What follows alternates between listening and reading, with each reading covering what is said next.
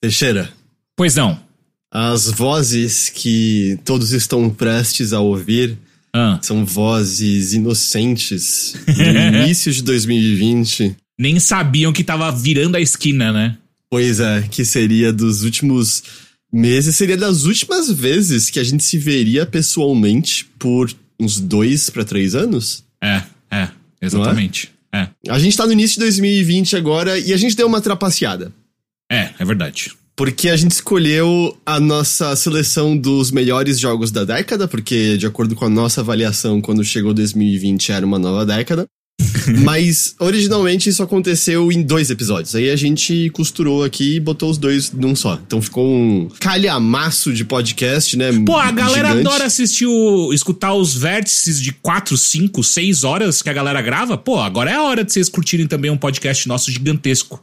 É, isso, assim, mostra pra mim o quão fake fan você é da jogabilidade que você Ah. chamou de vértice e não de dash, ok? Ah, ok, ok, ok. Confundi. Não, mas eu tô, eu tô brincando. É só ficou maior, o pessoal vai ver, porque a gente botou os dois num só, porque fica mais coeso. E sobre essa lista que a gente montou, tem um comentário que fizeram pra gente no Twitter na, na época, Hum. que permaneceu comigo esses anos todos Ah, mais é? tarde. É, porque eu acho que a pessoa tá corretíssima no que ela disse. O que ela falou? Ela disse. A lista de melhores jogos da década do Overloader é a pior de todas. Ah, tá, entendi. Agora entendi porque ficou com você. E essa pessoa tá muito correta. A gente fez a pior lista possível, eu acho, no fim das contas. É, então, assim, você quer a lista menos definitiva do que foi a década de 2010 até 2020? Pois eu tenho uma excelente notícia pra você. Pô, mas peraí, a pessoa nem ficou, só cagou na nossa cabeça e saiu andando? Só, só. Mas, mas assim, na ocasião mesmo eu não fiquei bravo nem nada, eu só ali e falei. É, ele tá certo. Ele tá corre- ele Não tá tem correto. como ficar indignado quando Não, a informação tá correta, né? Ele tá correto, ele tá correto. Ah, então é isso, fiquem aí com a nossa seleção dos melhores jogos da última década. Todo mundo que viu o Queer Eye tentou pelo menos fazer o French Mas, mas é engraçado, sei lá, tipo, eu ando muito, sei lá, em rolê, assim, tipo, de. Gays que usam, que, que se preocupam Como com que você tava moda. tentando circunventar? É, pois é, eu queria ser menos. E, e eu não vejo com muita frequência, sendo que é justamente o público que costuma fazer esse tipo de coisa, sabe? Dois detalhes, é o French Tuck e na camisa, mesmo se você tiver camisa assim, é o que o Rick fez, ó. É, dessa A dobradinha na, na manga. Ó, já vai. hum, Dá uma. Parece que deixa um pouco mais compacta no seu corpo, sabe? Tipo, Uhum. Se eu não faço isso, eu sinto que ela tá meio grandona, sabe? Exato. Meio largada. assim. Exato. E aí você vai entendendo do tipo, a diferença que faz uma calça que é pra você do que Ah, uma mas você- calça que não serve Mas pra você você. mandou fazer na medida pra você? Não, eu comprei, só que daí eu fui numa, num alfaiate e falei assim, agora arruma pra mim. Ah, E tá. aí, tipo, cara, é outra calça, Mas fazer a sabe? barra você fazia, pelo menos nas antigas. Não. Ah, não. Aí é, o- é o mínimo, né? Mas, Fazer então, barra. é que eu tenho preguiça. Mas aí eu tive que tirar essa preguiça pra, tipo, cara, Nossa, é que no fazendo- shopping, literalmente, uma hora eles fazem e custa 10 reais. Pois é, eu não fazia. Ah, eu, no máximo que eu faço é dobrar. Ah, né? é? É, então, e aí, tipo, tem outras coisas. Ah, dá, tudo bem dobrar e aparecer a perna. Eu fiquei, quê? É, é assim que você mostra a sua meia bonitona, estilosa. Exato. No meu caso, não meia, porque se eu mostrar meia, eu vou cortar minha perna na metade, eu já tenho a perna curta, né? Não sou cliente de altura. Mas é, eu tava outro dia, eu encontrei o, o Ed, foi no final, em dezembro do ano passado, o Manual do Homem Moderno. Eles publicaram um vídeo que é: Homem, para de usar sua camiseta e calça jeans. E aí, eu, eu, tipo, eu tirei um print do negócio e mandei pra ele falando: Tô me sentindo pessoalmente atacado. aí eu peguei umas dicas lá. O problema é que algumas são muito estileira pra mim, do tipo calça jogging, tá ligado? É uma calça que tem elástico no final da perna, que é muito a galera que quer mostrar os tênis da hora e tal. Não, esse é um passo que o Heitor não, não tá pronto pra fazer, usar É, uma eu- calça eu com também não elástico ali. É, depende do que você tá afim, tipo, então o meu rolê foi, eu, eu, eu, preciso, eu, eu preciso me sentir um pouco mais adulto do que eu sou hoje. E aí foi, beleza, então é a calça de alfaiataria pra caralho e, e camisa. É, e aí uma das que ele fala também que a galera tem usado é umas camisas, acho que chama camisa long, que é uma camisetona que, tipo, vai mais pra baixo, assim. Mas aí, tipo, pra gente da nossa altura, É. a gente só vai parecer um anãozinho de jardim Sim, andando, assim. sim. Então não, não. Quanto menos você corta o seu corpo, melhor, viu? É, eu corto ele com frequência, mas acidentalmente. Então, mas quanto menos, melhor. Gente, é vamos verdade. porque essa lista é longa. Ok, vamos.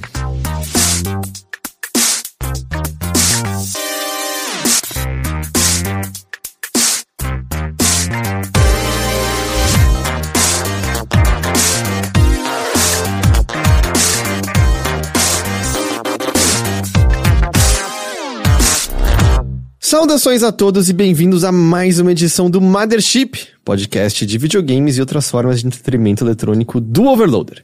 Eu sou seu anfitrião Heitor de Paula, tô aqui com Caio Teixeira brigando com seu microfone Olá!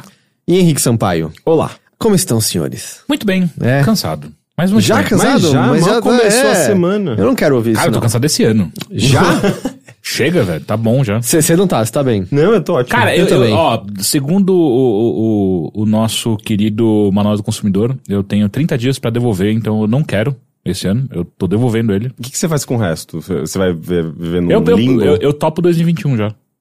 Mas daí a viagem no tempo não existe isso ainda. Não, não, é só trocar o calendário, tá de boa. Eu aceito. Você só quer. É, É, eu quero uma meio, skin é diferente. meio, é meio espiritual, você Aham. só precisa mudar o Aham, numerinho aham, ali chega. de boa. Não- É, tô de boa. Chama numerologia isso. Daí as pessoas geralmente não acreditam. Isso aí é atitude. É só você Exato. pensar, age como se fosse 2021 a partir de O agora. que, eu, que- o que eu quiser, o universo me dá. Exato. Não foi o que a Xuxa cantou? Exato. Tudo que, eu quiser. Eu não sei o ritmo o da cara música. lá de cima vai me dar. É isso aí. Você quer 2021? Eu quero.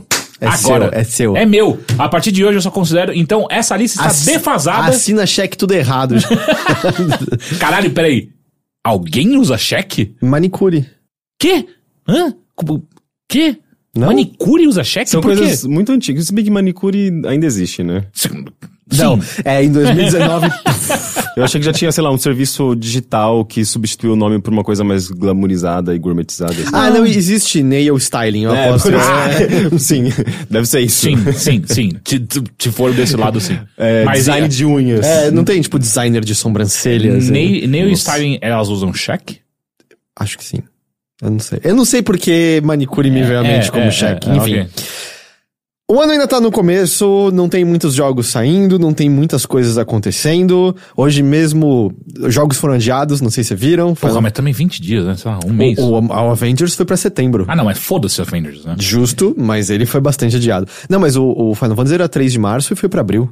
Então, um mês. Dois meses. Não, Março, abril, ah, não, um mês. Porra, É. Nossa. Eu, e eu tomei um susto, falei, caralho, eu não sei mais quando minha mãe, fa... minha irmã faz Precisa. aniversário. Precisa arrumar a pauta. Ele, ele, ele inventou um mês Eu- inédito. Eu não sei porque eu contei hoje como março, maio, abril. Caralho! E, eu, que- falei agora em voz alta e fez sentido de novo. E eu, e eu que não sei a, a ordem dos meses depois de julho. Bom, é, mas não tem muitas coisas acontecendo e como a gente tinha conversado anteriormente, como a gente estava se planejando, a gente resolveu hoje conversar então sobre os maiores barra melhores barra mais importantes jogos dessa década que nos deixou. Sim, a década nos deixou. Ah, se você acha que não, a gente não se importa. A década começa no zero e termina no nove. E a gente conta que a primeira década do século pós-Jesus Cristo só teve nove anos e pronto, tá todo mundo certo, todo mundo tá feliz. É, é a mesma coisa do biscoito bolacha, assim, é irrelevante, segue adiante que a gente vai levar essa pauta à frente. É, foi assim que aconteceu o bug do milênio. Você viu que rolou o bug do milênio com o WW, com, com o jogo da WWE? Não. Que é literalmente do WWE 2K, e aí quando, tipo, era o jogo de 2020, quando virou o relógio, a ma- esmagadora maioria dos modos lá dentro não funcionavam mais por conta de um bug de, de, de calendário.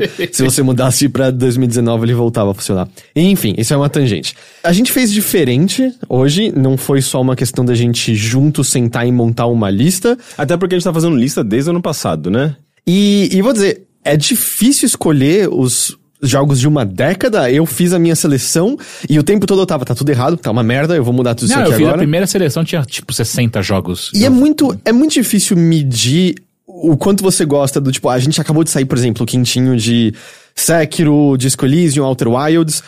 E eu não tô dizendo que a gente vai desgostar desses jogos em 10 anos, mas eles estão frescos na cabeça. É muito difícil olhar pra 2010, 2011 e ver os jogos que a gente gostava muito de lá. E como você se sente, o que aconteceu com aquele estilo. É, é muito, muito difícil conciliar, né, essas coisas. Mas é curioso, né? Porque videogame tem essa questão tecnológica e as tendências de design do momento, de interface, de como a gente se comunica com os jogos, isso muda muito. Muito. E, e, e a gente parece que as coisas ficam defasadas na nossa cabeça, parece que ficam velhas e feias.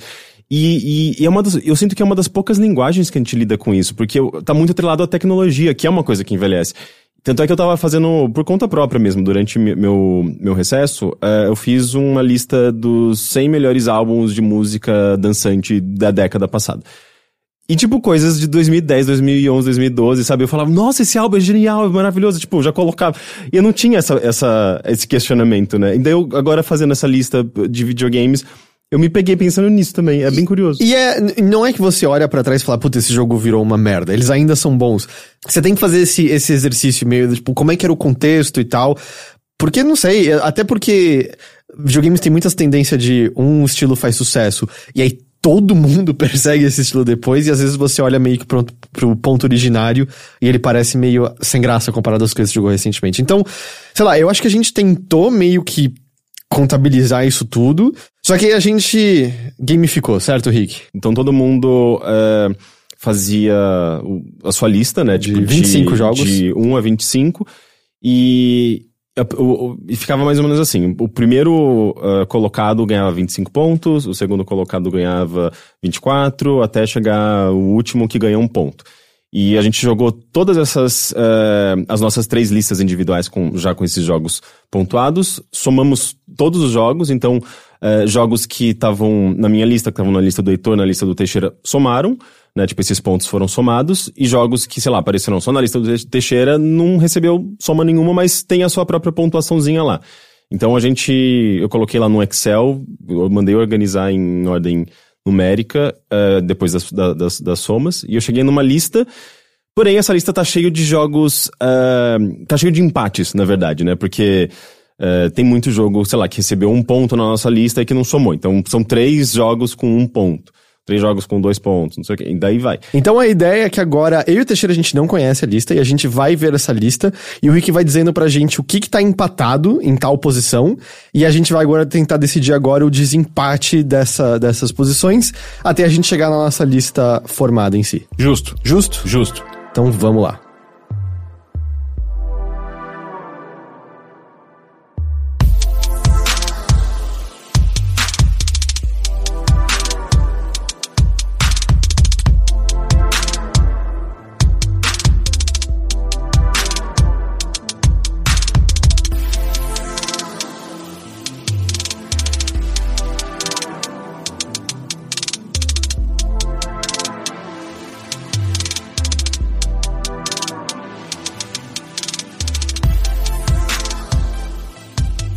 São quantos jogos? Ó, a lista, por exemplo, por enquanto ela tá composta por ah, 57 jogos. Então a gente tem que derrubar sete. Muitos jogos estão empatados, então sim, eh, sete jogos obrigatoriamente vão ter que sair dessa Mas não lista. são os sete últimos já? Eh, Derruba os sete últimos. Mas, é- mas esses, esses sete últimos estão empatados. A gente tem que ver quais deles vão, vão cair fora nesses desempates. Mas os dois últimos empatados vão cair fora com certeza. É.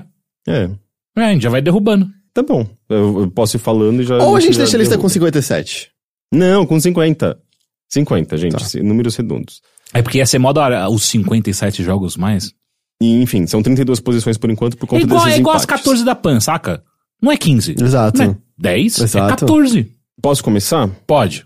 Em 32 posição, a gente tem já um empate entre Overwatch e The Stanley Parable. A gente automaticamente elimina esses jogos pelo fato deles estarem em última posição e a gente tem jogos sobrando. Exato, eles dá- tá dando mais do que 50 esses dois, mas só pra mencionar que a gente tinha colocado eles. Ou houve votação pra eles. Houve. Certo? Uhum. E assim, veja bem, a gente. Isso é, são jogos que apareceram numa lista de 25, que cada um de nós escolheu. Eles apareceram. Então, assim, não é só porque a gente tá cortando eles que eles não são. Aliás, tem um monte de jogo que não apareceu e não é por, por isso que eles não são importantes, ok? É só porque a gente definiu um número aleatório de jogos e a gente tá se mantendo a eles. Mas, assim, eles caírem agora não quer dizer que eles não são bons o suficiente pra aparecer. Inclusive, eles É, apareceram aí. É só porque eles apareceram, acho que na minha lista. é, o Stanley Parable apareceu na minha lista, só que ele apareceu justamente numa posição. é, Elevada. É, elevado, ele não tava lá em- no- entre os primeiros, então isso faz com que ele, ele caia facilmente. E o Overwatch perdeu muito ponto comigo quando eles anunciaram dois desse jeito. Posso continuar? Pode. Trigésima posição, a gente tem também um empate entre Resident Evil 7 e Virginia.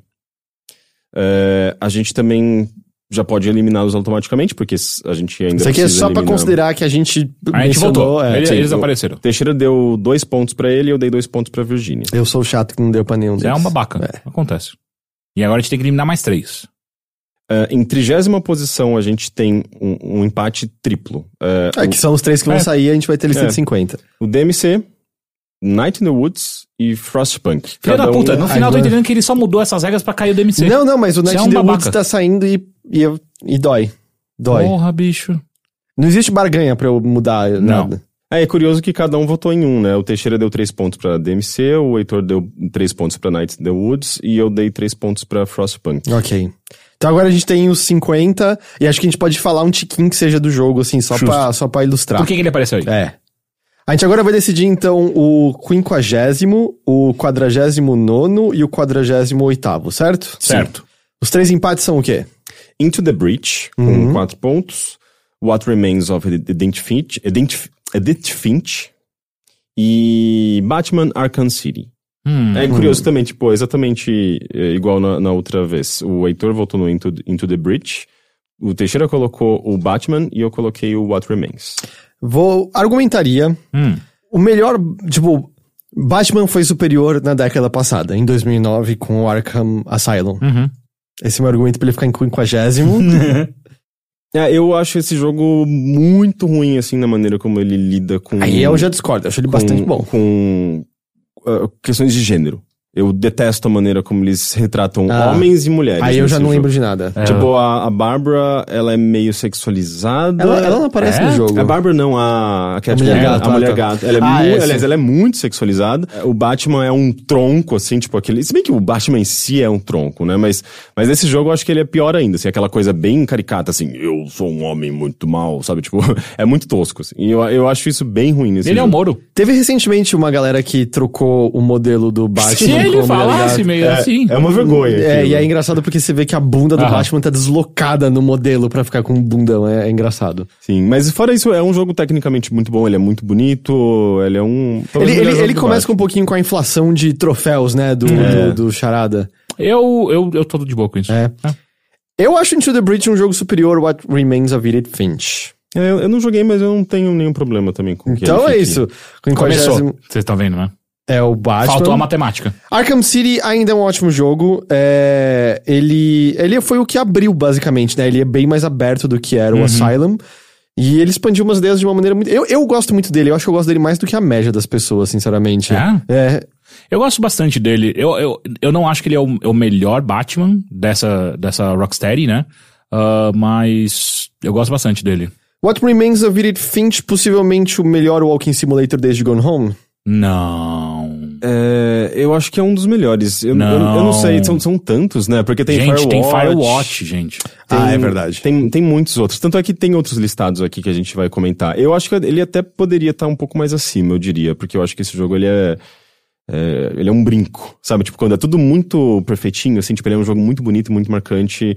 Mas tem partes específicas que são, sei lá, tipo, parece que são mais bem desenvolvidas do que outras, assim, que são...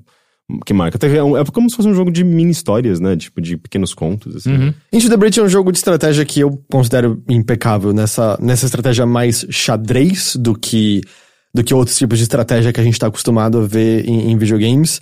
Mas ele é, ele é muito contido, acho que justamente ele sabe como não ser expansivo, ele tem um cenáriozinho pequeno sempre e faz você calcular cada um dos seus movimentos e pensar como os inimigos vão, vão agir, sempre te dando uma possibilidade de solução. É, foi meu jogo do ano retrasado, 2018. Uhum. É, eu acho que é um tipo de estratégia que a gente não viu ainda muito e eu acho ele absolutamente maravilhoso. Da hora. Eu concordo. Eu gosto muito de Into, Into the Breach tu- também. O que Tá. temos depois disso? que temos depois? A gente tem ah, empatado também Middle-earth, Shadow of Mordor e Terraria.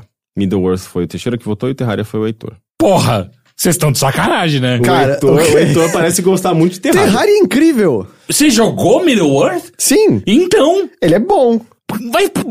Heitor, Mas aí que tá, você, cada um deu seis pontos pra, pra esses jogos, eles estão empatados por isso. Terraria, bicho! Terraria é maravilhoso! Você tá de sacanagem Não comigo? tô de sacanagem, eu devia ter botado na posição mais alta. Não, é que Terraria ele é um, um- ele é um Minecraft 2D, né? Não, sim, O mas... que, que ele tá fazendo aí?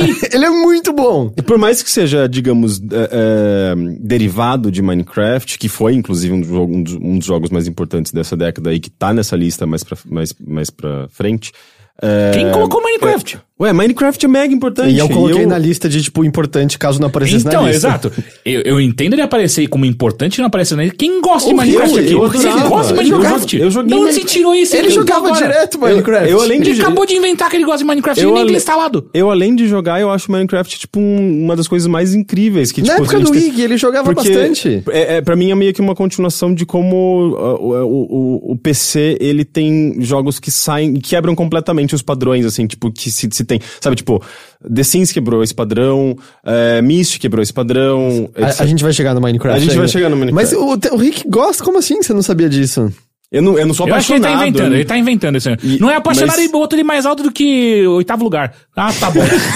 Ah, tá. Come- começou. Vamos lá. Inventou. É, fala de Shadow of Mordor. Ele pegou o que Assassin's Creed tava chato pra cacete e transformou em algo extremamente divertido. Além do sistema Nemesis ser muito interessante. O que ele tem é o PC. sistema Nemesis, né? É- Ah, não, mas a, a, a, a navegação dele é, é maravilhosa. É. muito mais divertido do que Assassin's Creed. É, ele- ele, e ele mas- tem o combate do Batman, Sim. né? Mas ele, tipo, ele acelera muito o processo de você correr de um canto Aham. pro outro. Mas ele acabou eh, meio que replicando muitos, ah, ah, muitos padrões de jogos de mundo aberto que, que meio que deu uma cansada. Né? Tipo, ele já chegou num momento em que as pessoas talvez estivessem já começando a questionar essa repetição de mundo aberto, não? Eu, eu acho que ele não. Eu acho que ele ainda tava num. Ele, ele chegou num ano que foi relativamente fraco pra jogos.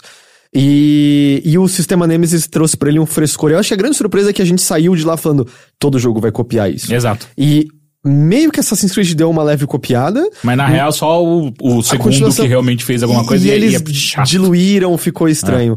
É, eu, pra mim, ok, ele tá na frente do, do Terraria. Mas, tipo, Terraria é um jogo realmente incrível. Ele, tudo bem, ele é derivado de ideias de Minecraft, ele tem o lance. A progressão de crafting, né? Você vai pegar bronze, você vai pegar prata, você vai criar a picareta melhor. Mas, nossa senhora, é dos jogos que eu mais passei horas jogando e ele. Os sistemas dele são divertidos. Porque, tipo, estar em 2D faz com que você possa visualizar de maneira melhor. Eu sinto que a dinâmica de fluidos e como uma coisa influencia a outra. E eu também acho que ele se torna mais simples e acessível. Do tipo, é difícil você construir na tridimensionalidade do Minecraft. Não é uma coisa simples, eu sinto, de fazer a sua cabeça entender. E o Terraria, pra mim, acho que foi uma porta de introdução. Cara, incontáveis horas jogando multiplayer com, com amigos. Esse jogo é maravilhoso. Eu jogaria com você se quisesse. Não, eu não gosto de Terraria.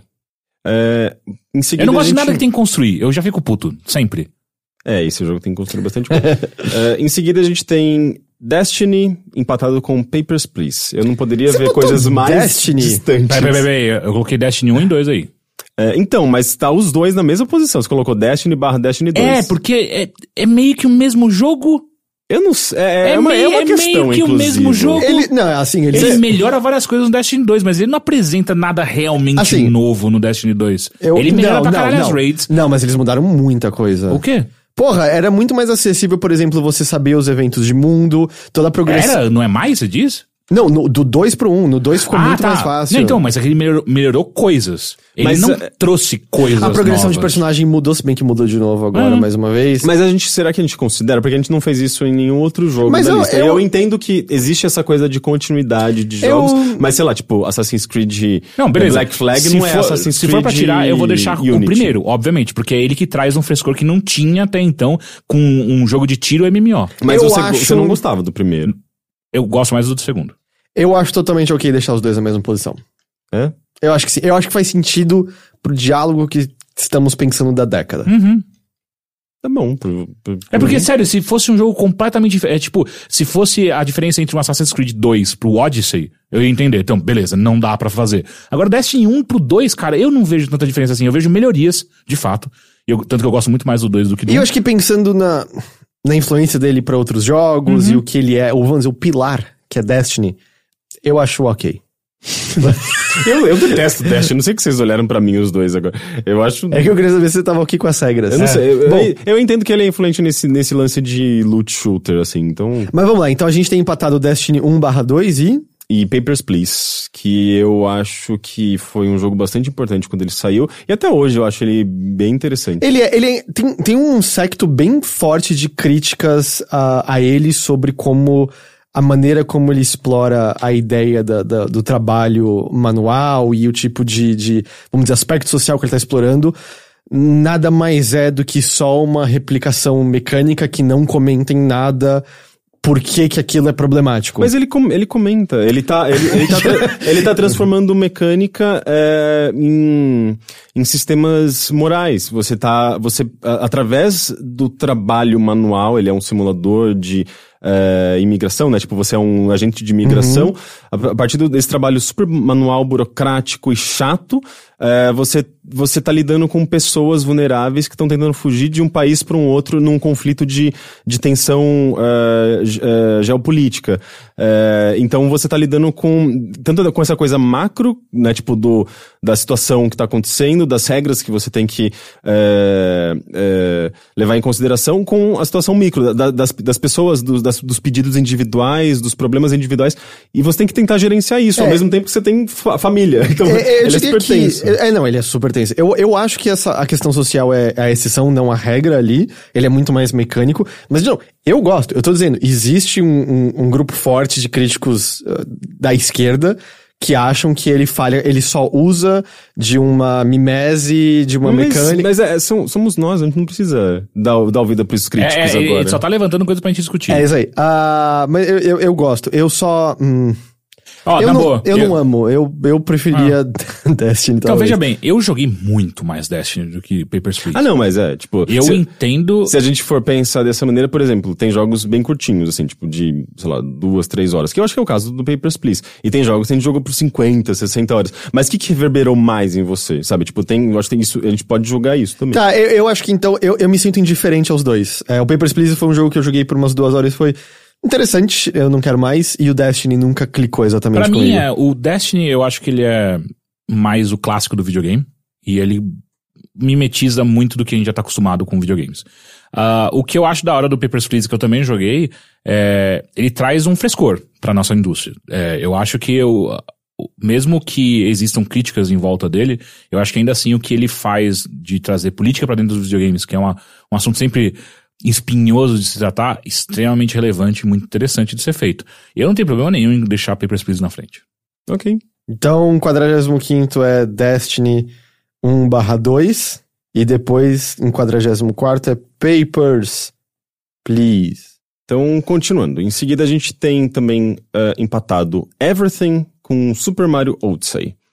Ah, Everything é aquele jogo do. Eu esqueci o nome dele? O'Reilly? O'Reilly, David é. O'Reilly. É um artista barra animador que começou a investir em videogames nessa década também, e ele fez esse jogo que ele é bem comum, tipo, é basicamente você controlando coisas. É mais um brinquedo do que um jogo? É, é tipo você controla coisas ah, num universo ah, virtual, digamos assim, e você pode ampliar e controlar coisas maiores ou diminuir e controlar coisas menores, até você eventualmente perceber que você está num ciclo, porque quanto mais você diminui e, e tem proporções menores, você vai, tipo, sei lá, controlando formiguinhas, de repente controlando um grãozinho de poeira, de repente controlando um, um átomo, de repente você tá num universo, tipo, no espaço, sabe, tipo, na galáxia. E você percebe que é meio que um ciclo, assim, como se fosse aquele tipo episódio do Simpson em que a câmera vai dando um zoom no cabelo do, do Homer e, e vira uma galáxia que de repente chega em, em Springfield e chega no Homer de novo. E tudo isso é amarrado com, ah, com filosofia, né? Uma filosofia meio sobre a conexão das coisas. Você é- literalmente abre áudios do filó de um filósofo, né? Um- Sim, uns áudios dos anos 70, né? É. É- eu acho fantástico, esse jogo genial. assim. É, eu, eu jamais colocaria como melhores da década, pessoalmente. É, tipo, eu, eu, não, eu não consigo. Eu acho ele legal. Eu não consigo ver ele como uma coisa tão estupenda assim. Mas ele já tá, né? É, não, sim, sim. Ao mesmo Tipo, tempo, do, tipo, meu argumento pra Mario Odyssey, eu acho que só funcionaria com quem gosta muito de jogos de plataforma como eu gosto, que é. Cara, é. O que eles criaram de movimentação pro Mario com como você pode usar o cap e cruzar distâncias ah, e, e de maneira criativa, né? Como vo- você pode chegar a lugares que parecia que você não deveria chegar nas fases.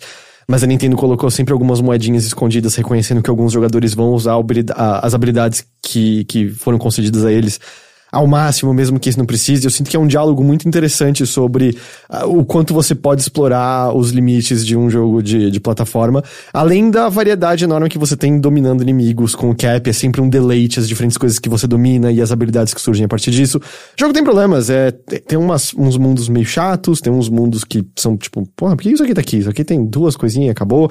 Tem uma inflação de lua, mas é, é, um, é um Mario muito, muito bom, criativo, como. como Como a Nintendo só foi no começo da década, alguns diriam, que vai aparecer na lista depois de novo, mas Mario. Então, assim, é, eu sou mais Mario Odyssey do que Everything, mas... É que eu, eu acho o Mario muito bem executado, como qualquer outro Mario, né? Mario sempre cheio de ideias. É, tem as exceções, tipo Mario Sunshine, sabe? Mas Mario a maior Maker. parte... Mas a maior parte dos Marios são muito bem executados. Sim, mas eu ainda acho que é meio seguindo uma, uma, uma, uma cartilha que a Nintendo já, já conhece muito bem, assim, é meio, é meio que de certa forma jogando no seguro, ainda que seja, tipo, muito genial, sabe? É, enquanto que Everything é um negócio, sei lá, tipo, você não conhece nada muito parecido, sabe? É, um negócio ele- muito ele- diferente. Ele é diferente. E ele tem essa coisa de gerar uma reflexão, assim, tipo, ele é um jogo filosófico como eu não vi muitas vezes em videogame, sabe? É mais por isso que eu acho que ele é tão importante. Eu me sinto ok o Mario ficar em, em 43 E o Everything em 42 Everything foi o 42? Caralho! Porra! Fecha a lista! Desliga o podcast agora! que mar... Eu fiquei até arrepiado agora. É, Não posso você descobrir qual é o décimo terceiro. Continuando, Deve ser é, parece tem de algum. empatado com God of War está XCOM é, Enemy Unknown. Porra! O quão alto você colocou XCOM Enemy não? Pra mim é dos melhores da década. Ambos têm nove pontos. Porque eu também coloquei, acho que X- XCOM Enemy ou não. Você colocou? Eu Mas acho você que deve sim. ter colocado pouco, pouco ponto É. pra ele. E aí entra uma coisa. Eu não joguei God of War, eu não botei ele na minha lista. Filha da... O quê? É Desculpa. porque eu são dois jogos que eu gosto muito e agora eu ter que disputar entre eles pra mim é... é- é- Eu coloquei God of War, mas eu coloquei lá em cima na minha lista, então ele não tinha muitos pontos. Cara, é- assim, eu joguei muito XCOM e XCOM é um jogo que eu ainda paro e falo, puta, agora eu vou terminar. Eu nunca terminei XCOM. É, eu sempre chego numa. é, é, eu sempre chego na mesma fase e eu desencano que é quando você tá dentro da nave alienígena e pra mim ali é tipo, uou, é onde eu começo a me perder.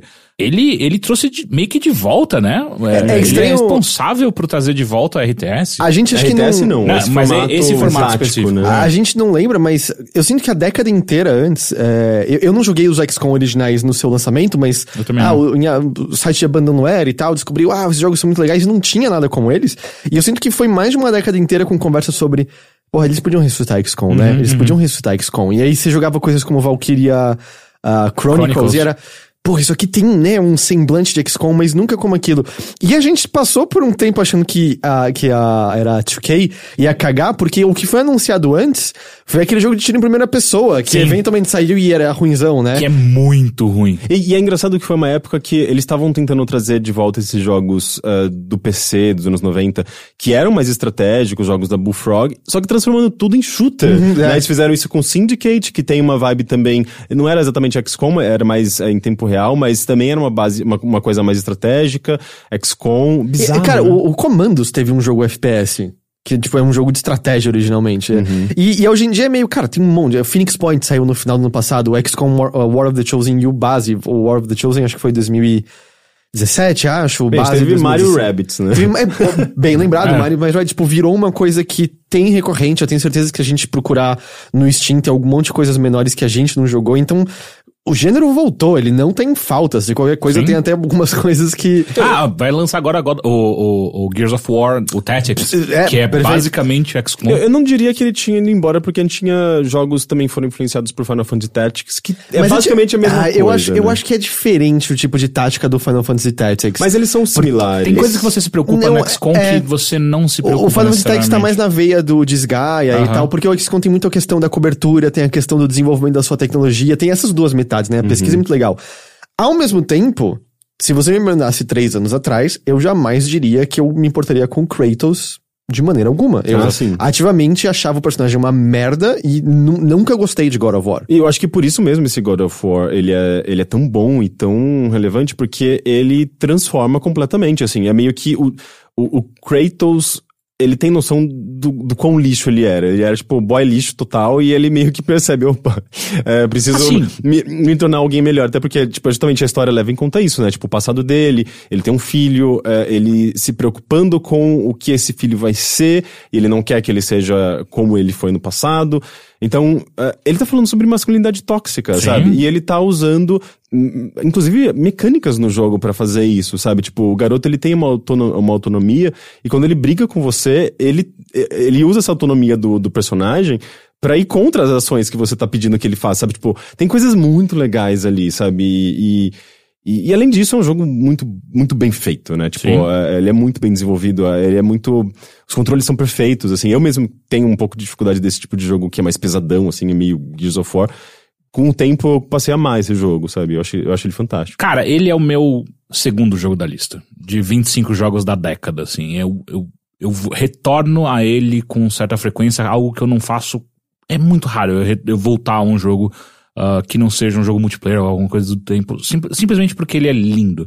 E é um jogo que ele vai contra várias coisas do que a gente tá acostumado, ainda mais nessa década, né? Do tipo, não tem DLC? Saca? Tipo, o que você comprou é o que você tem. Ele não enfiou um multiplayer ali só pra colocar, só pra inchar mais o gameplay dele, o, o tempo de hora dele. Ele, ele, ele vai contra algumas, alguns credos de um AAA que é muito raro de você ver. Eu acho isso louvável, porque como que a Santa Mônica conseguiu fazer esse pitch uh, uh, pra, pra Sony e a Sony aprovar, saca? Tipo, obviamente tem a marca God of War por trás, que é uma das maiores marcas de videogames do- dos últimos anos, e isso, isso pesa. Só que, o que, e além disso, eles pegarem essa marca God of War e mudarem completamente ela. O que que, é, o que que significa ser Como as pessoas poderiam ter reagido. né? Exato, é. Então foi um, um, um, um risco gigantesco que eles tiveram que tomar. Eu acho que, ok, o 41º XCOM e 40 God of War, eu fiz uma coisa. Esse- Eu deixei um asterisco do lado do, do God of War, porque... Uma, vamos dizer, a gente gamificou, mas isso aqui aconteceu porque, porque eu não joguei. Possivelmente se eu tivesse jogado... Acho que a gente podia ver a lista completa e se considerar... Cara, você falou que esse é o segundo jogo, pra você tá alto pra caramba. Não, pra mim eu coloquei mais pra cima. Ah, ok. meu. Tá, mas tá esse segundo. Me parece meio... Faria sentido pro site ele tá mais avançado. Então eu deixei Sim. um asterisco aqui do lado e a gente Boa. dá uma pensada Acho, depois. acho uma boa. É, continuando, a gente tem um empate de quatro jogos. É, Celeste, eh, The Witcher, eh, Wild Hunt, é o The Witcher O 3, 3. eh, The Beginner's Guide e Hotline Miami. Teixeira que botou esse Hotline Miami, né? Eu acho esse jogo que jamais apareceria nessa lista. Eu acho que assim como o XCOM, ele, ele, ele não que ele trouxe, de- ele meio que trouxe de volta um estilo que a gente não tava mais acostumado a ver. Obviamente que não na velocidade que o Hotline Miami se propõe, mas um jogo é, visto de cima, que é basicamente um time trial com uma, com uma, com uma estética muito interessante, música incrível. Ele vira quase um jogo tático quando você acha que ele é só um jogo de. Ele é meio que quase um puzzle. Eu né? sinto que ele inaugura pra mim o que na minha cabeça eu considero a estética Devolver. de É, exato, exato. É, então, tipo, Ultra ele- violência, é. neon, É. Miami anos 80. Que, que no final das contas tá ligado muito ao que a gente costumou também na cultura, né? Nos últimos 10 nostalgia anos. do- É, nos últimos 10 anos a gente viu essa, essa ressurgência tanto da, do estilo visual, da música, quanto da, da própria ultraviolência e por aí vai. Então, assim, eu. Eu gosto muito desse jogo. Eu joguei muito Hotline Miami. Os dois, né? Mas eu acho que o primeiro é onde brilha de verdade. Entendi. Tipo, é. Caralho, aquilo lá. É, eu, eu já, não, eu já não, não vejo muito brilhantismo nesse jogo. Assim, eu acho que é um jogo que, pra época, ele fazia muito sentido. é, mas eu acho ele feio. Assim, tipo. é, Não sei, assim, tipo, eu sei que ele, ele, ele foi um dos primeiros a, digamos, a, a ter essa coisa mais, eh, mais poluída, eh, essa coisa super neon, com cores e tal. Mas eu não sei, assim, eu não. Eu não eu não, eu, não, gosto desse jogo. Tipo, eu lembro que eu jogava, eu ficava frustrado, ficava, é muito tentativa e erro, eu, eu acho ele muito Tudo bem, a gente frustrante. já sabe o seu histórico de Ori, Rick. Mas eu vou dizer, eu.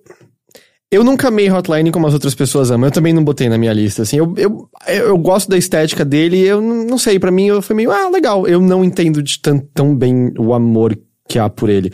Aí fora nesse empate a gente tem Beginner's Guide, o Witcher e Celeste, né? Celeste. É. Eu acho que Beginner's Guide é incrível. Eu gosto muito daquele jogo. Acho que ele nem apareceu na minha lista, só que ele tava na minha pré-seleção. Uhum. É, é muito bom. É- é- o que ele faz, o metalinguagem que ele aplica ali nele é.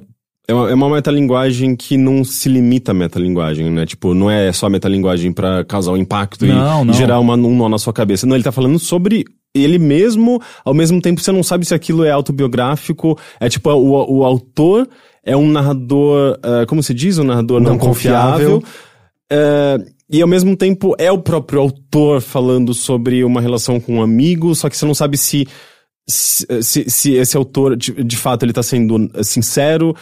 E, e, e, no fundo parece que ele tá falando de alguma coisa assim, tipo, parece ser um jogo sobre transtorno mental e parece ao mesmo tempo ser sobre design, sobre, sobre arte. Ele tem muitas leituras. Eu acho esse jogo genial, assim. E assim como o, o Everything, assim, um negócio que você não encontra. Você encontra muitos walking simulators, mas você não encontra nada com esse tipo de conteúdo e argumento, sabe? Eu acho interessante que o Beginner's Guide, ele também meio que deu um, um, um kickstart numa uma certa tendência que tem em indies, né? Tipo, depois dele, vários outros jogos começaram a adotar essa mesma postura, né? Que eu tava até falando com o Rick um pouco hoje que existe também a questão de jogos que criaram tendência e ficou cansativo É. depois.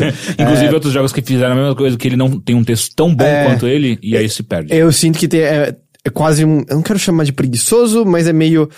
Ok, mais um jogo que eu tô em primeira pessoa que é sobre a depressão do seu criador e é. Não quero, não quero parecer desrespeitoso para com o sofrimento das pessoas alheias, mas é. Os jogos precisam de mais do que isso. Só isso não é mais o suficiente, sabe? Pra dizer alguma coisa. Ele. É aquela coisa de você pensar no contexto histórico, que é, Sim, hoje sim. em dia é fácil olhar, puta, mais um desses, mas é É, diferente. então, porque quando ele apareceu, ele foi meio que o primeiro, então ele chamou muita atenção. Mas e chamou tanta tempo- atenção que influenciou um monte de gente, né? Sim, mas ao mesmo tempo ele tem muito do próprio Stanley Parable, que é um, que é um jogo anterior. uma das pessoas, do, né, Isso, Stanley uma das Parable. pessoas eh, do Stanley Parable fez o Be- Beginner's Guide, não lembro o nome do autor. É que o Stanley Par Parable ele ainda tem um, um quê de humor muito mais forte, né? É, isso. Ah, sim. O Beginner's Guide é tipo, cara, alguém não tá bem aqui. É, e Celeste é um jogo de plataforma com elementos musclecore extremamente bem executado. Ah, eu tenho pessoas que amam a, a história e a mensagem. A gente já mencionou outras vezes aqui que nem pra mim nem pra você, né, Teixeira? De, é tipo uma bonitinha, É, mas eu, eu acho fofo, é, acho fofo. mas é, tipo, é isso. E Mas, hoje, mas acho- é legal que tá lá, né? Porque É legal, se fosse só legal. um jogo mecânico, eu acho que ele seria meio vazio. É, e pra mim, pra mim seria meio suficiente. Mas é que ao mesmo tempo, a mecânica em si tá dialogando com o tema. Sim, então tem esse é E, casamento. e além disso, se ele fosse só mecânica, ele ia ser meio que uma. Não uma cópia, mas ele seria muito próximo de Super Meat Boy. E ele não é. É, porque a mecânica do Dash deixa diferente, né? Sim, sim, mas o que eu quero apontar é a dificuldade, que é uma das principais mecânicas dele, que é a dificuldade, o masocore dele. ah, eu acho que ele ia ficar muito próximo Sei. só. Porque o Meat Boy, tudo bem, ele virou meio que um ícone ah, na indústria de games, ele Mas aparece mais- em outros jogos. Comédia, sei É, lá. exato. Enquanto o Celeste, eu sinto que várias pessoas ficaram tocadas. Sim, sim, Sabe? sim. Eu, eu acho muito louco. E teve, né, ah, não sei se entra em campo de spoiler, mas teve imagens dessa, dessa atualização recente.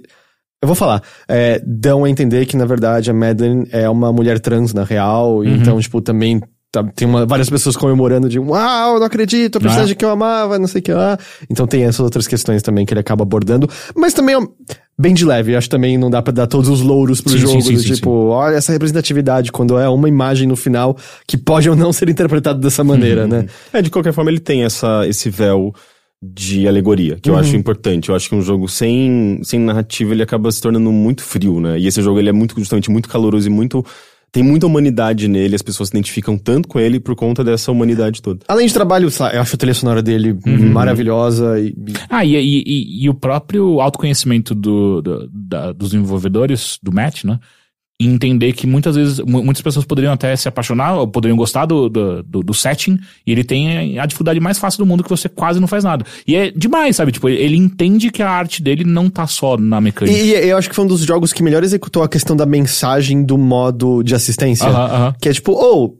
A gente pensou do jogo de outro jeito, mas se você quiser, não é pra se sentir mal, não é pra Exato. achar, tá no modo fácil. Não, é, é pra você jogar e tal. E que eu acho que outros jogos estão olhando, mas eu acho que ele executa muito bem isso daí. E Witcher 3 Wild Hunt é um, sei lá, seria o quê? Um épico nos videogames? É, É, eu acho que ele é epítome do RPG, né? É. É, ele que faz o bagulho do tamanho daquele faz. É, é que é engraçado que desde, é, tipo, desde então, até acho que tá superior na lista, é, provavelmente Divinity Original Sin 2, que eu coloquei altíssimo. Bom, quando eu terminei de jogar, eu falei pra vocês, acho que é o melhor RPG que eu joguei na minha vida, desse estilo mais clássico e tal. Ah, mas eu ainda acho que tem... Eu não sei, eu sinto que hoje em dia é muito comum encontrar umas pessoas que, tipo, ah, Witcher 3 é um saco. E eu entendo Sério? você... é, e eu entendo Ou você não gostar. né? Pessoas que acham que é o melhor jogo do mundo. É, também. Mas assim, eu entendo você, tipo, falar, cara, não é pra mim. Mas eu acho que ele tem muitas qualidades meio inegáveis, do tipo, cara, o texto é muito bom, os personagens que você encontra são muito, muito bem desenvolvidos, eh, nunca fica na, no raso, sempre tem mais coisas pra serem encontradas. No geral, é, tipo, todo mundo é mais horrível do que parece que vai ser inicialmente. Sabe o que eu não É. gosto nele? O que me, me- deixou bem. eh, me travou bastante? O Geralt. Eu detesto ele. Eu acho que é um personagem que é, é o típico é, herói homem tradicional, É. assim, tipo, que tipo, é meio durão, esconde seus sentimentos, fala como aquela voz, que é o Batman, sabe? Então, eu, detesto isso. Eu acho que até mistura-se um pouco porque, como ele perde as emoções e ele tem aquela voz, parece que ele não tem sentimentos, e ele tem, na real. Mas o que eu concordo é que o Garrett parece um herói de um romance pornô softcore. Uhum. É, sabe? Do tipo, ah, você está colhendo as flores, Uhum. e se eu ajudar você, puyuru, e cortinas balançando, sabe? Do E tipo, a quantidade de cenas de, de nudez também não, É, não sim. ajudam não, muito não, nesse. não, não muito. Mas eu ainda acho que é um RPG. ah, talvez o segundo RPG mais importante da década, quando a gente tá considerando alcance, o quanto que fez pessoas se embrenharem num jogo com mecânicas. É complicado. Do tipo, Porra! cara, sabe? É complicado. Ah, talvez não é o RPG mais profundo do mundo, do mundo, mas não é fácil. E um monte de gente que às vezes não, não toca em videogame se interessa porque gosta do mundo, se interessa por ler os romances, porra, tá- sabe? Os romances podiam já ser populares. Não ia ter a porcaria de uma série da Netflix agora se não fosse a popularidade dos jogos, com certeza, sabe? Agora, a ordem disso é, são tão diferentes, eu, eu não sei. Eu acho que vocês se sentem muito fortes em relação a Beginner's Guide pra, pra ele tá, tipo, pra baixo, sabe disso? Mas aí, ainda assim, tipo, cara, pra mim é tudo tão da hora ainda, sabe? Eu, eu, quais são os quatro? Beginner, Celeste, Witcher e... Hotline Miami. Eu, ah, eu- Hotline pode ficar eu lá diria, em cima. tipo, Hotline, Uhum. Celeste, Witcher e Beginner's Guide. Perfeito. Pode ser. Agora a gente tem Florence e Dark Souls. é muito engraçado, como são coisas totalmente opostas. O- o- ambos com 11 pontos cada. Cara, Dark Souls é, É o inaugurou, inaugurou um novo estilo de jogo. É, eu, eu, eu, eu vou dizer assim, eu, eu acho não só que Dark Souls tem que ficar na frente, como eu acho que ele tem que ter um asterisco do lado também, porque Cara, é, o que ele fez é o jogo mais influente da É. década. Não, vai. É um dos três jogos mais influentes da década. Mas ao mesmo tempo, ele apareceu em uma lista só. Não apareceu no do Heitor, Por não mais- apareceu na minha. Mas E- eu coloquei ele na lista do tipo, cara, isso aqui tem que ser conversado sobre mesmo que não apareça. Eu não coloquei, na- porque essa é aquela coisa. Eu reconheço a importância de Dark Souls. Não é do meu gosto, mas é esse o lance de montar uma lista de, da década, né? Eu acho que você acaba tendo que balancear as duas coisas. É, ao mesmo tempo, Dark Souls, ele, ele dá continuidade a um, a um estilo que já existia, que é o Demon Souls, que saiu em 2009, ou seja, não é da década que a gente tá analisando. É, mas certamente o, o impacto aconteceu nessa década, né? Tipo, Dark Souls é, é, acabou gerando uma série de, de. Inicialmente a gente chamava de clones, eventualmente as pessoas começaram a chamar de Souls-like, porque assim que se, sei lá, surgem alguns gêneros em videogames, né? Tipo, Doom meio que foi, foi a mesma coisa. É, então ele tem um, certamente um impacto muito grande. E o Demon Souls, ele, vamos dizer, ele é quase o, o pré-vanguarda. Eu não tô dizendo, ah, o jogo não Uhum. Ele é vendeu. o Uncharted 1. Menos popular, não sei. Mas o lance é que, enquanto você tinha algumas exceções na época, se eu não me engano, Demon Souls foi o jogo do ano da GameSpot, porque o Kevin Van Nordic, na época, um dos escritores de, de Divinity Original Sin 2 hoje em dia, defendeu dizendo, cara, isso aqui é especial, isso aqui é importante. A esmagadora maioria do- dos veículos de crítica, de pessoas, era isso aqui é muito esquisito, é muito Obtuso, difícil, é, obtuso não dá pra porra." entender as coisas. Já, óbvio, já tinha, é um monte de pessoas dizendo, cara, isso aqui é muito da hora, isso aqui é algo especial. Eu sinto que é no Dark Souls que não é que eles fizeram comprometimentos pra virar mainstream, o jogo ainda necessita de uma de um, de um certo esforço pra ser compreendido, mas eu sinto que foi um momento que as pessoas começaram meio ah, eu acho que vale me esforçar pra entender isso aqui. Eu, ah, tipo, por que que eu só tô aceitando o design de jogos que é tudo mastigado e entregue pra mim? Porque a gente tá sendo, a gente tá no site, ele é de 2010, o Dark Souls? 11? É, não lembro. Bem, bem É, no mas bem no comecinho. A, dé- a década de 2000 é aquela década do, com os jogos com os tutoriais infinitos que te ensinavam tudo, que é um saco, sabe? E, e hoje em dia, a influência negativa também, que é. Tá, tem muito jogo que quer fazer o mesmo estilo de história arqueológico, tem muito jogo que é. Eu não vou te ensinar nada. Sem, sem, sem entenderem que. Ou não, Dark Souls tá me ensinando muita coisa. Aquela primeira área é um grande tutorial. Ele não tá aparecendo umas caixas gigantes de texto dizendo o que você tem que fazer. Mas o design, o game Ele, só não- design. ele não botou o clipe. O game design, ele botou Einstein, né? É diferente. o game design, o level design tá te ensinando coisas passo a passo, né? Ele não subestima a inteligência do jogador, né? Ele deixa que o jogador explore, entenda no seu ritmo, aprenda eh, e melhore, né? Tipo, eh, o jogador se torna mais hábil com o tempo e sem que o jogador precise ficar, sei lá, tipo, necessariamente enchendo barrinha do personagem, sabe? Tipo, ele é mais focado nas habilidades do que necessariamente nos sistemas de RPG, que é o que a maioria dos jogos normalmente E, faz, né? além de coisas como, ou, A mitologia que ele criou em volta. é, o, o sistema, né, vamos dizer, arqueológico, É. mas eu também ia dizer, os elementos multiplayer, que, tipo, todos os jogos copiam alguma coisa do multiplayer da, da From, alguma coisa do combate da From, alguma coisa do. do. Eu esqueci qual era a outra coisa que eu ia falar. Eu falei multiplayer, falei o combate. História, mitologia. É, é, o estilo arqueológico é Ah. de, de contar. Às vezes de maneira negativa, do tipo, é, sei lá, eu, eu tava conversando com o Rick hoje. Hollow Knight tem o, Corpse Run do, do Dark Souls, Demon Souls, e é, Lords of Fallen. Lords of... Mas aqui, tudo bem que lá é um, tipo, é um Souls-like, É. né? Mas eu digo, sabe, é um jogo que pegou o sistema de morte do Dark Souls e é, uau, isso aqui não adiciona em nada esse jogo. Esse sistema de morte não deveria estar em Hollow Knight. Até Shovel Knight, quando você morre, fica dinheirinho voando pra você pegar Sim. depois, sabe? Tipo, todo mundo jogou os jogos da From e falou, pegou alguma coisinha, pulverizou de alguma forma. Ao ponto que agora a gente já tá chegando no ponto que é, não é mais de um clone, a gente tá também saindo de Souls-like, porque é tão... É, é É a linguagem é, do tu- jogo. tudo é, tem. é, é, é. Se tudo tem, não, fa- não faz mais sentido nomear, sabe? Então eu acho. Quer dizer, fala de Florence também, porque eu. Assim, Florence é, é um, é um jogo mobile, tem poucos jogos mobile nessa lista. É, eu, eu acho que ele é um desses jogos que acaba é, sendo mais impactante justamente pela sua narrativa. Ele é um jogo de narrativa, né? Ele não tem grandes mecânicas, mas ele tá sempre associando a interatividade com a história, né? Tipo, a- a- as mecânicas ex- existem em função da narrativa. E é um jogo que fala sobre relacionamento, sobre separação, é, de um ponto, é do ponto de vista feminino. É um jogo com uma arte é, muito bonita, 2D, num estilo que a gente não vê também com muita frequência. Ele é um jogo muito simples. é, e ao mesmo tempo é muito, é muito acessível, sabe? Qualquer pessoa consegue ter um celular, consegue baixar esse jogo, ele custa super barato. É, eu acho isso também importante, né? Essa acessibilidade. E justamente, ele tá contando uma história usando a linguagem de- do videogame, uma história que é, é, Eu acho que todo mundo consegue se identificar, porque todo mundo se apaixona, todo mundo se separa, todo mundo muda de casa. é, e, e ele faz isso de uma maneira muito, muito inteligente. Então, por isso que ele tá nessa lista. Mas acho que ele fica o Florence 35, Dark Souls 34. Eu, eu, eu, eu, eu tô chocado como são. Tô tá lá em 34, mas beleza. Botei o asterisco do lado. Tá. É, em seguida, a gente tem Gorogoa em. é, é, Gorogoa junto com Doom de 2016, ambos com 12 pontos. É, eu, Gorogoa eu achei super interessante. Mas é um puzzle. E aí acabou, Não, mas, mas isso não diminui. É, exato. O não poder. é... Não, não, é que pra mim- Portal 2 também é um não, puzzle. cara, saca só. Eu acho que ele fica ali. Eu não acho que ele. Eu, eu não enxergo É, nele eu- a, a profundidade que talvez você enxergue. Eu- eu acho eu que eu- vejo nele, tipo assim, é, é um puzzle, é isso. É Eu- muito bonito, muito bem feito. Mas alguns dos melhores jogos são. Da, É, que não, da é- história do PC são puzzles. São puzzles, mas, Isso. mas, tipo, sei lá, eu não tinha colocado nem entre os 10 melhores Não, do é, ano. ele nem apareceu no. Eu, eu, é, eu que coloquei, eu acho, eu acho ele brilhante. É, é um desses jogos que, sei lá, surge a cada uma década, justamente. Porque, Até porque o cara demorou uma É, década pra fazer. demorou uma década pra fazer esse jogo. É, é um jogo que também ele não explica suas mecânicas, ele é totalmente é, é, misterioso, né? Ele, você tipo não entende exatamente o que você faz, é a partir da interação que você vai entendendo. E ao mesmo tempo ele é uma história. Ele tá contando uma história por meio de- desses quebra-cabeças lógicos que envolvem tempo, espaço. Você percebe que você está navegando no espaço e no tempo a partir de pequenos eh, pequenas interações de quadros, né, de imagem.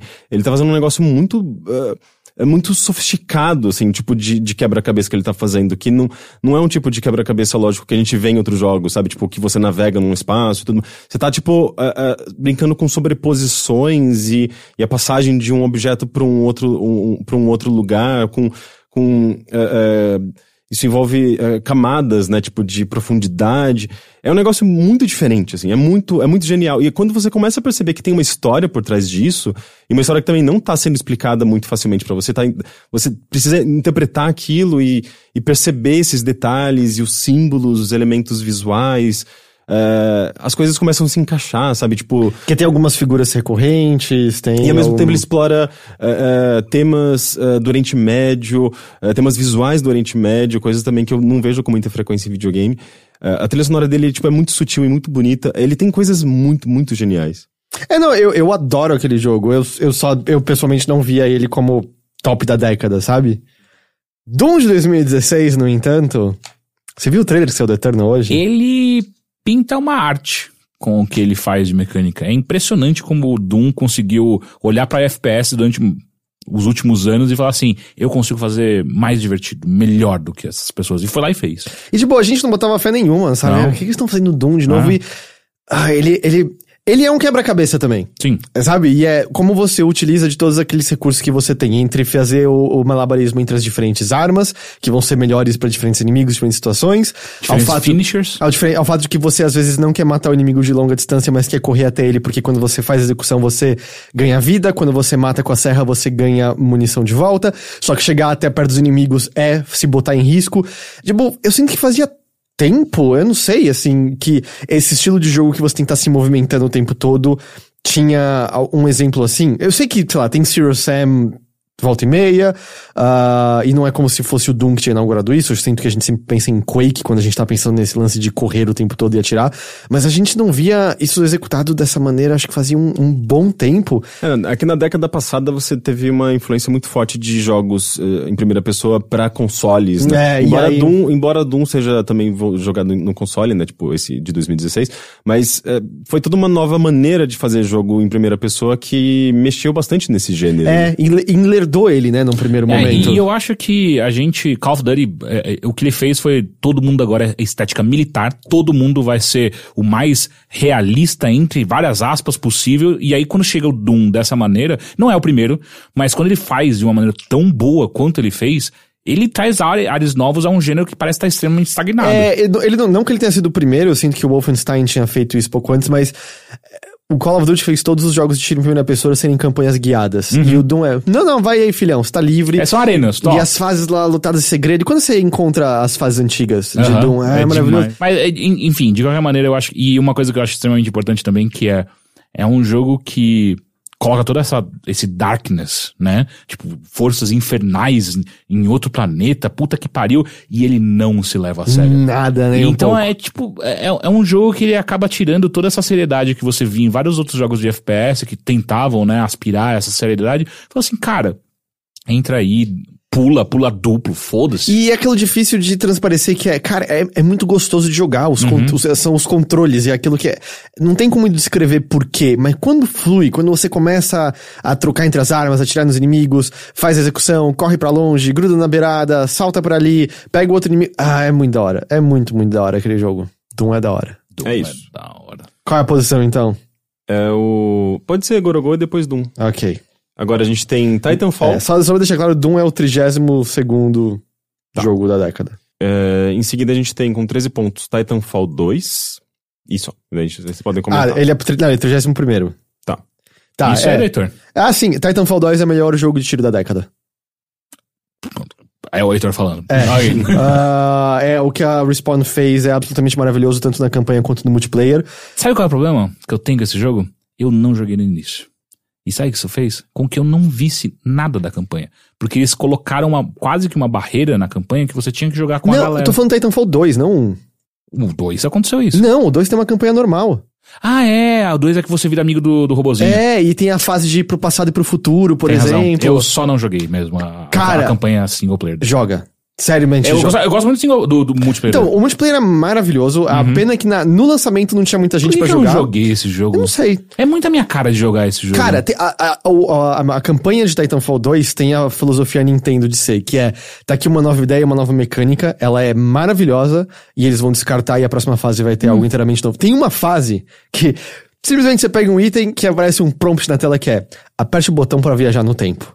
E você viaja entre o passado e o futuro, e você começa a executar desafios de combate e de plataforma saltando entre tempos diferentes eu enquanto lembro, você eu joguei faz. esse negócio. Será que eu não terminei É, eu não só? sei. Ou eu só esqueci mesmo? E sem contar que o robô, o BT lá, ou eu esqueci o nome dele, ele é engraçado, ele é carismático de uma maneira que você não espera que ele vai ser. E sem contar que o jogo tem toda a, a mobilidade que eles implementaram já no primeiro Titanfall, que você corre na Ah, eu parede, joguei pula. essa porra. Esse jogo é, bom, pra caralho, é, o bom. melhor jogo de tiro da década. Não Mas eu- concordo, mas beleza. Por alguma razão, tipo, nessa época eu não, não tinha nenhum problema, assim, muito com jogo de ação, jogo de tiro, eu jogava de boa.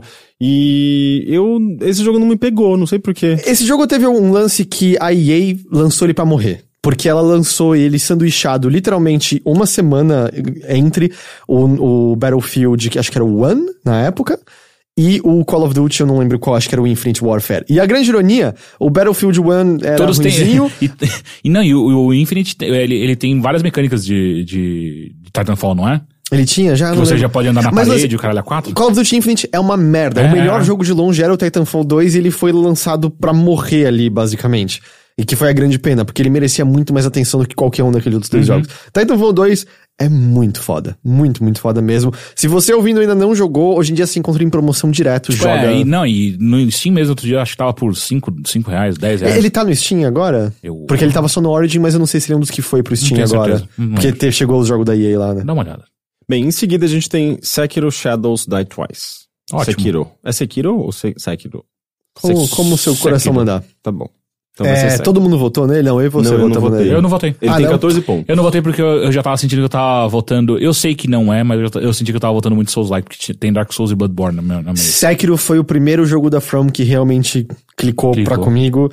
Ah, eu não vou me repetir muito porque a gente falou bastante dele no final do ano passado, mas é um jogo absolutamente maravilhoso. Eu gosto muito desse jogo. Ele é daqueles jogos que eu fico. hum, eu acho que eu sempre me senti positivamente em relação a ele. O problema é que ele tá muito quente na cabeça, então eu me sinto ainda mais positivo em relação a ele. Mas é tipo, oh, de- de- dentre os 30 melhores jogos da década Sekiro, eu concordo completamente. É, depois a gente tem Inside, com 16 pontos. Cê- alguém votou em Inside? Eu votei Inside. Eu, eu, Eu joguei recentemente e achei tão chato. Sério? Ah, é verdade. Eu eu lembro que você você comentou, você não gostou muito. É, Inside, Talvez, talvez tenha sido porque eu perdi o momento onde ele foi lançado. Mas não, contexto. acho que isso, isso tem relevância. Tem, Especialmente tem. porque Inside ele não, ele não é um jogo que envelhece muito facilmente. Ele não é realista, é, ele tem Não, controles eu- super simples. eu- eu ele não- é mais essa experiência estética, visual, sonora Não, e então, narrativa, né? Eu, eu não acho que ele, o que me incomodou nele foi mecânica ou algo do tipo. Foi exatamente. Eu acho que eu já. Eu, eu joguei todos os que se inspiraram nele. E aí quando eu volto pra ele, eu fico. Ah, eu já vi isso em Meio tantos parecido. outros outros lugares. Tá. É, eu. Porque é engraçado, essa década tem o Limbo também. E eu fiquei muito. hum, E Limbo também não me impressionou. É, então, e eu fiquei muito. hum, eu, eu voto no Limbo ou nele, porque eu, eu sinto que. Tipo, o Inside não existiria sem o Limbo, ele é basicamente uma continuação. Mas é, eu, eu senti, pelo menos na época que o Inside eh, refinou de uma maneira impecável as ideias desse estilo de jogo que, ei, voltando influências, porque quantos jogos não tem, ah, é um jogo de você andar da esquerda pra direita e resolver leves puzzles no cenário, que são um saco absoluto e nada, nada divertidos. E o personagem. É, é, é, o personagem infantil também se tornou uma. Uma- um, um trope É. muito normal. E enquanto eu, eu sinto que Inside é. Eu consigo imaginar as versões anteriores que a Playdead fez, em que cada sessão era cinco vezes maior. E eles olhando e é tipo, Kill Your Darlings. Deixar, tipo, tudo perfeito, assim, tipo, você vai sentir saudade de cada coisa que você faz. Porque elas, antes de você começar a sentir que você tá chegando à exaustão daquilo, plá, acabou. Você já tá numa nova coisa e pensando algo completamente diferente. Quando você achar que tá começando a ficar cheio daquele cenário, plá, acabou, ele segue em frente. Criando um jogo, é, eu não sei como botar de outra forma, muito bem editado. No, tipo, nada dura mais do que deveria durar, nem minimamente. E, e eu sei que incomoda algumas pessoas o quão, vamos dizer, abstratos são. Tipo, não tem uma história concreta. Tem alguns temas, mas não tem uma história concreta. É que é, é concreta nos padrões de videogame, né? Eu, eu, eu acho que nem minimamente há uma trama concreta. Eu acho que há temas. Mas o. Eu sinto que atiça tanto a imaginação quando você vai pra aquela área que tem ondas sonoras que despedaçam tudo que elas encontram. sim. Ou o que, que são aquelas criaturas ah, submarinas? Por que, que aquilo acontece com o garoto naquele momento? Quem são esses homens com os cachorros seguindo as pessoas? O que, que é aquele experimento ao final? Eu não sei, não há uma resposta, mas tudo atiça a imaginação de uma maneira que eu. De uma maneira gostosa, porque eu acho que tem elementos visuais e clima o suficiente pra fazer a sua mente se perder por aquele mundo. É, ele tem uma subjetividade, uma, eh, um, um trabalho artístico eh, que, que, que conversam entre si, né? Tipo, tudo tá criando esse- uma ambientação muito misteriosa, assombrosa.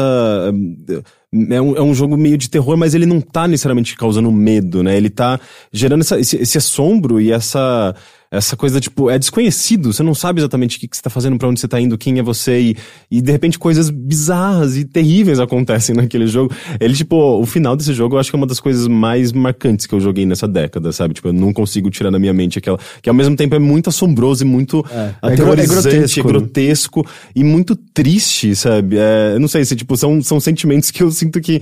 é, não, não são. Não é, não é comum a gente sentir em videogames. E ainda por cima, tem uma conexão com o Limbo.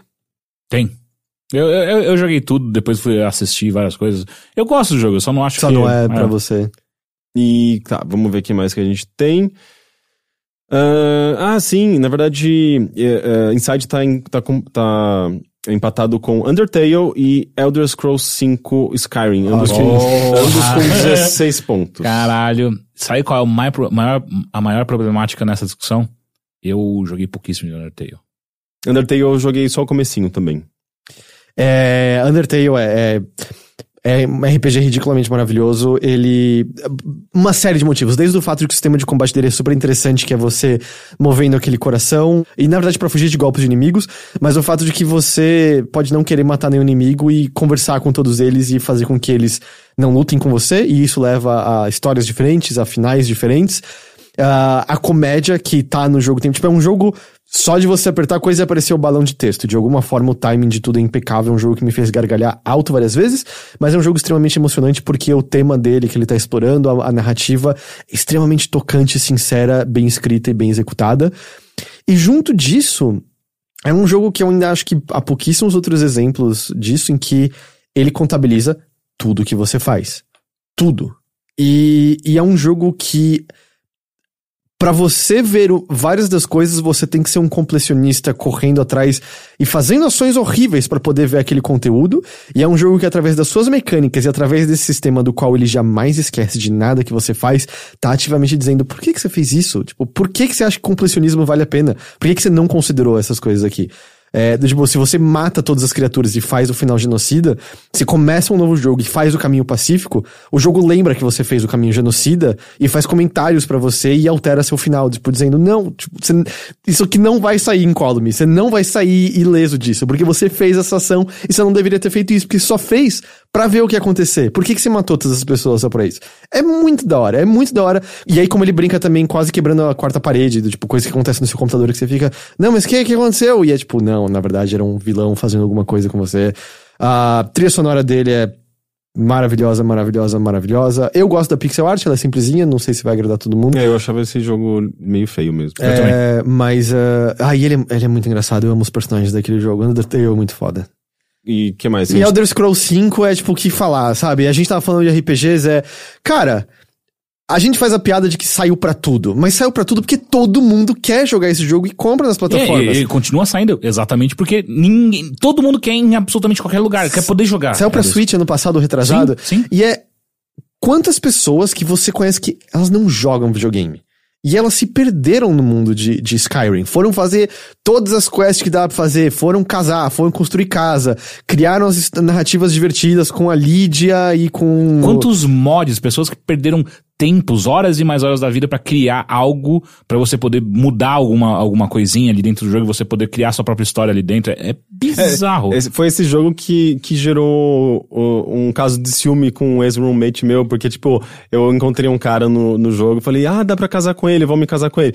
Daí o meu amigo já tinha se casado com ele no jogo dele e falou, não, esse boy é meu, você não vai se casar com ele. E, e, assim, é um. ah, Vamos dizer, o Twitter eu sei que existe, acho que é desde 2006, mas o Skyrim ele é de 2011, é isso? 2010, 2011? eu É, ele é acho. bem no comecinho. comecinho. Ah, então a gente tava meio que num boom ali de, de, de Twitter e uso de rede social desse tipo.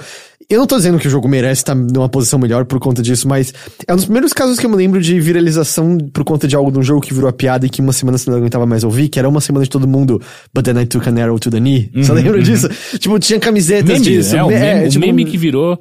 As histórias com a Lídia, todo mundo tinha alguma história É, com, com a Lídia. particularmente no, no Games on the Rocks, especificamente, quando o Baga contou a história dele da. Da Lídia assombrando Da ele. Lídia assombrando, que foi um bug que aconteceu no jogo, e isso fez com que a Lídia pra sempre assombrasse o jogo dele. Cara, até no erro esse jogo acertou, sabe? É muito louco, Eu- velho. eu, É, sinceramente- Ele tem essa coisa de, de- de um sistema, um, um mundo com sistemas muito complexos que é, os- esses objetos interagem entre si de, de maneiras muito imprevisíveis e muito interessantes e meio engraçadas, meio absurdas, a ponto de das pessoas criarem suas próprias histórias, né? E essas histórias vão ser sempre diferentes, porque são é, é, caminhos diferentes, opções diferentes que as pessoas tomam e é, itens que elas carregam. Tudo isso vai gerar diferentes a- possibilidades. Minha sala do queijo. né? Eu, sinceramente, assim, eu não, não vou bater o martelo e dizer com certeza, mas eu sinto que algo como o sucesso de Witcher nos jogos não aconteceria se você não tivesse o Skyrim antes, tipo, abrindo a porta pra fantasia pra muitas pessoas. Eu sei que acho que o Game of Thrones já tava no ar na época, mas eu não sei se se teria o, o, o apelo mainstream que teve se também não tivesse essa concomitância de fatores que, cara, o Skyrim vendeu e alcançou muitas e muitas pessoas, fez as pessoas tentarem. É um jogo complexo, ele é mais simples do que os RPGs, mas ele é muito complexo. e de alguma forma ele alcançou. Hoje em dia é fácil odiar a Bethesda, é, xingar é Tom Howard, né? Sim. Xingar, e é tipo, o que a Bethesda se tornou. Mas Skyrim é um jogo muito importante. E, e ele é bom. Eu, eu, eu entendo que hoje em dia eu não tenho vontade de retornar a ele, mas ele é muito bom. Mas e o louco é que se você quiser retornar agora, tem tanto mod pra deixar ele bonito que ele parece um jogo de última geração. É muito doido, cara. E é, todo mod pra mundo- deixar ele bonito, feio, mod pra, pra, É. pra deixar ele do jeito que você quiser. Dá pra você jogar com, com o, o Thomas, o. O trem. O, o trenzinho como, como o dragão, meu irmão. A gente é fazia no, no IG, né? Tipo, 20 mods pra deixar É, o jogo é, é. bizarro. É, tipo, vocês, vocês gostam, certo? De Skyrim? Sim, sim. Sim, eu gosto, eu gosto bastante dele. É, eu acho que a ordem aqui seria Inside, uh, Undertale e Skyrim. Beleza, E eu não sei sim. nem se Skyrim merece um, um asterisco do lado. Às vezes sim, isso aí. Continuando, a gente tem com 18 pontos Life is Strange. Uh, não sei se vocês votaram, eu votei e coloquei ele relativamente alto na minha lista. uh, porque eu sinto que ele pegou. Mas ele tá empatado com alguma coisa? Não, ele não, não tá Ah, tá. Uh, ele pegou as mecânicas, as ideias, na verdade não- eu não diria nem mecânicas, mas o estilo e o design uh, de Walking Dead, uh, da Telltale. Que tá e- na minha lista. e, e fez uma coisa muito parecida, só que com temas que a gente não via com muita frequência em videogames, eh, dialogando melhor com o mundo real, né, e com nossos tempos, assim. Então tem, é um jogo focado em personagens mulheres, personagens adolescentes, que enfrentam situações vividas por adolescentes, né, tipo... Voltar no tempo. é. Não, mas isso daí é a fantasia em cima sei, eu dessas, sei. de- dessas questões. Eu só não podia perder a piada.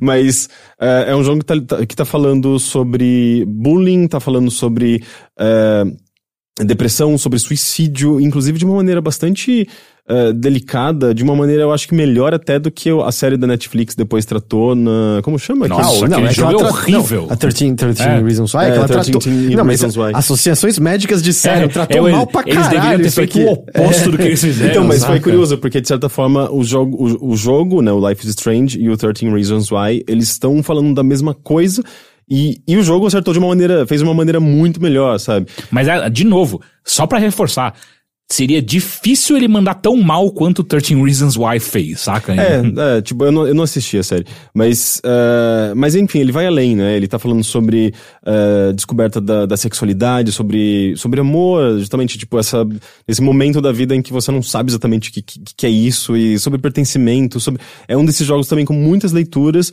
eh, e que ao mesmo tempo tem um mistério, sabe? Ele tá, tá se focando em contar uma história de mistério, tem essa influência de, de Twin Peaks, dessa, desse, desse tipo de... eh, de, de- de aventura eh, num, local físico, sabe? Tipo, numa pequena vila com elementos sobrenaturais. Eh, Sabe quem faz isso? Until Dawn. É, mas Antidol tem uma estética mais terror clássica, né? Eu pensei que vocês entenderam que era uma piada, mas tá beleza. então, agora, então agora é sério. eu não Until joguei- Dawn e Life is Strange é isso eu, aí. eu é... não joguei Until Dawn, eu não sabia que tinha elemento sobrenatural nele, então... Hã? What? Tem, tem desde o começo. Tem no sabe. trailer. Tem trailer no É. Until Dawn? Não sei, acho que eu nunca vi o trailer.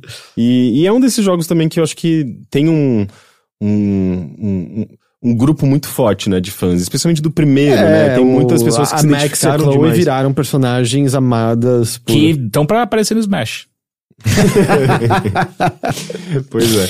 Essa vocês entenderam a piada. Que bom, fico feliz. E, mas eu, eu gosto muito, assim, tipo, é aquele tipo de jogo que, que eu sinto que quando você termina, você sente falta desses personagens, sabe? Porque você convive com eles e você entende ah, a realidade deles, os, os problemas, sabe? Tipo, É um jogo que tra- trata de vulnerabilidade humana, e especialmente numa época que a gente ainda via poucos desses jogos, parece, né? O- Os jogos ainda eram muito focados em fantasia de poder, e de repente você tem esse jogo que é sobre pé no chão, e ainda que ela tenha essa questão de tipo, voltar no tempo, não é sobre necessariamente dar eh, um grande poder. Eh, O poder dela é muito limitado, e é justamente essa a graça, né? Você consegue- voltar no tempo, mas dentro de mu- muitos limites, e em alguns, alguns momentos você não vai conseguir voltar no tempo, então as suas decisões são fixas.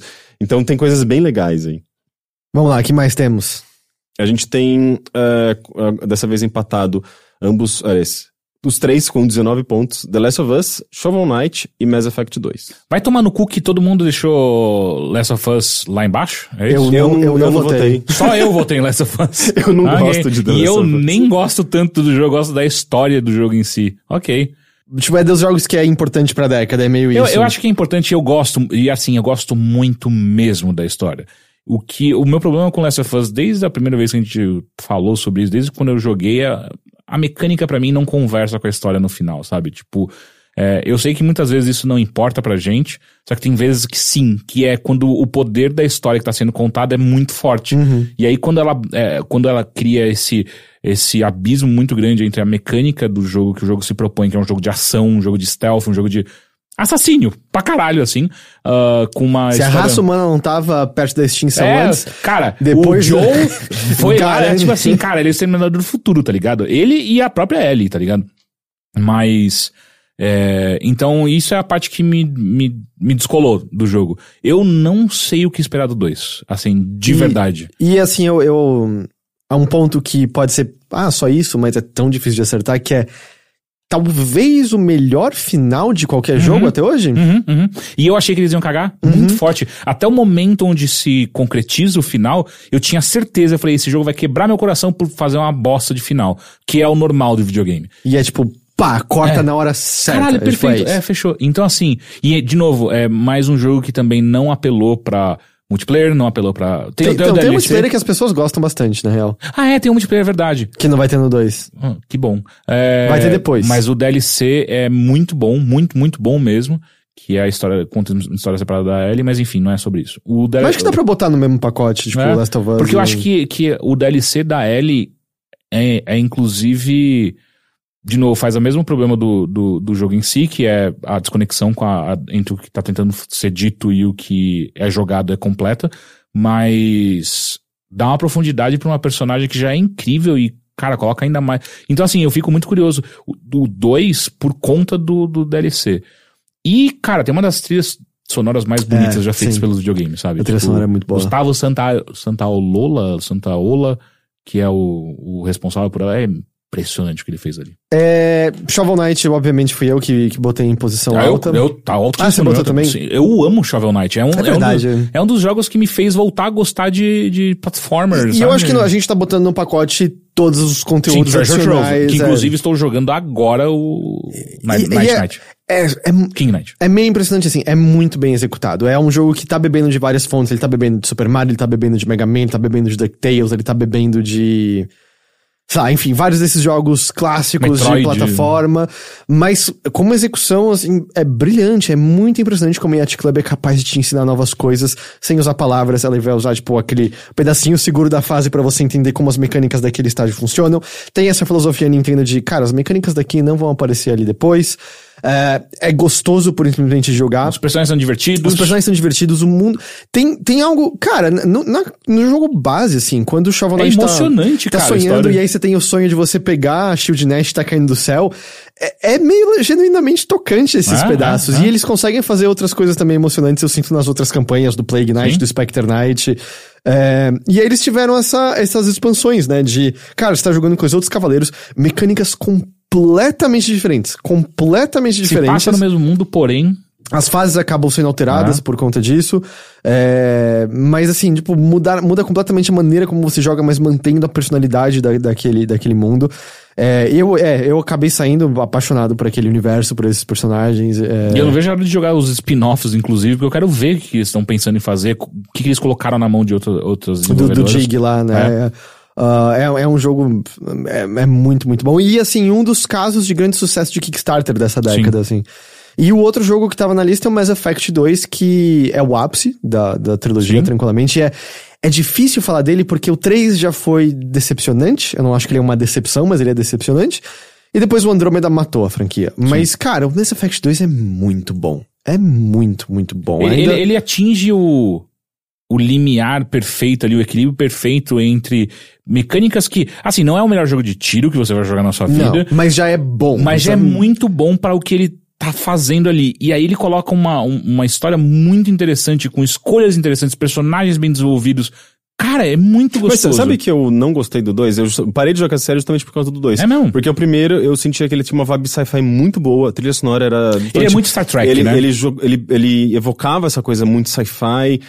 Eh, ele era mais focado nas histórias, ele, os, com- os combates não eram muito bons, mas E- ele não, dava, não dedicava tanto tempo assim aos combates. Mas eu sinto que ele era, ok, tipo, ele tinha mais corredores, ele tinha, ele tinha uma série de limitações de design.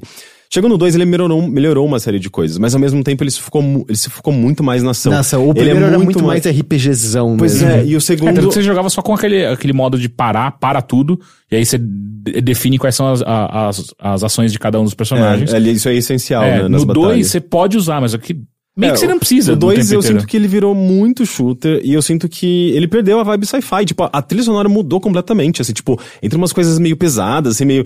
Tipo, saíram os sintetizadores sutis e bonitos e entrou uma trilha sonora. Ah, lembrei. Lem- Entrou uma trilha sonora típica de cinema Hollywood convencional com orquestra. Entendi. Eu achei que matou, sabe? Tipo, tudo que eu gostava em Mass Effect, o 2 matou. Daí eu falei, não quero mais jogar isso. Eu parei Entendi. completamente. É, é assim, eu, eu concordo que o primeiro tem características que são uma pena que ficaram pra trás. Do tipo, eu sinto que a primeira vez que você chega na, na Citadel no primeiro, é, cara, você passa cinco horas seguidas conversando com as falando pessoas. com as pessoas e, e de- é, é, é, en- entretido de fato. E, e é, e é quando você tá aprendendo sobre aquele universo. Mas é, eu acho o 2 o ápice da série, porque é onde eu sinto que a história, de fato, engrena. É onde eles criam esse equilíbrio que, é, no fim, parece que é o que eles almejavam entre um jogo mais de videogame tradicional e, e esse, eleme- esse elemento do universo. Mas é quando você tem o desenvolvimento mais profundo de personagens que você já gostava. Tipo, o Garrus é legal no primeiro. Mas é no 2. Cara, quando ele aparece lá, todo vestido, esse cara, quem é esse Porra. daqui? E tipo, eu acho que diz muito que a gente ainda lembra o nome desses personagens, do tipo, o, o Thane. Uhum. Porra, cara, que personagem foda. O que é personagem. É um, é um assassino religioso. É, é, E é que, muito e que tenha. Eles têm uma memória perfeita, não é? Ele- aquela raça pode se perder nas memórias do- dos eventos passados lá pra sempre Uhum, e tal. Ah, as missões de, de lealdade de cada um deles. Eu não tô dizendo que todos os personagens são, são impecáveis. Acho que a, a Miranda. Tipo, os dois personagens humanos da equipe são, tipo, meio É. descartáveis e tal. Mas o retorno da Talia é maravilhoso. É, tudo funciona de maneira muito boa. E tem uns set pieces bons. Quando você tá lutando contra a Minhocona no, Sim. no planeta lá, por É. exemplo. Eles se livraram da porra do Mako, que era um saco. Ah, eu gostava. Ah, aí- não, aí a gente- cara, eu não gostava dos carrinhos. E eu sinto que foi um, um- Infelizmente o 3 acabou exagerando, mas foi um jogo que teve DLCs legais, do tipo a do. do... Sim, quando aparece o maluco da Jamaica, é, é maravilhoso. E eu tava pensando do Black. ah, Peraí, o cara da Jamaica não é do É, do não, já- eu não sei quem é o cara da Jamaica. Que é o cara que é uma raça que já tinha sido. Tinha sido É o terceiro, isso. É o terceiro, é É o verdade. terceiro, e não deveria ser DLC, deveria ser. Ele é um Prometh Promethean, é isso? Talvez. Enfim. Não, mas eu tô pensando do, do, do, do cara que troca informação, que. O Trader, é, eu sei, eu sei. Eu você esqueci o nome agora. Só porque eu falei que todos os nomes são memoráveis, mas enfim. Ah, eu não sei, mas Effect 2 é, eu acho fenomenal. É um Uhum. jogo. Ele é mais. Menos complexo do que seus outros RPGs, mas caralho, como foi maravilhoso estar naquele universo ali. concordo. Tipo, eu acho ele bom demais. A gente tem que pensar se a gente eh, acha que ele tá na frente de fato de Skyrim. Mas o Skyrim tá com. Não, o Skyrim. É, é pra botar um asterisco no Skyrim? Eu acho bom. Você tinha falado que eu tinha colocado. Ah, é. Então, é, ele tá com um asterisco aqui. Mas é. Mas o Skyrim já tá ali atrás. A gente tá empatado o quê? O Mass Effect 2? Era, a- n- nesse momento, é, é, The Last of Us, Shovel Knight e Mass Effect 2. Ó, eu voto Mass Effect, Last of Us e Shovel Knight. Eu voto com Shovel Knight atrás de Last of Us. E o Mass Effect em, em último desses três. Peraí, em último no sentido de 25 ou 23? É, Mass Effect, é, É, Shovel Knight e de The Last pra of baixo. Us. Tá. Eu votaria pra Mass Effect tá mais perto do primeiro do que Shovel Knight. Ô, Olha. louco. Eu gosto muito de Mass Effect 2. Ah, isso aí, bota aí. Não, mas o Teixeira gosta muito de Shovel Knight também.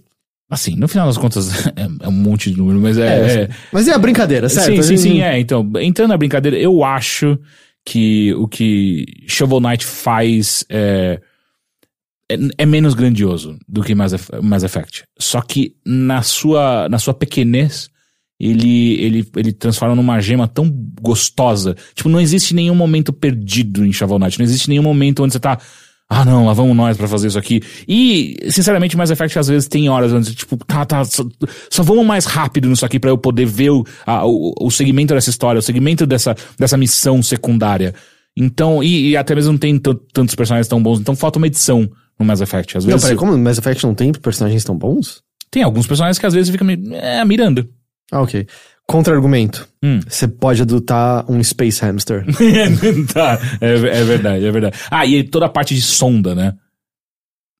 Ou é- isso é no 3? Não, isso é. Eu tinha esquecido. Sabe? É, Lembra a parte de hum, sonda? Que coisa chata que Porra, você... mas lembra que o 2 introduz o The Elusive Man? Que é legal. Que é muito É bom. legal, é- é um personagem É legal, é um muito personagem bom. É o legal. Martin Sheen, não é? É, é, é, porra, é é muito um personagem legal, Puta, Mass é. Effect 2 é muito bom. Eu gosto muito de Mass Effect, só que assim, de novo, ele... A gente tá falando de um jogo que é enorme, tem várias qualidades, enquanto outro que só tem qualidade. Então é Mass Effect, Shovel Knight e Last of Us, é isso? Não!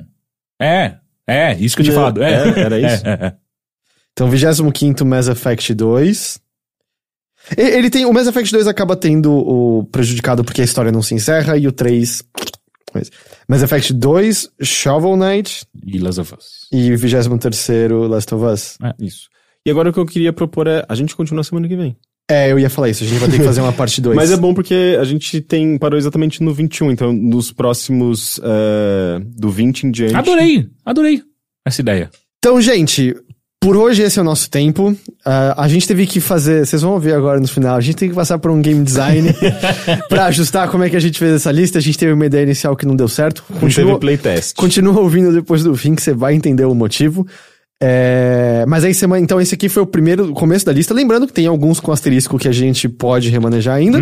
Mas a gente basicamente fez a metade. E aí na semana que vem, aproveitando que ainda é janeiro e não tem nada muito acontecendo, a gente vai fazer o resto da lista do, dos. Mas já vai deixando aí nos comentários o que, que você. Ou manda pra gente também no Twitter é, o que você acha dessa lista e o que você colocaria na sua lista. Pode Mas ser o top 5 Uma coisa que você pode fazer, Heitor, é ler como tá a lista no momento. Tá bom.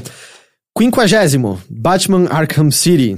Quadragésimo nono, What Remains of Edith Finch. Quadragésimo oitavo, Into the Breach. Eu nunca achei que eu ia conseguir colocar Into the Breach. Eu tô feliz. Como assim? Você conseguiu colocar Terraria acima de Into the Breach? Quadragésimo sétimo, Terraria. Terraria é muito bom, Tá cara. vendo? Tipo, você, you fooled yourself. É isso que você fez. Quadragésimo sexto, Shadow of Mordor. Quadragésimo quinto, Destiny 1 barra 2. Quadragésimo quarto, Papers, Please. Quadragésimo terceiro, Super Mario Odyssey. Quadragésimo segundo, Everything. Com 42, lembrando aí. Esse não sai daqui. É. Esse é especial. 41 XCOM Enemy Unknown, que tá com asterisco, pode ser que mude. 40 God of War, também com asterisco, esse eu sinto que provavelmente vai subir de posição Porra, antes dessa. bicho.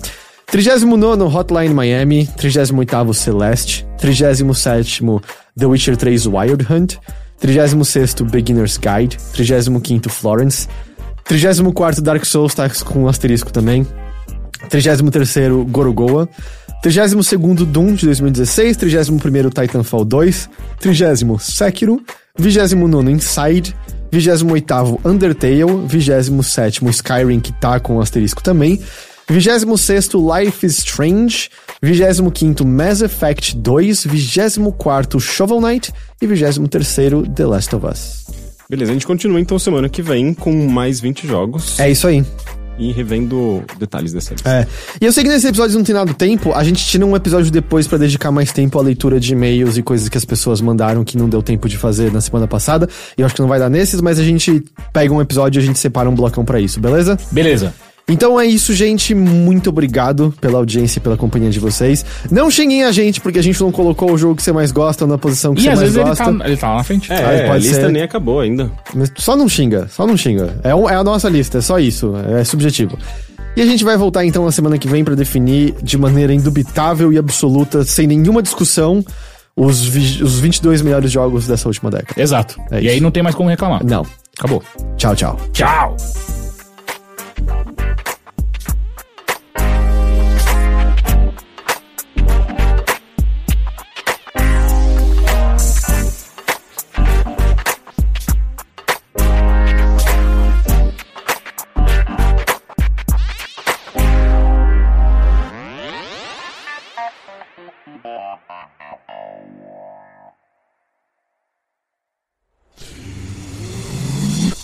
Half-Death.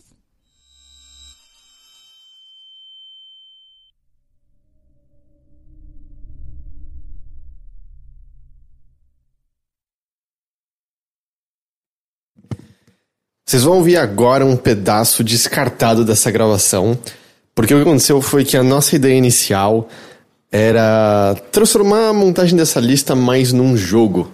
Só que aí a gente descobriu na prática a importância do playtest, né? Pra garantir que as suas mecânicas fazem sentido e não estão completamente quebradas.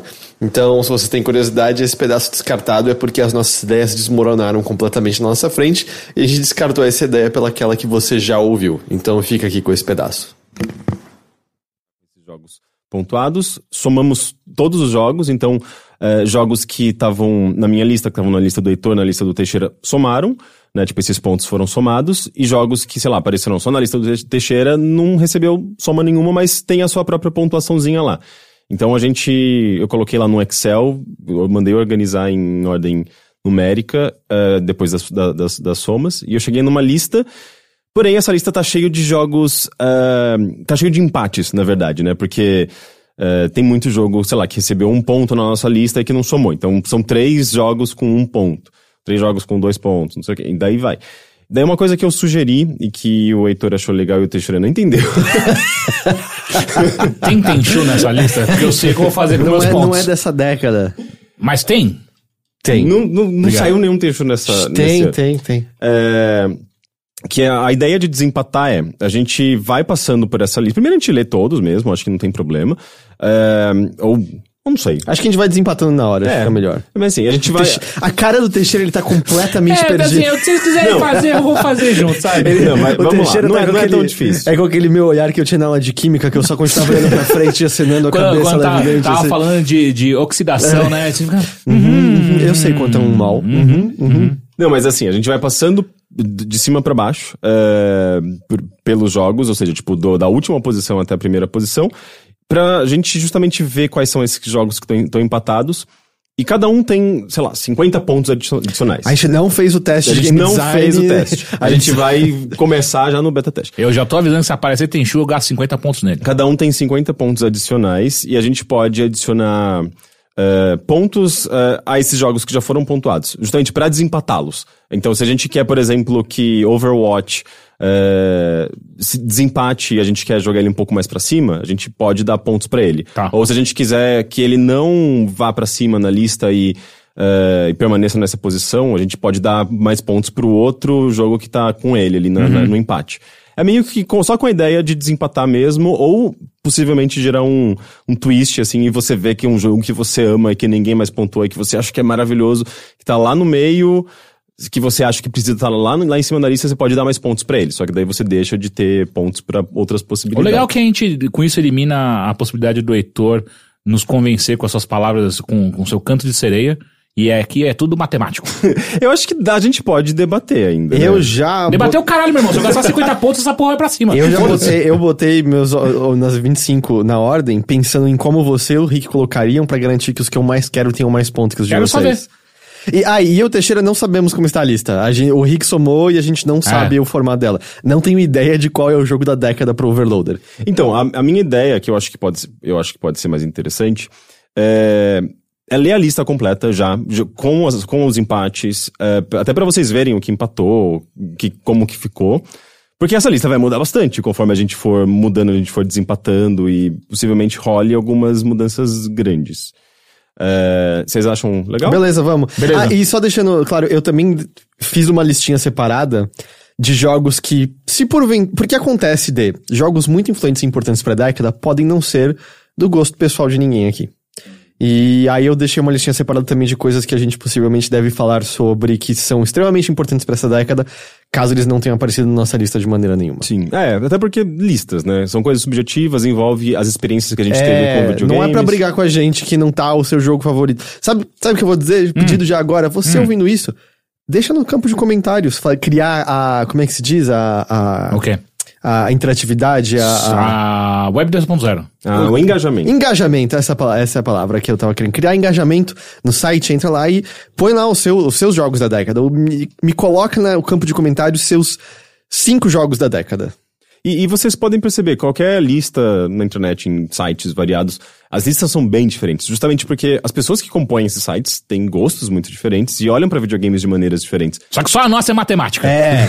e você que tem umas também, eu tava dando uma pesquisada, teve uma lá, melhores jogos in- indie da década. E aí na lista tinha, tipo, Guacamole. Foi a primeira vez que eu quis mandar um e-mail xingando a galera do site. Bem, eu posso começar a ler essa lista? Pode. Lembrando que é, ela não tá, digamos, finalizada, tem muitos empates, então eu vou tentar é, esclarecer quais são esses empates. É, só uma- algumas informações: são 57 jogos na lista por conta desses empates, porque a gente não tem muito claramente as posições definidas ainda. É, e, é, e a gente tem 32 posições. E a gente vai trabalhar para que ela vire 50. Vamos lá. Começou no. 50? É, 50, são 50 jogos. Ah, tá, tá. Relaxa, tá tudo certo. Eu tô, eu tô bem perdido, cara. 32 posição. A gente tem empate entre Overwatch e Stanley Parable. ok. 31 posição. A gente tem empate. A gente não vai gastar ponto É, ainda. não, Por enquanto não. depois, a gente depois. só vai, vai ver como que é essa lista. 31 primeira posição, a gente tem empate entre Resident Evil 7 e Virginia. Peraí, posso só. Hum. Não vai ser mais divertido a gente desempatar agora, porque senão a gente já vai ter ouvido o primeiro jogo e aí vai ser sem Tipo, graça. é, eu só- né? eu só vou gastar todos os meus pontos. Tipo, eu posso gastar 50 agora, e aí chegar no final, tipo, caralho, eu gastei todos os meus pontos. Pode, pode ser. Tá, tá. Tudo bem. Mas então eu vou, eu vou, eu acho que eu vou, vou reexplicar. Tá bom. Bem, o que a gente vai fazer é, a gente vai. ahn, não, peraí. Bem, essa lista tem ah, os empates, como eu mencionei. Então, ah, conforme eu for lendo e a gente for revelando os jogos e comentando sobre esses jogos, a gente vai também desempatando. Ah, se o jogo não estiver empatado com nada, ele vai permanecer nessa posição, pelo menos ah, ah, por cima, assim. Mas conforme a gente for atualizando essa lista aqui no meu, no meu Excel automático, que auto- atualiza automaticamente essas posições, ele já vai aparecer em algum lugar de acordo com a pontuação dele. É difícil explicar a regra de jogo, né? É a parte mais chata, inclusive. E eu, eu preciso dizer uma coisa. Os primeiros jogos empatados, eu não vou querer gastar ponto, porque a gente tem 57 jogos e a lista vai ter 50. Então não importa quanto a gente desempate os dois últimos, os dois vão estar fora da lista. É, os, os últimos você diz. Ah, sim, é. Porque é, a gente tem. Eu vou gastar ponto já. Porque eu não entendi o que Heitor, qual é a do a, a questão é, é, a gente tem 50, e já- 57 jogos na lista. Uhum. Sete jogos, pelo menos, vão cair fora. Ou, ou, obrigatoriamente vão cair fora. Então são os últimos. É. São os últimos, a, a não ser que você é, dê pontos pra ele. esses 50 pontos no adicionais. Overwatch, meu irmão. Peraí, mas dar ponto muda a posição? Eu achei que só desempatava. Desempatava, mas eh, se você tá- se, se o Overwatch tem um ponto e você der três pontos, ele vai ganhar, ele vai estar quatro, com quatro pontos. Isso vai fazer com que ele suba na lista. Mas ele só vai subir em relação ao Stanley Parable. Então ele ainda vai estar nos 57 fora. Não, da você lista. tá dando ponto pra ele. Então ele tá subindo na posição. Esse Ah. ponto, esse ponto eu posso gastar pra transformar o meu, o meu quinto lugar em Em primeiro. primeiro, Eu não tinha entendido que os pontos eram tão Cara, poderosos saca assim. só, esse Eu ponto- achei que eu tinha entendido as regras e eu não tinha entendido. Ó, eu vou falar o seguinte, eu acho que tá desbalanceado. Eu acho que tá vai, desbalanceado. Vai dar ruim isso aí, cara. O que dá pra Hoje a fazer? gente eu vou cagar essa Hoje- porra inteira. Eu, já tô, eu tô prometendo desde já. Hoje a gente briga. Não, gente, mas, mas se vocês gastarem O os pontos, primeiro vocês lugar- não podem mais usar depois. O, o primeiro lugar vai ser aquele jogo de lambida. Sério. Não tá, não tá na lista. É só, são Vou colocar só agora, porque eu tenho os 50 jo- pontos, meu irmão. Só os jogos que estão aqui. entendi, se, vocês, peço- se vocês quiserem uma versão mais light, é tipo, Não, a não, gente, a gente quero a lim- versão Ah, hardcore. A gente limita a no máximo 10 pontos pra Não. cada jogo. É que agora o jogo se tornou outro. O jogo agora é poker. Agora, é, eu quero a versão hardcore. eu quero É ver que até onde vocês vão gastar esse ponto. Eu admito, eu tava zoando o Teixeira, eu não tinha entendido as Viu? regras. Viu? Viu? Então, Eu, eu, eu expliquei tão mal assim ou vocês que estão le- Eu acho que são as duas coisas. é, pode ser as duas coisas. Tá. A gente vai descobrir por quantas pessoas gritando com a gente no Twitter tiver depois da publicação. Eu sei que eu tô anotando meus pontos aqui. É bom vocês anotarem de vocês aí. É igual Eu vou anotar de vocês também, que vocês vão me enganar. É igual o jogo de tabuleiro. A gente vai, vai pegando na, no, conforme a gente vai jogando e todo mundo vai O entender. bom é que no jogo de tabuleiro, geralmente, pelo menos uma pessoa sabe o que tá fazendo. Aqui ninguém sabe. Não, eu sei porque eu organizei. É, então, eu posso começar? E Manda. lembrando, já, já começa, é, vocês já podem é, dar um ponto, dois pontos, até 50 pontos, Yeah. se vocês acharem que esse jogo vale a pena. Esse aí vai ser e meu truco. Precisa Beleza. subir mais nessa lista. Começando. Uh, 32 segunda posição, a gente tem uh, Overwatch e The Stanley Parable, ambos com um ponto apenas. Uh, vocês Vai, querem, Heitor. vocês Coloca querem colocar pra cima, vocês querem manter assim, algum vai ter que, tipo, subir. Então gasta o seu ponto, eu não vou gastar o Pode meu gastar, nisso aqui. Rick. Gasta Teixeira, ponto. você gosta muito de Overwatch, você não quer dar Vai uns... pra porra, meu irmão. Eu quero que se foda, tá no meu último lugar. Tá, então Caguei. eu vou dar uns, uns dois pontinhos a mais Isso, pro Stanley dois Parable. pontos. Se eu acabar com, tipo, 40 pontos pro pró... Daqui 10 anos eu posso ter ma- 40 a mais pra gastar?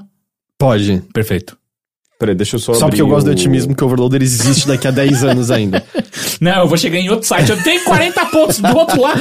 Batendo na porta do The Enemy. Tom, tom, tom, Eu tenho 40 pontos pra Bruno, gastar. eu tenho 40 pontos! Deixa eu só ver. Não, isso vai Tá. ser rápido. Não, não, não, não é, só- foi a- só a primeira vez, porque eu tava com o, o texto aberto, agora eu já abri a tabela. É, ok, a gente tem ah, Overwatch com um ponto.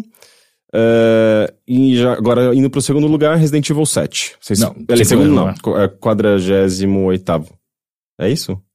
Não, Não, 7 tem que cair, cara. 7 tem que cair. é que eu, eu mudei, eu mudei o, o- eu mudei o, o arquivo e agora que eu percebi que na, Eu no, tô amando, velho. não, eu percebi que no Excel ele tipo ele não tem a ordem tipo, Esse tinha podcast vai na íntegra, Heitor. Tá, dá pra gente fazer no por pontuação, eh, sem falar a posição, e depois a gente fala a posição, pode ser? Beleza. Tá. Com dois pontos, a gente tem Resident, Evil 7, ele não tá empatado, eu acho que ele permanece aqui, a não sei que vocês queiram dar mais pontos Eu posso pra tirar eles. ponto? Não, não pode tirar ponto. Eh, ok, posso ir pro próximo? Pode. Eh, com três pontos, a gente tem um empate de quatro jogos. Frostpunk, DMC, Night in the Woods, The Stanley Parable. Que é o, o que eu acabei de também subir mais uns pontinhos. DMC, o Teixeira que botou esse jogo. né? Lógico, é incrível. Não sei, é meio polêmico, né? Porque tem pessoas que amam muito mais o- a versão nova. As pessoas, é polêmico que as pessoas são É, chatas com o visual do Foda-se, o ponto é, meu. verdade. Eu gasto onde eu quiser. Eu, eu gosto desse jogo. Ahn, vocês acham que algum jogo desses precisa subir mais? Eu dou um ponto pro DMC. Eu, agora que eu entendi as regras verdadeiras, eu quero esperar saber a lista completa antes de saber onde eu vou botar esses Você vai, pontos. você vai gastar 50 pontos em um jogo só. Não é isso. Não sei, não sei. Não, por isso que você tem que usar, usar pouquinhos, né? Mas assim, pensa que. O Teixeira é meu inimigo agora. Ele Pensa- vai fazer Eu vou ganhar, eu vou ganhar. Pensa que, eh, por exemplo, jogos que todos nós jogamos e que nós gostamos muito. Tipo, Gone Home. Esse jogo, ele tá garantido. Porque assim, tipo, se vocês. Eh, se vocês imaginam que um jogo que, sei lá, que você gosta, os outros também gostaram, jogaram, tipo, pode deixar que esse jogo vai estar vai tá, vai tá numa posição. A não boa. ser que eu dê dois pontos Exa- pra cada jogo exato, e aí exato. vai empurrando tudo pra cima. Eu, Eu vou, eu vou me guardar e eu vou jogar de maneira estratégica. dei um ponto pro DMC. Um ponto pro DMC, ele vai ficar com quatro pontos. Gasta. Tá. Você não quer. Não, é. Para de me falar como eu gasto meus pontos. É porque ele vai empatar com outras coisas. Não ligo. Ele tá acima agora de vários outros. É, a gente ainda tem empate entre Stanley Parable, Night in the Woods e Frostpunk. Eu posso dar. Deixa eu ver. Dois pontos pro, pra Frostpunk. Eu fico com Que 46. Frostpunk é um jogo maravilhoso. O Henrique vai chegar no, no- no- nos 10 antes não vai ter mais nenhum ponto, você vai ver. Droga. ele vai- De fato vai ter O Henrique inventou o jogo e nem coisinhas. ele sabe jogar. Agora a gente tem. ahn, tá, Overwatch com um ponto, Resident Evil 7 com dois Cara, pontos. se a gente repetir tudo sempre, a gente não vai acabar nunca esse É, episódio. pois né? é. Uh, a gente ainda tem um empate entre Night in the Woods e Stanley Parable. Ok. Eu tô Eu começando. acho que não vai dar certo. Eu tô começando a achar que a gente devia ter os pontos só pra desempatar e tudo fica na posição que já tá mesmo. Eu gostei muito, cara. Não tá dando certo, cara. É. Não tem como. olha, olha a cara da Jéssica vendo Mas esse é, tá- mas é um bom episódio, veja só. Eu- Pode cara, não estar funcionando na lista, mas o episódio tá eu acho que ótimo. quem tá ouvindo tá achando. Eu falei, tem que ir pra íntegra isso aqui, hein? Cara, eu acho que a gente tem que mudar a regra. Então, quando a gente tem, por exemplo, três jogos empatados, se a gente, a eh, só desempata entre eles. Eu é acho que sim. É. Eu acho que sim. E eu aí- tinha entendido isso. Eu também, eu Mesmo acho sem que- entender muito bem. Porque o que a gente votou já, tipo, já tem aqueles É. pontos. Se a gente quiser, tipo, argumentar alguma coisa, eu acho que esse jogo merece estar mais pra cima, outra coisa, mas, tipo, a única maneira disso funcionar é se todo mundo tivesse com o Excel na frente, olhando. É, É, e eu que gastar um ponto sempre. eu tenho que gastar um ponto sempre pra, pra ir desempatando. Isso é. Tá, mas então, tipo, por exemplo, você tem três jogos eh, empatados. A gente. A gente usa só pra desempatar É, e aí define a posição. Pra desempatar entre eles Exato, mesmo. Tipo, entre ah, os esse daqui fica em último, esse daqui. Ah. Tá. A gente, a gente trans- é, é como se fosse uma, uma nova categoria. Então, assim, tipo, ah, esses quatro. Esses quatro estão empatados em trigésimo, sei lá o quê. Só que daí a gente vai gastar um ponto, daí esse aqui já vai pra trigésimo. Então, tipo, Qual Stanley, seria Stanley possível? Parable e o, e o Overwatch. Ah, Ah. eu quero gastar um ponto pra Stanley Então, Parable então eu, acho, na- eu acho melhor, tipo, simplesmente a gente não falar pontos. A gente simplesmente fala, ah, eu acho que esse daqui é melhor do que esse, então esse. A gente pode ter a votação, cada um, pode ser? Pode. Tá, reexplica as regras, eu vou ter que cortar esse pedaço do... Não, deixa assim. Não, não tudo. mas- Deixa assim, cara. Não, As pessoas vai- têm vai que ficar escutar. confuso. E, não, isso chama-se game design, cara. É verdade. a gente tá é- dando uma, é li- é uma, uma lição de game design. Eu vou fazer assim, eu deixo no final esse pedaço. Isso. é o outtakes, né? Como, É, como que a gente chegou aqui? E sem falar que, vamos lembrar que a gente tá sem ar-condicionado, então só vai esquentar. Vixe, é verdade. Então vai ser uma delícia. Então, peraí, deixa eu voltar. E só aqui lembra de falar no microfone, por lista. favor. A gente tá lutando quanto Não tá tempo muito agora? baixo para a boca do Rick? É porque esse, esse microfone, boa? ele, ele cai. Ele, Ele é, é meio, broxa. ele é meio broxa. Quer ficar com o meu? Não. O do Teixeira não é brocha. É verdade. Esse é o microfone, a gente fala que é o microfone da Tulin. Ele é... Ah, ele vai, ele vai pra baixo, né? Eu vou tentar ficar mais baixinho. Eu consigo sem esforço. Olha, mano.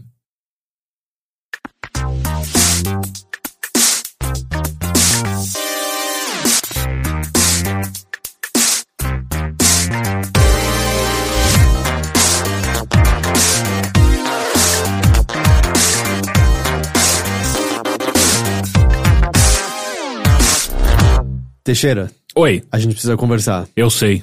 God of War foi roubado. Filhos da puta! Henrique Sampaio, por que você odeia God of War e trapaceou pra O posição Henrique dele Sampaio, ele foi baixa? tipo aquele maluco que subiu no, no meio da votação do carnaval e rasgou os negócios, tá ligado? E aí eu fiquei só olhando em, em choque enquanto eu era roubado, eu era subtraído Eu da não, grande posição. Se fosse um jogo que não estivesse na minha lista, mas ele tava na minha Exato. lista. Inclusive, dizer- ele só apareceu nessa lista porque eu con- contei só os meus pontos. Eu fiquei tão em choque pela situação que eu não consegui nem me defender na Tudo hora. bem, matemática não é nosso forte, a É, gente... é. Não, não, mas aí foi, foi ah, falta de atenção mesmo, eu acho, porque Ah, essa é a desculpa oficial. são, são muitos jogos, ok? muitos números. Ah, desculpa então que a gente é incompetente. Não, então tá bom. É, é, só esse jogo, eu, eu dei uma checada depois na lista, eh, refiz a contagem. Eu acho que a gente tinha que mandar pra um War- terceiro, pra um, pra um terceiro pra ele checar, ter uma, uma, uma checagem Não, imparcial. é- Eu acho que tem que ir pra júri popular. Não, é fácil a gente saber. Se a gente perceber que tem alguma coisa com muito ponto ou pouco ponto, a gente olha. Eu já separei as nossas listinhas individuais aqui. Bom, desculpa, eu fiquei exaltado. Saudações a todos aqui, ok? Aqui é Heitor de Paula. A gente tá começando mais uma edição do Mothership, podcast de videogames e outras formas de entretenimento eletrônico do Overloader. Tô aqui com o Caio Teixeira. Olá, tô puto o, ainda. O prejudicado É na ação. verdade. E o Henrique Sampaio, o réu. Olá. Eu tô indignado. Eu, eu posso fazer mi- minha culpa, não tem nenhum problema, gente. Eu só eu cometi um erro. Ok, pessoas erram e vamos lá. Isso é só um jogo. Explicando o que aconteceu. É, quando a gente começou a fazer a contagem, a gente tá no processo de fazer a lista dos nossos melhores jogos da década. Aham. E na edição passada, God of War apareceu em quadragésimo lugar. E Caio Teixeira, na hora que viu isso, exclamou: Nossa, mas ele é meu segundo lugar. E nenhum dos três. Parou assim, hum, pera, tem alguma coisa errada. Matematicamente não faz sentido ele estar em quadragésimo. Sim. O que rapidamente todos os nossos ouvintes fizeram questão de apontar Foi- que, oh, vocês são meio burro, né, Não, bicho? não tinha dado nem tempo de terminar o episódio, já tinha pessoas falando, cara, não tô entendendo a contagem de vocês. Pois é, pois é. Bom, é, isso muda a posição das coisas na nossa lista, certo? Porque tudo que veio depois de God of War subiu uma posição. Então, tipo, quadragésimo agora tá o Hotline Miami, depois eu, eu não vou ler todos agora, a gente lê depois que a lista estiver Tá, estiver pronta. tá, mas, tá. só pra deixar claro então, a gente parou na última edição no 23 terceiro, mas na verdade a gente tá agora no 24 quarto. É isso, certo? Exato. Ok, Tá. certo. Então vamos lá, Henrique. Então agora a gente tem que ir pro 23 Terceiro. novamente. É, os últimos jo- jogos que a gente mencionou foram eh, The Last of Us, Mass Effect e Shovel Knight. Exato. É, o próximo na nossa lista, com. Na verdade, os dois seguintes, né, que estão empatados, com 20 pontos cada um, são Kentucky Route Zero e Divinity Original Sin 2. Kentucky Route Zero fui eu que coloquei, obviamente, numa posição alta, e o Heitor colocou numa posição alta, Divinity Original Sin 2, que ele já falou que é um dos RPGs favoritos dele. Acho que tá, tinha que estar mais perto da, da primeira posição na lista Divinity Original Você tá Sin 2. doido? É tipo o melhor RPG da década. É, Não, tipo- mentira, Disco Elysium. É, pois É, é. o segundo melhor RPG da década. Eu, eu, eu ficaria muito, muito, muito chateado se a nossa lista tivesse um RPG medieval como o melhor jogo da década. Não, não, não tô dizendo que é o melhor jogo da década, tô dizendo que ele tem que estar melhor do que a vigésima. Já tô perdido, Então, vigésima então já terceira. é. A, a- a gente vai ter que fazer uma. chamar mais uma vez a contagem? Não, tá ótimo. É, a gente é essa posição mesmo. A gente só precisa comentar esses jogos agora. Ok. Primeiro de tudo, Kentucky Route Zero nem terminou na década, né? Vamos Não, deixar claro. só com, os, com dois, três jogos ele já entraria nessa lista. Porque o quarto eu nem gosto muito assim. E se do quinto é do tipo, cara, esse jogo cara cagou tudo. é racista e misógino. que porra é essa? Essa é a mensagem o tempo todo. No final, quem fez foi o partido nazista, sabe? Tipo, termina com, com uma leitura do texto do Goebbels lá, o negócio. Tipo, Caralho. Isso- não, não, isso é impossível. É, é Será? Um dos, é, um, é um dos jogos mais. ah, Você lembra Eu diria, 2000? eu diria até que ele, ele, ele faz um certo comentário, assim, sobre Ah lá, começou. a, a cultura norte-americana. É, ele é muito norte-americano esse jogo, né? Tipo, ele é muito sobre essa vibe é, de road trip, ao mesmo tempo que ele tem uma influência muito forte de Twin Peaks, que é um produto da cultura norte-americana também, se a gente for pensar dessa forma.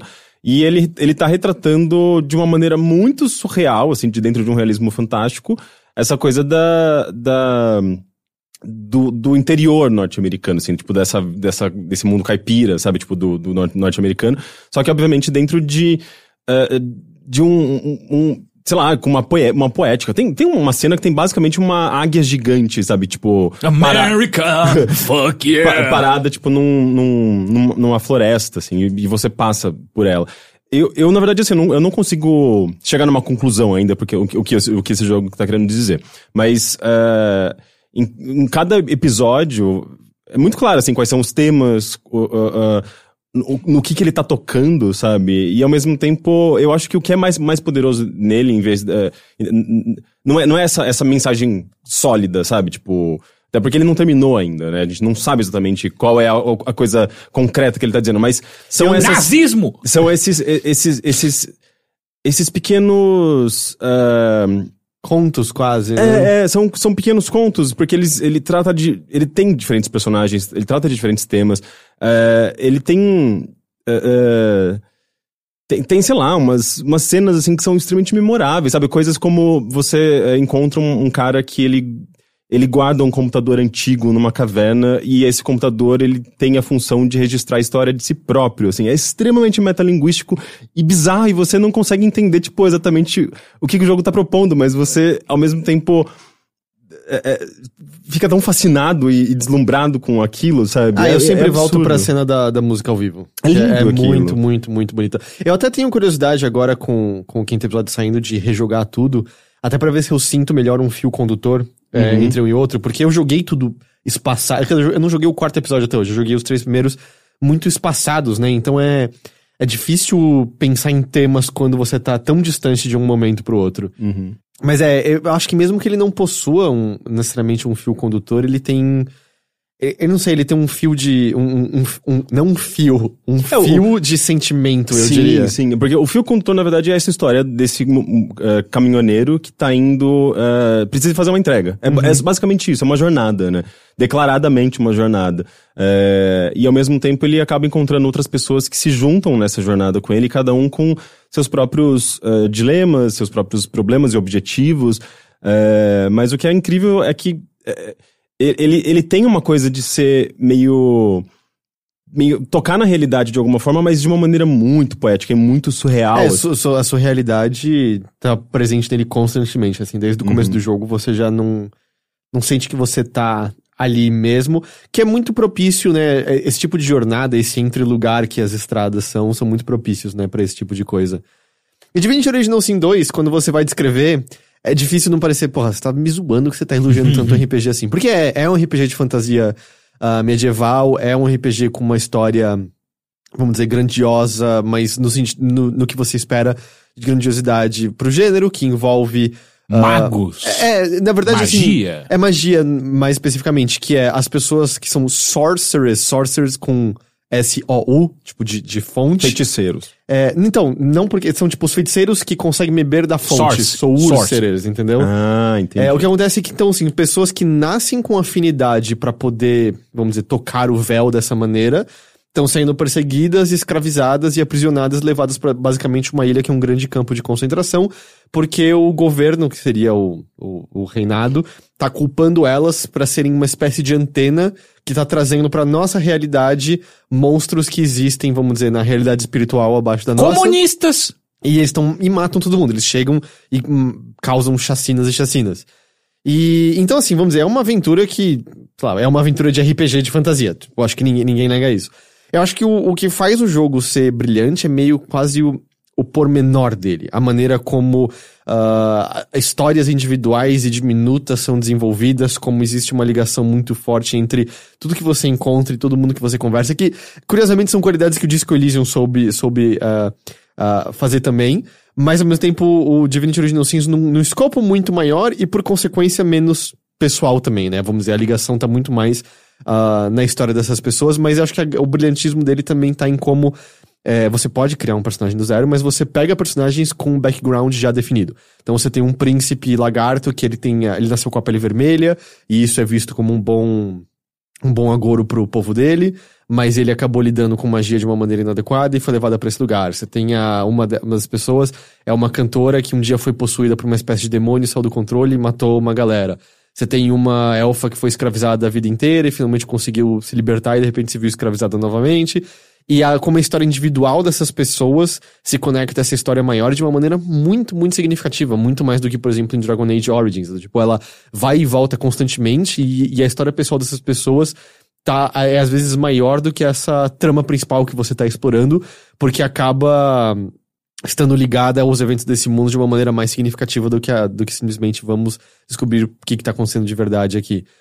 Ah, e junto disso, você tem um, um sistema de combate tático absurdamente bom e que permite uma série de coisas serem feitas, permite você pensar criativamente, permite você vencer lutas de maneira inesperada. Ver speedruns desse jogo é maravilhoso porque eles basicamente, em grande medida, usam esse sistema de combate muito, muito livre, assim, de repente o cara, então, essa luta aqui é muito difícil, mas eu guardo um barril no meu bolso que tem a névoa da morte e jogo aqui e ela mata mesmo esse bicho aqui que é o mais forte de todos numa só. E aí dá certo, sabe, coisa assim. Então ele é muito, muito livre nesse sentido. Mas é um jogo que acho que funciona por conta da escala épica. É porque, tipo, ao final dele você sente que você viajou o mundo e encontrou as figuras mais conhecidas e de grandes histórias e se sente uma pessoa fazendo grandes e grandes feitos, sabe? Não é. Essa é uma coisa também da característica desse gênero, né? É, é, é que eu, eu, eu até, tipo, deixo isso claro justamente pra fazer um contraste, por exemplo, com, sei lá, Disco Elysium, que a gente vai chegar logo mais.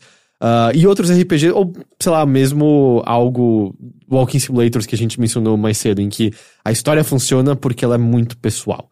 E por mais que eu acho que. E eu acho que o Divinity Original Sin funciona por combinar os dois. Por ter o pessoal e o grandioso, apesar de que ele ainda pisa no grandioso, ele ainda pisa na- no Senhor dos Anéis do negócio. Ele sabe? ainda tem esse, essa veia bem tradicional, né? Exato, exato, exato. É, se você odeia fantasia, você não vai conseguir gostar dele de jeito nenhum, mas. É, eu é, lembro que eu comecei, assim, eu, tipo, eu acho que eu parei na, na tela de construção, construção de personagem mesmo, porque eu, eu percebi que ele tava sendo já imediatamente algo bem mais profundo do que eu tava querendo consumir naquele momento, sabe?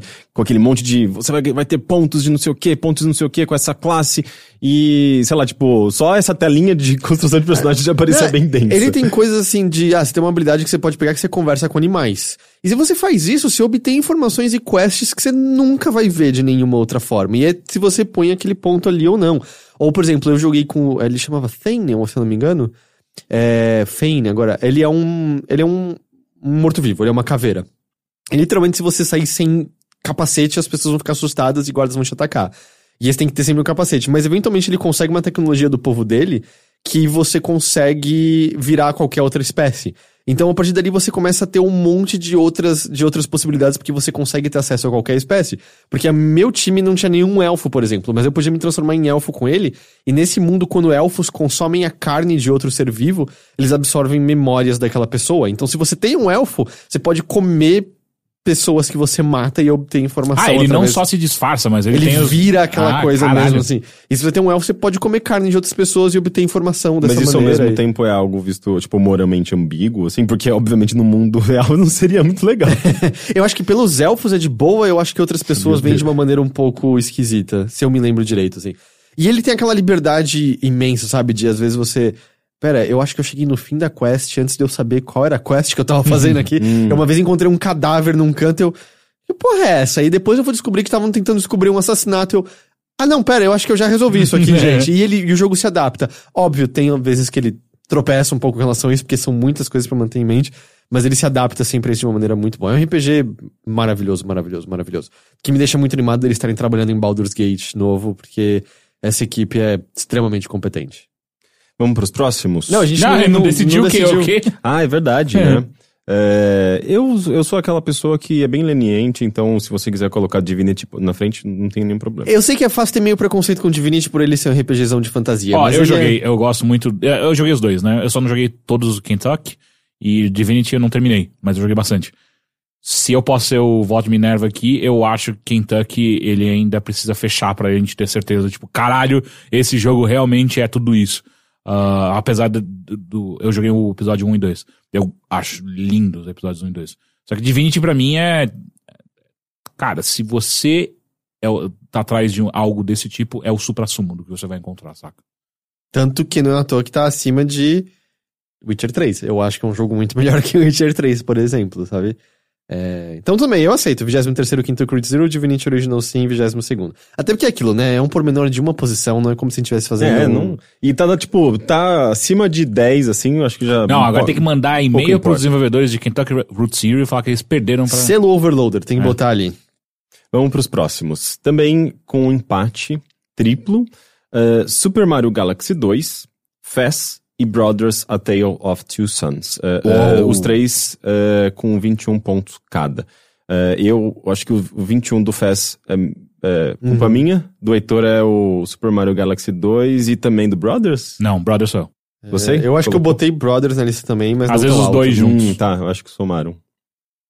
É... Porra, bicho. É aquilo, ne- nesse grupo aqui, eu vou ter muita dificuldade de, de defender Mario. Mas assim, de verdade, Mario Galaxy 2, é, pra mim, é top 10 da década, na real. assim. Eu É gostava um- muito na época. Era uma época que eu, ah, eu jogava bastante Nintendo e eu, eu acho que eu, eu tinha talvez um apreço maior, assim, por esse, esse tipo de mecânica, esse tipo de, trabalho ah, da Nintendo com mecânicas e design, game design É. bem puro e tradicional. Eu acho que ele é meio que a epítome da, desse estilo Nintendo de. Porque, assim, Menos tipo, quando você chega na fase d'água. é, mas eu não lembro se tem fase embaixo d'água no Mario Uhum. Galaxy 2, tem? Tem? Tem? Eu não me lembro. E é horrível. Eu não eu lembro. não lembro dela. não, pera. também. Eu tô confundindo Tô os não pensando no. Odyssey. Tô pensando no Odyssey. O Odyssey É. já foi, né? Ele tá Odyssey na é uma bosta. Não, não é, pelo amor de Deus. que absurdo. Mas é. Mas o Galaxy 2, ele. Eu não joguei. Ele é 3D, mas ele tem a, a- ideia de fases mais lineares também no geral. Ah, ele ainda E- carrega as ideias dos mundinhos esféricos, se bem que... é um menos pouco do que o menos. primeiro, assim. É. E eu acho que isso dá uma certa liberdade pra ele em fazer umas fases absolutamente incríveis e pra mim assim é a epítome dessa filosofia Nintendo de essa fase tem uma ideia, a gente vai explorar nessa fase e tchau pra ela. E é explorada de maneira absurda. E ele brinca com fases que são mais 2D do que do que tridimensionais. Ele introduz o Yoshi lá na frente, o Yoshi é legal. Não, logo no começo, acho. Não, já, não? Já tem no começo? Eu Eu, lembro do, da pimenta ser uma coisa mais avançada no jogo, mas também faz anos e anos desde que eu joguei. Ah, novas roupas são legais, aquela roupa da nuvem dá uma mobilidade muito, muito boa no jogo. E eu não sei, ele é uma absoluto, absoluto deleite. Eu sinto que eles olharam pro primeiro Mario Galaxy, que é um bom jogo, mas não é dos meus favoritos, e olharam e falaram, tá, quase não tem gordura aqui, mas vamos cortar mesmo essa pouca gordura aqui. E eles cortam e deixam um jogo que simplesmente parte pro ponto direto, tipo, tá aqui o Mario que você gosta, com fases criativas do começo ao fim, não tem nenhuma coisa que parece que tá enchendo linguiça ali, sempre te apresentando uma nova coisa e sempre fazendo você se surpreender com o que você tá vendo. Sabe que eu, eu, eu tenho opinião justamente inversa? Eu acho que o primeiro é muito melhor do que o segundo. Eu- e o primeiro eu acho que é de 2007, 2008, e o dois veio... Não, eles, têm- eles vieram ra- bem rápido um depois do outro, né? É, eu não me lembro. É, eu acho que foi isso. Eu acho que o o primeiro é da 2, se eu não me engano. passada. É, não, é da década passada. E o 2 é de 2010 ou 2011. Mas eu, eu, eu lembrava, sei lá, na, na época, né? Hoje eu não lembro tanto assim do jogo. Mas na época eu lembro de pensar dessa, dessa forma, assim. Achar que o primeiro ele foi muito inovador, sabe? Tipo, de apresentar novas ideias pro, pro gênero de plataforma, que até que naquele momento mesmo já era uma coisa que as pessoas já não. Não tinham muito interesse, justamente porque É, parecia quem- muito defasado. Quem né? mantinha era, sei lá, Nintendo em grande medida. Pois é. é, e, e ele introduziu esses mundos esféricos, que era uma coisa que a gente nunca tinha visto de uma É. maneira. Ser, ser, ser explorado de uma maneira tão A interessante. gravidadezinha. A gravidade, É, é- as brincadeiras com física e. Ah, e todas as brincadeiras de. de de perspectiva, de eh, percepção do espaço, sabe? Tipo, era uma coisa muito genial, sabe? E daí o 2 eu sinto que ele, ele inclusive parece que diminui um pouco dessas coisas que eu mais gostava, que era essa coisa bem de planetas, universo. Sim, ele diminui isso Ele bastante. diminui- e ele fica mais tradicional, na minha opinião. Tipo, tanto é que eu acho que ele lembra muito mais o Mario Odyssey do que, É que o Mario, Odyssey, Galaxy. mas o Mario Odyssey são fases abertonas, né? O, o- Ah, é, isso é verdade. É, mas é, é engraçado. Quando eu joguei o Mario Galaxy, quando ele saiu, eu saí decepcionado daquele jogo. Justamente porque coisas de. Eu acho que ideia dos planetas não é. Tipo, é legal, mas nada é usado. Quase Ah, eu já achava maravilhoso. E- Quando você conseguia criar, sei lá, tipo aqueles. virar um corpo gravitacional em torno de um planetinho. Então, é que você brincava, Ou- mas ele não fazia muita coisa com isso, eu sinto, sabe? E aí Ah. parece que o Galaxy 2 foi meio, quer saber, a gente tem ideias pra tornar a plataforma ele, melhor ele, ele continuava, tipo, sei lá, aquela fase dos brinquedos. Ele, tipo, ele ignorava, inclusive, o lance dos planetas e fazia uma fase mais tradicional, com, com plataformas móveis e eu não sei, eu, eu me lembro que eu ficava, é, é, eu ficava, tipo, sei lá, eu ficava muito, muito, muito deslumbrado, assim, tanto é que eu acho que foi um dos jogos da Nintendo que eu mais joguei e, de fato, assim, era uma coisa que eu era apaixonado por aquele jogo. O que eu acho o dois que foi uma dois- coisa que passou mais rápido pra mim, sabe? É o que eu acho que o 2 perde em relação ao primeiro é clima. O primeiro tem um clima muito específico, tem uma. Não é melancolia, mas tem alguma coisa na risada daqueles dos Lumas e na história da. A história da- mesmo, né? Super bonitinha, É, é, e- bem meio triste, E, Tipo, é, ela é meio. é né? meio melancólica. E, e o 2 ele perde um pouco nisso, mas eu acho que é um. É um do tipo, pra época. Eu acho que talvez seja o melhor jogo de plataforma já feito pela Nintendo, Mario Galaxy 2. E é, ele é super bom, super bom. E a gente tem também Fez. Vocês não votaram no Fez? Não. Não, e pra mim, Fest foi. Ele foi uma, um, um acontecimento social mais do que é, um jogo foi legal. muito do momento Ah. e eu não consigo mais ligar pra ele hoje em dia. Nossa, eu, eu joguei ele umas duas vezes. E não ajuda muito o desenvolvedor ser um babaca, né? Ah, eu não eu acho nem que acho ele tão babaca é, assim, né? Eu Ah. acho que as pessoas foram mais escrotas com ele, É. assim. Tipo, a gente tá falando de um público... Ele, ele atacou diretamente público Gamergate, sabe? Tipo, e esse público que é um público mais Não. tóxico, tipo, caiu pesado em cima dele. Porque ele se envolveu em várias brigas. Sim, mas, eu- por exemplo, a história que é contada no Indie Game The Movie é... Ah, e é porque Porra, é, é a personalidade dele, de fato. É, ele, é, ele não é então, uma é pessoa, o que eu quis dizer. uma pessoa tão amável, assim. Mas, mas ele se envolveu em muitas brigas. E eu, eu joguei um pouquinho depois do lançamento. E joguei uh, uns dois, três anos depois e é meio pra confirmar, assim, que tipo, o Fez é um dos meus jogos favoritos da vida, sabe? Porque ele, ele é um jogo que ele elimina completamente mecânicas tradicionais de combate. O personagem, ele basicamente pula e explora esses espaços é, 2D tridimensionalmente, né? Então ele tá brincando com perspectiva, ele tá brincando com é, também noção de espaço. É, é engraçado ele, que- ele, ele, ele meio que introduz é, é, maneiras de você explorar espaço no- ao videogame de uma- que, que na- no momento em que ele, ele saiu, a gente não tinha visto nada, nada muito Mas parecido. Eu acho engraçado que o- a perspectiva você diz de você virar a tela. De você virar a E eu tela. acho que o grande lance dele é que ele fingiu que o jogo era sobre isso. E isso nem desafio é. Do tipo, Ah, é- sim. É, é, é uma parte do jogo. É, mas né? é que assim, é, tipo, você vai falar, ah, ok, eu terminei, eu peguei. Tipo, não tem nenhuma hora que você fala, como é que eu viro a tela pra fazer sentido? É, é, não, não, é tipo, só você andar. É que o lance dele é sobre a perspectiva de como você enxergar o que é o desafio do jogo em si, né? É, é sobre perspectiva, só não aquela perspectiva em, em, em si inicial. É sobre a perspectiva de, ah, o o enigma maior é muito maior. o Ah, enigma sim. maior é sobre eu aprender uma nova língua, é sobre eu desvendar Uhum. um, um tipo de senha. É sobre eu de- decifrar um código binário que tá escondido Ah, numa fuck, imagem que vai gerar um código QR e coisas É, assim. esse jogo do começo ao fim, ele é um grande puzzle, sabe? E eu, eu percebi que alguns dos meus jogos favoritos da- da- dessa década, ou talvez da história dos videogames, tem essa característica de- do jogo em si ser um negócio a ser desvendado, porque inicialmente você não entende ele plenamente, e conforme você vai jogando, você vai entendendo ele cada vez mais e, e, digamos, completando uma- uma- um conhecimento ah, a- ao ponto em que você, quando você entende aquilo plenamente, você consegue ir muito mais fundo, né? Você consegue ah, aprofundar esse eh, o seu, seu conhecimento sobre ele. E ele é um negócio cheio de segredos, que é, eu acho que também é uma influência de Nintendo, né? É um jogo com muitos e muitos segredos, assim, que podem passar simplesmente batido. Ah, não, a maior parte. Eu acho que tem alguns que até hoje a comunidade descobriu é, através de força bruta, não entendeu a lógica por trás da, da combinação de L's e R's e R's e L's. É, então, assim, eu diria que a esmagadora maioria do jogo vai passar batido por você a primeira vez. Aliás, vai passar batido por você se você não for ver o que a comunidade fez.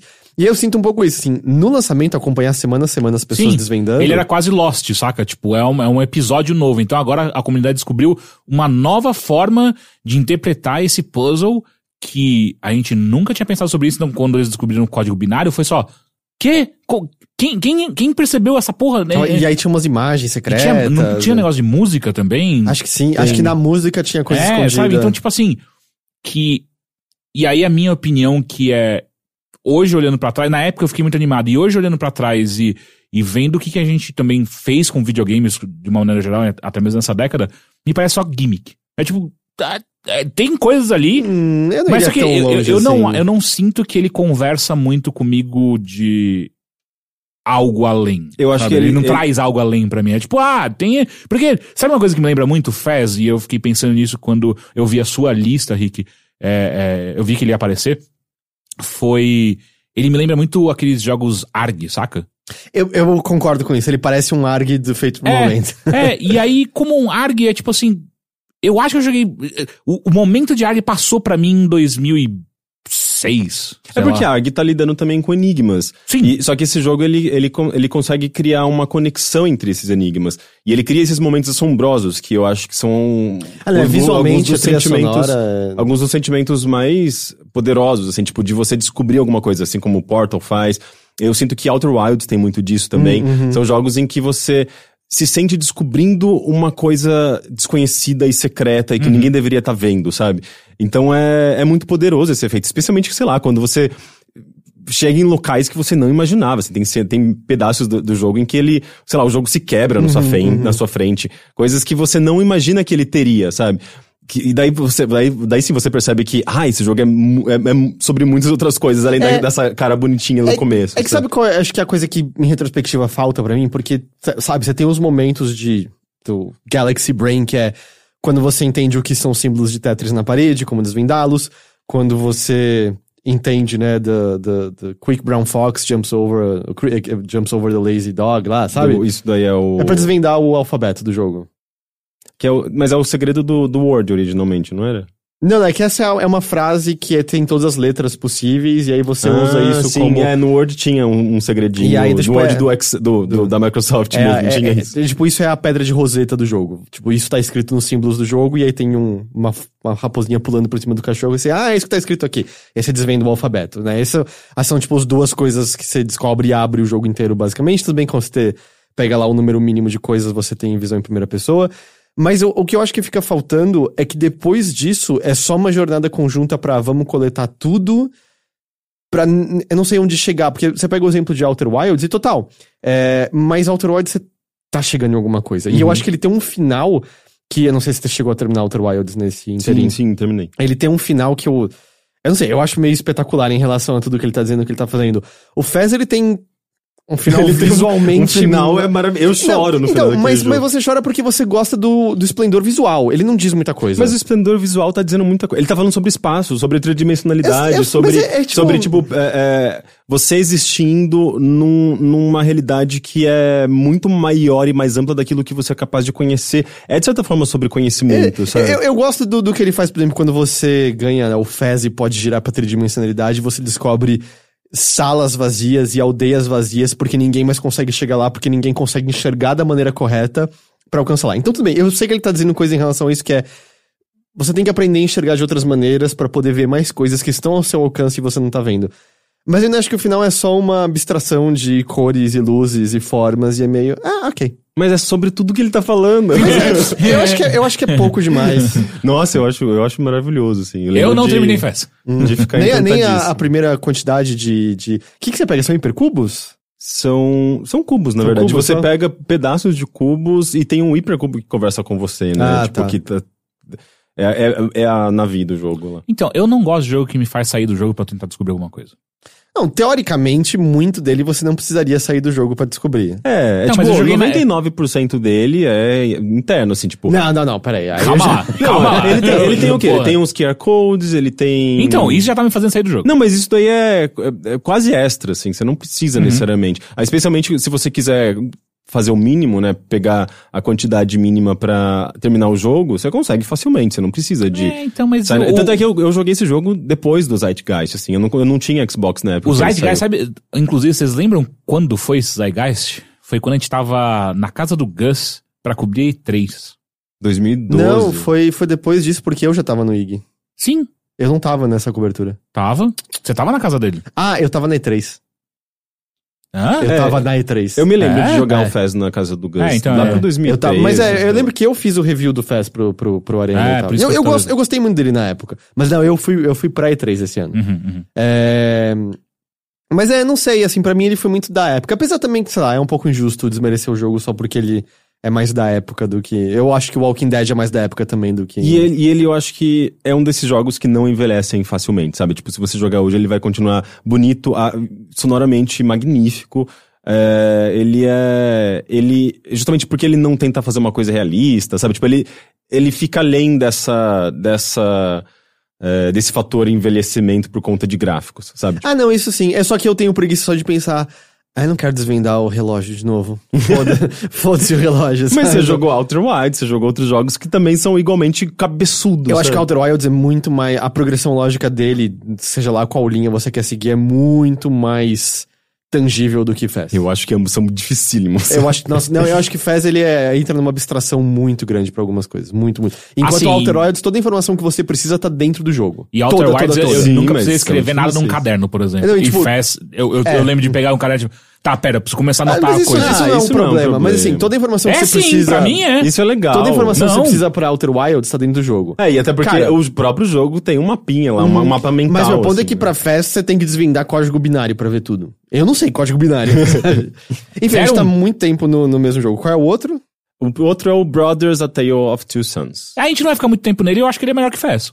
Ah, eu não sei. Ele é diferente, né? Porque ele é uma narrativa mais tradicional, mas com impacto emocional Sim. absurdamente grande. Absurdamente Sim, é um grande. jogo que te ensina a jogar de uma maneira com controle que quando, quando algo acontece e, e você precisa lidar com uma realidade diferente, você joga diferente. Uhum. Só que a- a- eu, eu não gosto tanto dele, assim, justamente porque eu acho que uma boa parte Você do não tem jogo... coração, bicho. Uma boa parte do jogo eu acho meio enfadonha. No final você fala, eu entendi porque ele me fez passar por tudo isso. Mas a maior parte de tudo isso é meio.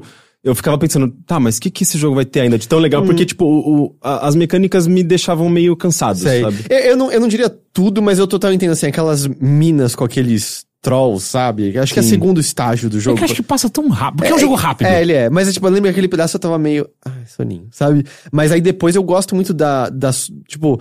Ah, teve uma batalha de gigantes. O que aconteceu nesse lugar aqui? Por que, que tem um monte de cadáver de gigante? Ou a cidade da neve, por que tá tudo vazio? E aí, pra tudo, pra aquele momento, cara. Quando, quando você tem a tragédia acontecendo, eu já tava, do, tipo, destruído. Sim. Mas aí quando tem a ideia mecânica de como você passar do desafio e o que representa a presença do irmão mais velho na vida do irmão mais novo, cara, é. Eu, por, por mais que seja, tudo bem, o jogo existe em fator daquele momento. Mas é um momento que só pode existir com videogames. Tipo, só Sim, tem como existir sim. com videogames. Porque ele tá conectando mecânica, a- aquilo que você faz, a maneira como você controla o jogo, onde você coloca os seus dedos no controle, tá conectando a isso, isso à história, sabe? Isso é um negócio muito poderoso. E eu acho que eu não acho que nesse podcast eu não contei, mas a, a minha relação com o jogo acabou sendo que quando eu liguei pra jogar a primeira vez, que era no lançamento, foi o dia que meu cachorro mordeu minha cara. Ah, eu lembro. E, e É aí eu. verdade. E aí, tipo, não foi nada tão sério no fim das contas, mas. Eu não sei, eu voltei pra casa e eu só. Ah, eu não quero jogar esse jogo agora, tô sem vontade. E eu tinha parado justamente na, na mina dos Trolls. E quando eu fui retomar, mas o jogo tava na minha cabeça, porque eu tava ouvindo todo mundo falar, oh, tem um negócio muito impactante, e obviamente o jogo chama Brothers e tal. E aconteceu de três, quatro meses depois, o meu irmão mais velho ligar pra casa avisando que ele tinha sido diagnosticado com leucemia. E aí eu fui no, no- no hospital visitar ele, e obviamente não é uma experiência nada nada legal. Eu lembro de ser uma coisa, tipo, eu fui chorando o caminho inteiro pra, tipo, meu, não posso chorar na frente dele. E aí chegar lá e de repente, ok, eu consigo não chorar aqui, pra sair de lado, tipo, eu não tenho mais energia nenhuma no meu corpo, sabe? Não, não sei o que fazer com a situação.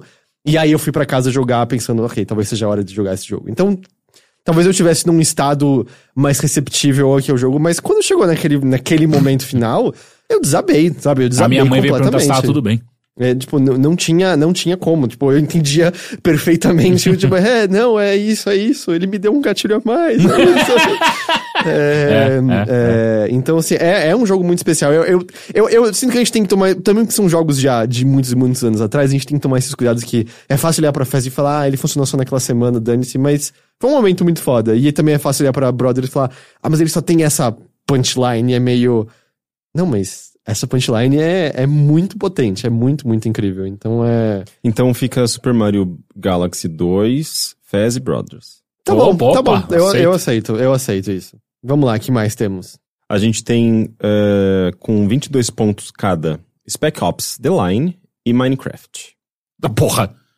Vai tomar no cu Minecraft. Spec Ops The Line, ele, Vai tomar ele- no cu Minecraft. Spec Ops The Line, ele, ele é muito parecido com Brothers nesse sentido. É um jogo que também tem um, um impacto, uma mensagem, ele tem um, um- Ele tá dizendo uma coisa muito poderosa, mas jogar aquele jogo é um saco. Não vai. é? É não um é. saco. É um jogo de tiro incrível. É um jogo de tiro muito é muito mediano. legal. Que isso, Henrique? É Você, um que não joga, de- você eu- não joga jogo de tiro o suficiente pra você falar Não, isso. não. Cara, na é- eu não, pera, eu concordo com o Rick. Tipo, a- o ato de atirar é normalzinho. É, um, é um jogo de tiro legal. É um jogo de tiro. É um jogo de tiro cobertura- mediano com Que uma isso? mensagem muito foda. Ah, eu, eu discordo que é um jogo de tiro mediano. Eu acho que sim, ele não é um Modern Warfare quando aparece a primeira vez. Ele não é isso. Ele não é Gears of War quando aparece a primeira vez. Mas nem de longe ele é mediano. Se fosse mediano, ele não estaria nessa não- lista. Ele, ele é tipo. Não, mas ele, ele, faz. tá por conta da história e dos Não, não, personagens. ele, ele tá por conta da história. A maior parte, 80% dele tá por conta da história, mas ele é um jogo competente pra caralho. Ah, ele- eu, ele faz- eu nunca senti isso dele. Ele, ele faz menos do que, sei lá, ele, ele é muito Gears of War na maneira como você joga, porque ele é um jogo em terceira pessoa e é muito sobre, é, como chama? Cobertura, né? Sim. E, e ele não vai muito além disso, assim. Ele é muito mais, justamente, você tá avançando no jogo porque ele tá contando uma história interessante.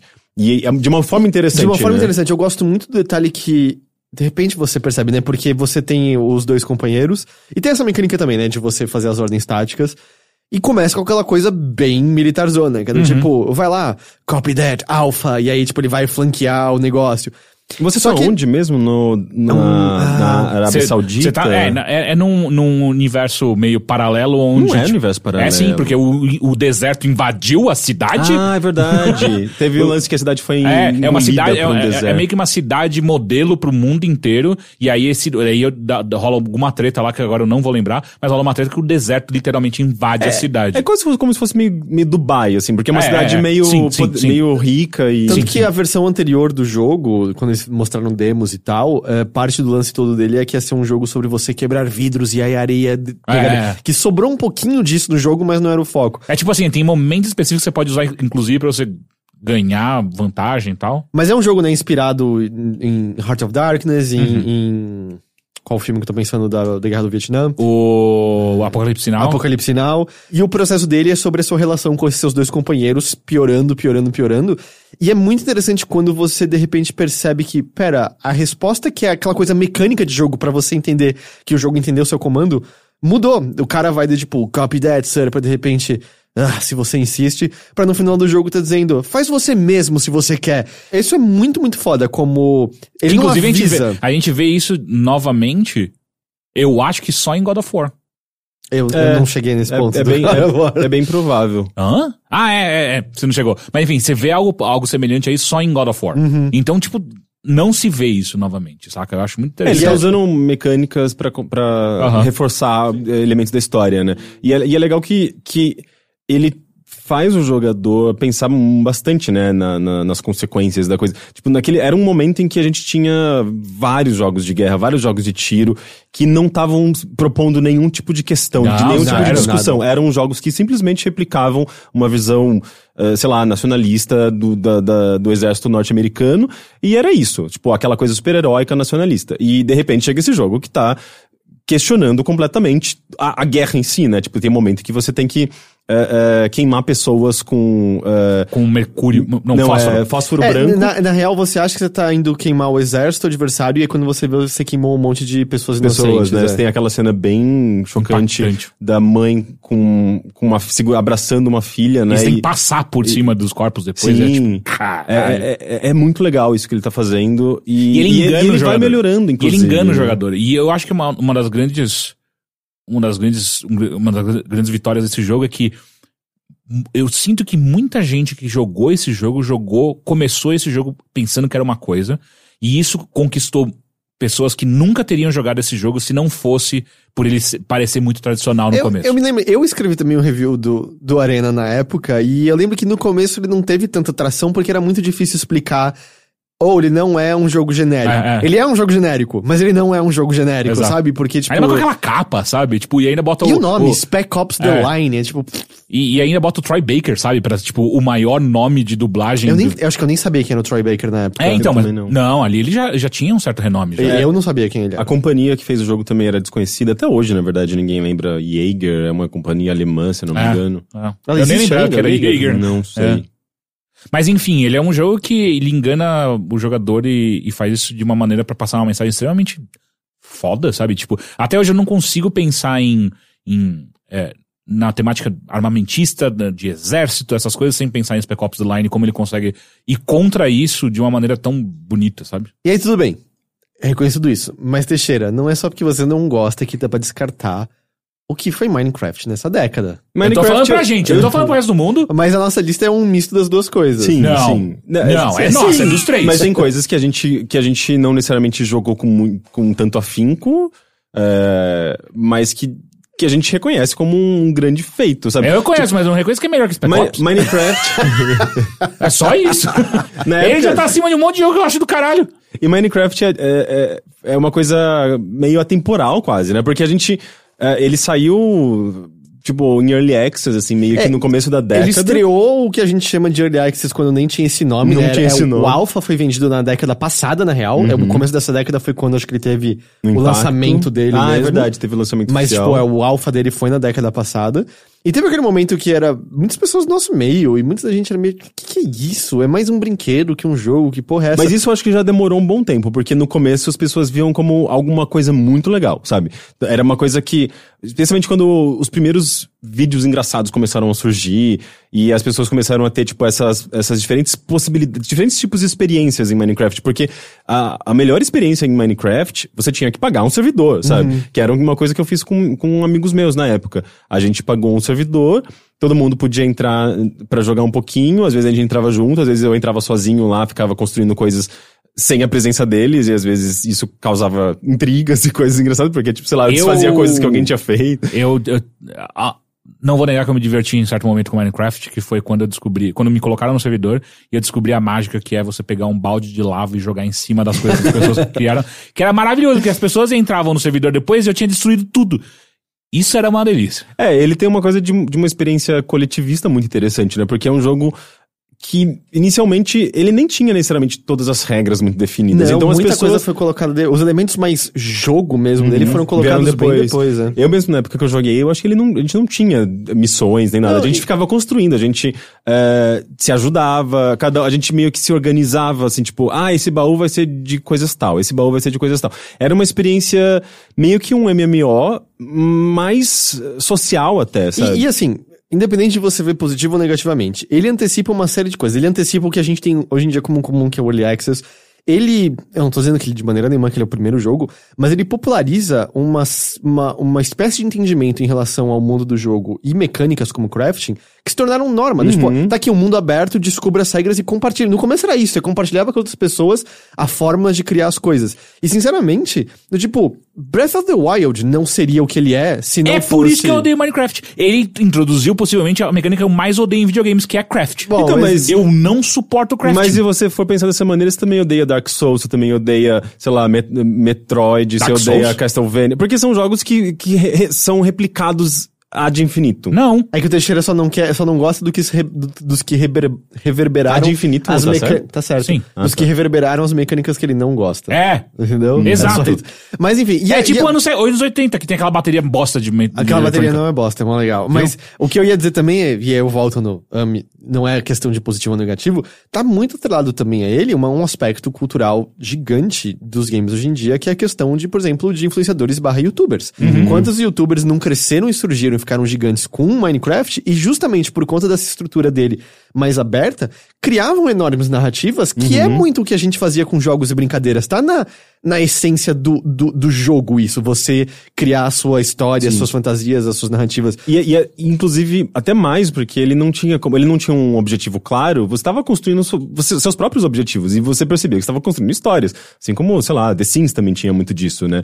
E, e daí vinham aqueles vídeos engraçadíssimos, sabe? Tipo, do cara que queria mostrar como criar uma lareira e de É, repente essa- botava esse- fogo na casa. Esse, é, tipo, por algum motivo eu tenho esse muito marcado na minha Como assim vocês não tem aquele que o, que o cara vai, vai levar, vai fazer um pacto com o demônio? Não, eu não lembro. Caralho, e esse vídeo é bom. E, e assim, é, infelizmente o criador de Minecraft é, É um, um completo imbecil. Que né? é mais um ponto pra ele estar atrás do Spec Mas ele, ele não foi nem convidado pra festa Não, de 10 hoje em dia o né? nome dele já tá no lado do jogo e beleza. Mas não muda o fato de que, cara, a, a década de 2000, eu não tô dizendo que isso não teve bons jogos. E ela mudou muito. Vamos dizer, eu tô pensando mais na primeira metade da década de 2000. foi uma- um pedaço muito enrijecido pra jogos, assim, desde as coisas que saíam, criatividade dos jogos, a maneira, liberdade que os desenvolvedores tinham com engines mesmo pra criar coisas diferentes.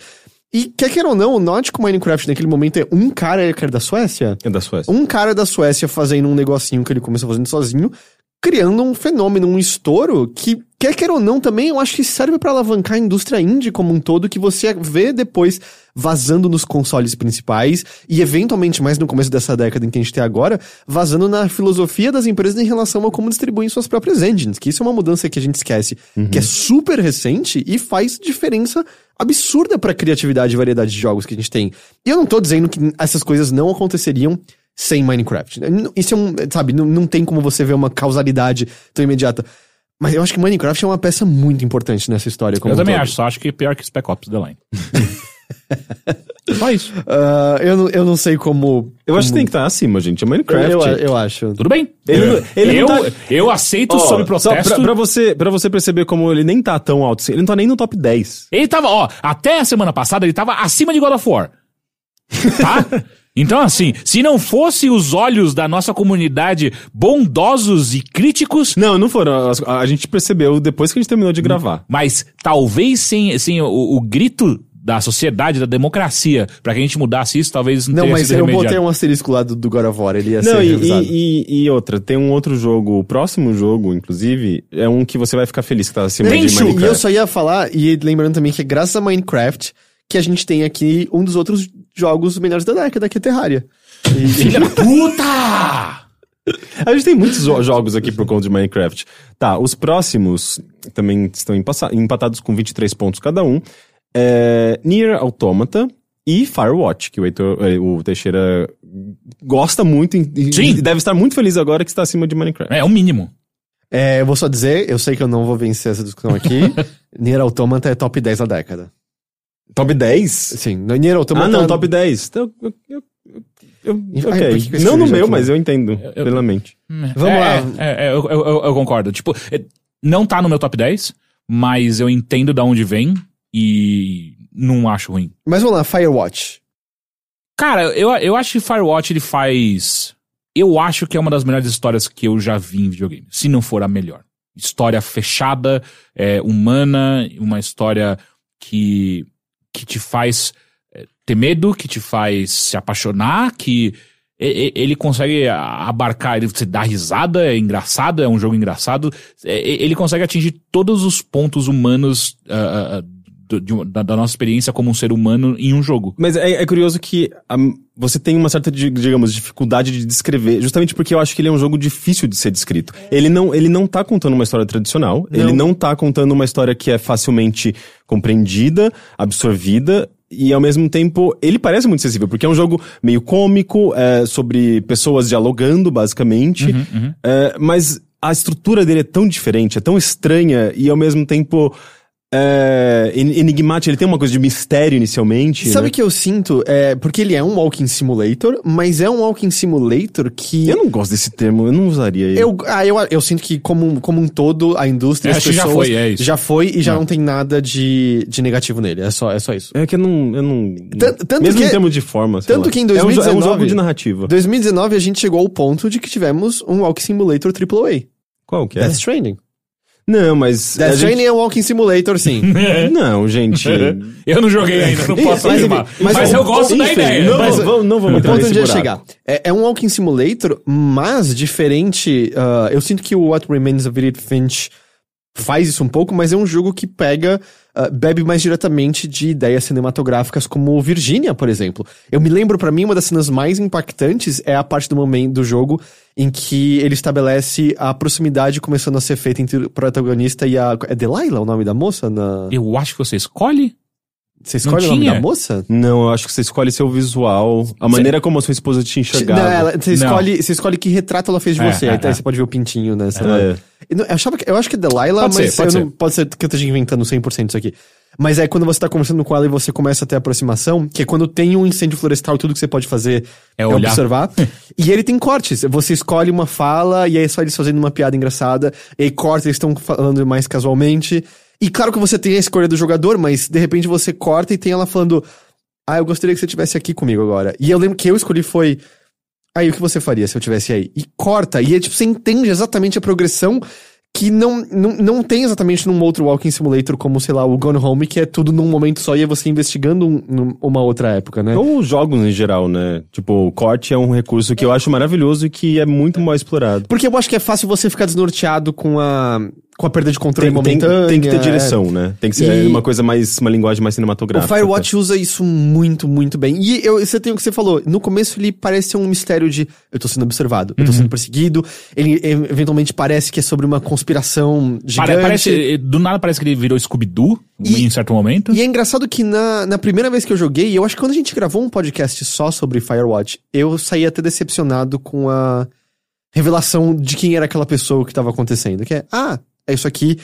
E eu, tipo, falei, ah, eu, eu não consigo ver como se conecta aos outros temas. Porque, E- na verdade, ele, ele tá quebrando as expectativas. Não, ele, né? ele tá, mas tematicamente é perfeito. Eu só fui perceber que eu era um idiota. Não, eu já tinha percebido que eu era um idiota de longa data, mas só fui perceber minha idiotice em relação a isso quando eu fui ler o texto que o Danilo, do Bola Presa e do. Como é o nome do, do podcast Só- dele? sua- não, é, pouco pixel? Do Poco Pixel, quando ele escreveu pra gente uma lista de melhores de fim de ano, que ele resumiu com a ideia de que são sobre adultos que estão fugindo de seus problemas como crianças. Ele tá fugindo da, da esposa doente. O outro monta um forte, O, o, hã? o maluco monta um Então, forte. e, e- e aí, tipo, você tem a- também a, a moça eh, também fugindo de problemas próprios, e você tem o ponto máximo no qual você pode chegar quando você não enfrenta e só foge dos seus problemas, que é uma figura que desaparece da sociedade. Ele começa a viver no meio da floresta, escondido, via- criando, assim, uma, uma vida de fuga e vazia e de temores, sem realizar nada, porque ele não consegue confrontar o fato de que ele cometeu um erro. É, é isso, ele cometeu um erro.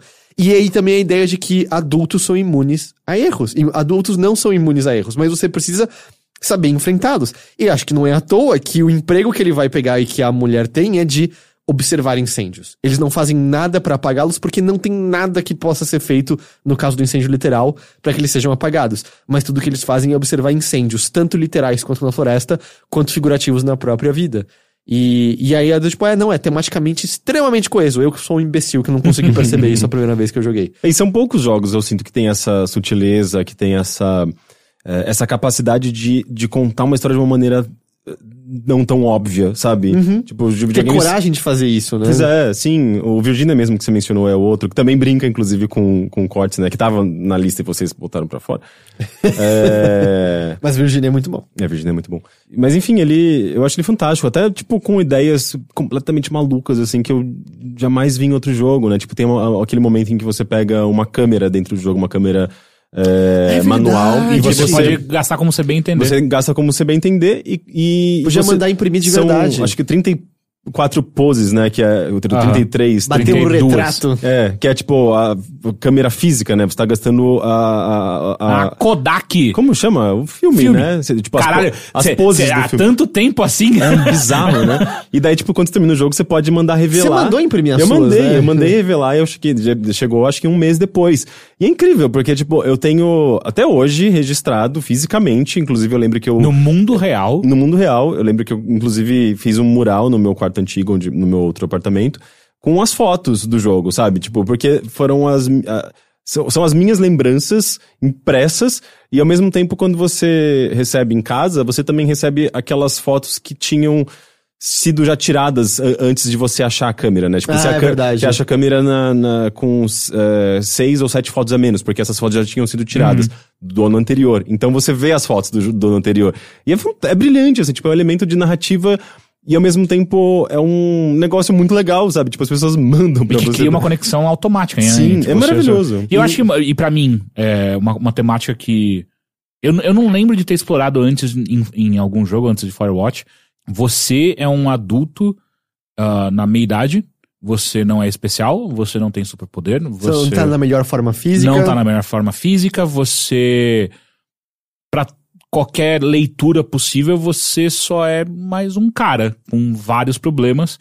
E na época que eu joguei isso, foi uma, uma coisa muito impactante pra mim, sabe? Do tipo, ah, é possível que essa mídia que eu gosto tanto seja capaz de representar algo tão mundano quanto isso, saca? Tipo, e pra mim foi muito importante. isso, Do tipo, videogame pode ser muito mais do que simplesmente ser, ser essa power fantasy que a gente tá acostumado a viver, sabe? É, são jo- é, essa época especialmente, a gente começou a ver muitos desses jogos que exploram a vulnerabilidade Uhum, humana, sabe? Tipo, que invertem a, a coisa, né? Tipo, em vez da gente ser super poderoso, não, a gente é frágil, a gente tem defeitos e a gente vai explorar isso e vai, sabe, de contar histórias com isso. E a gente teve justamente Gone Home, Firewatch, coisas como Papoyo. É, foi uma fase muito legal, assim, da, da- do desenvolvimento. E não, eu nem digo indie, indie mesmo, porque esse- alguns desses jogos tinham um- um- até um. É, foi quando a gente começou a surgir, tipo, é, foi quando a gente começou a ver esse- esses jogos de médio orçamento, né? Que, é, que eu acho que é O formato mais Firewatch tá interessante. aparecendo na E3, se eu não me engano, não apareceu? Ah, eu não me lembro agora. Mas, falando de fragilidade humana, Nier Automata.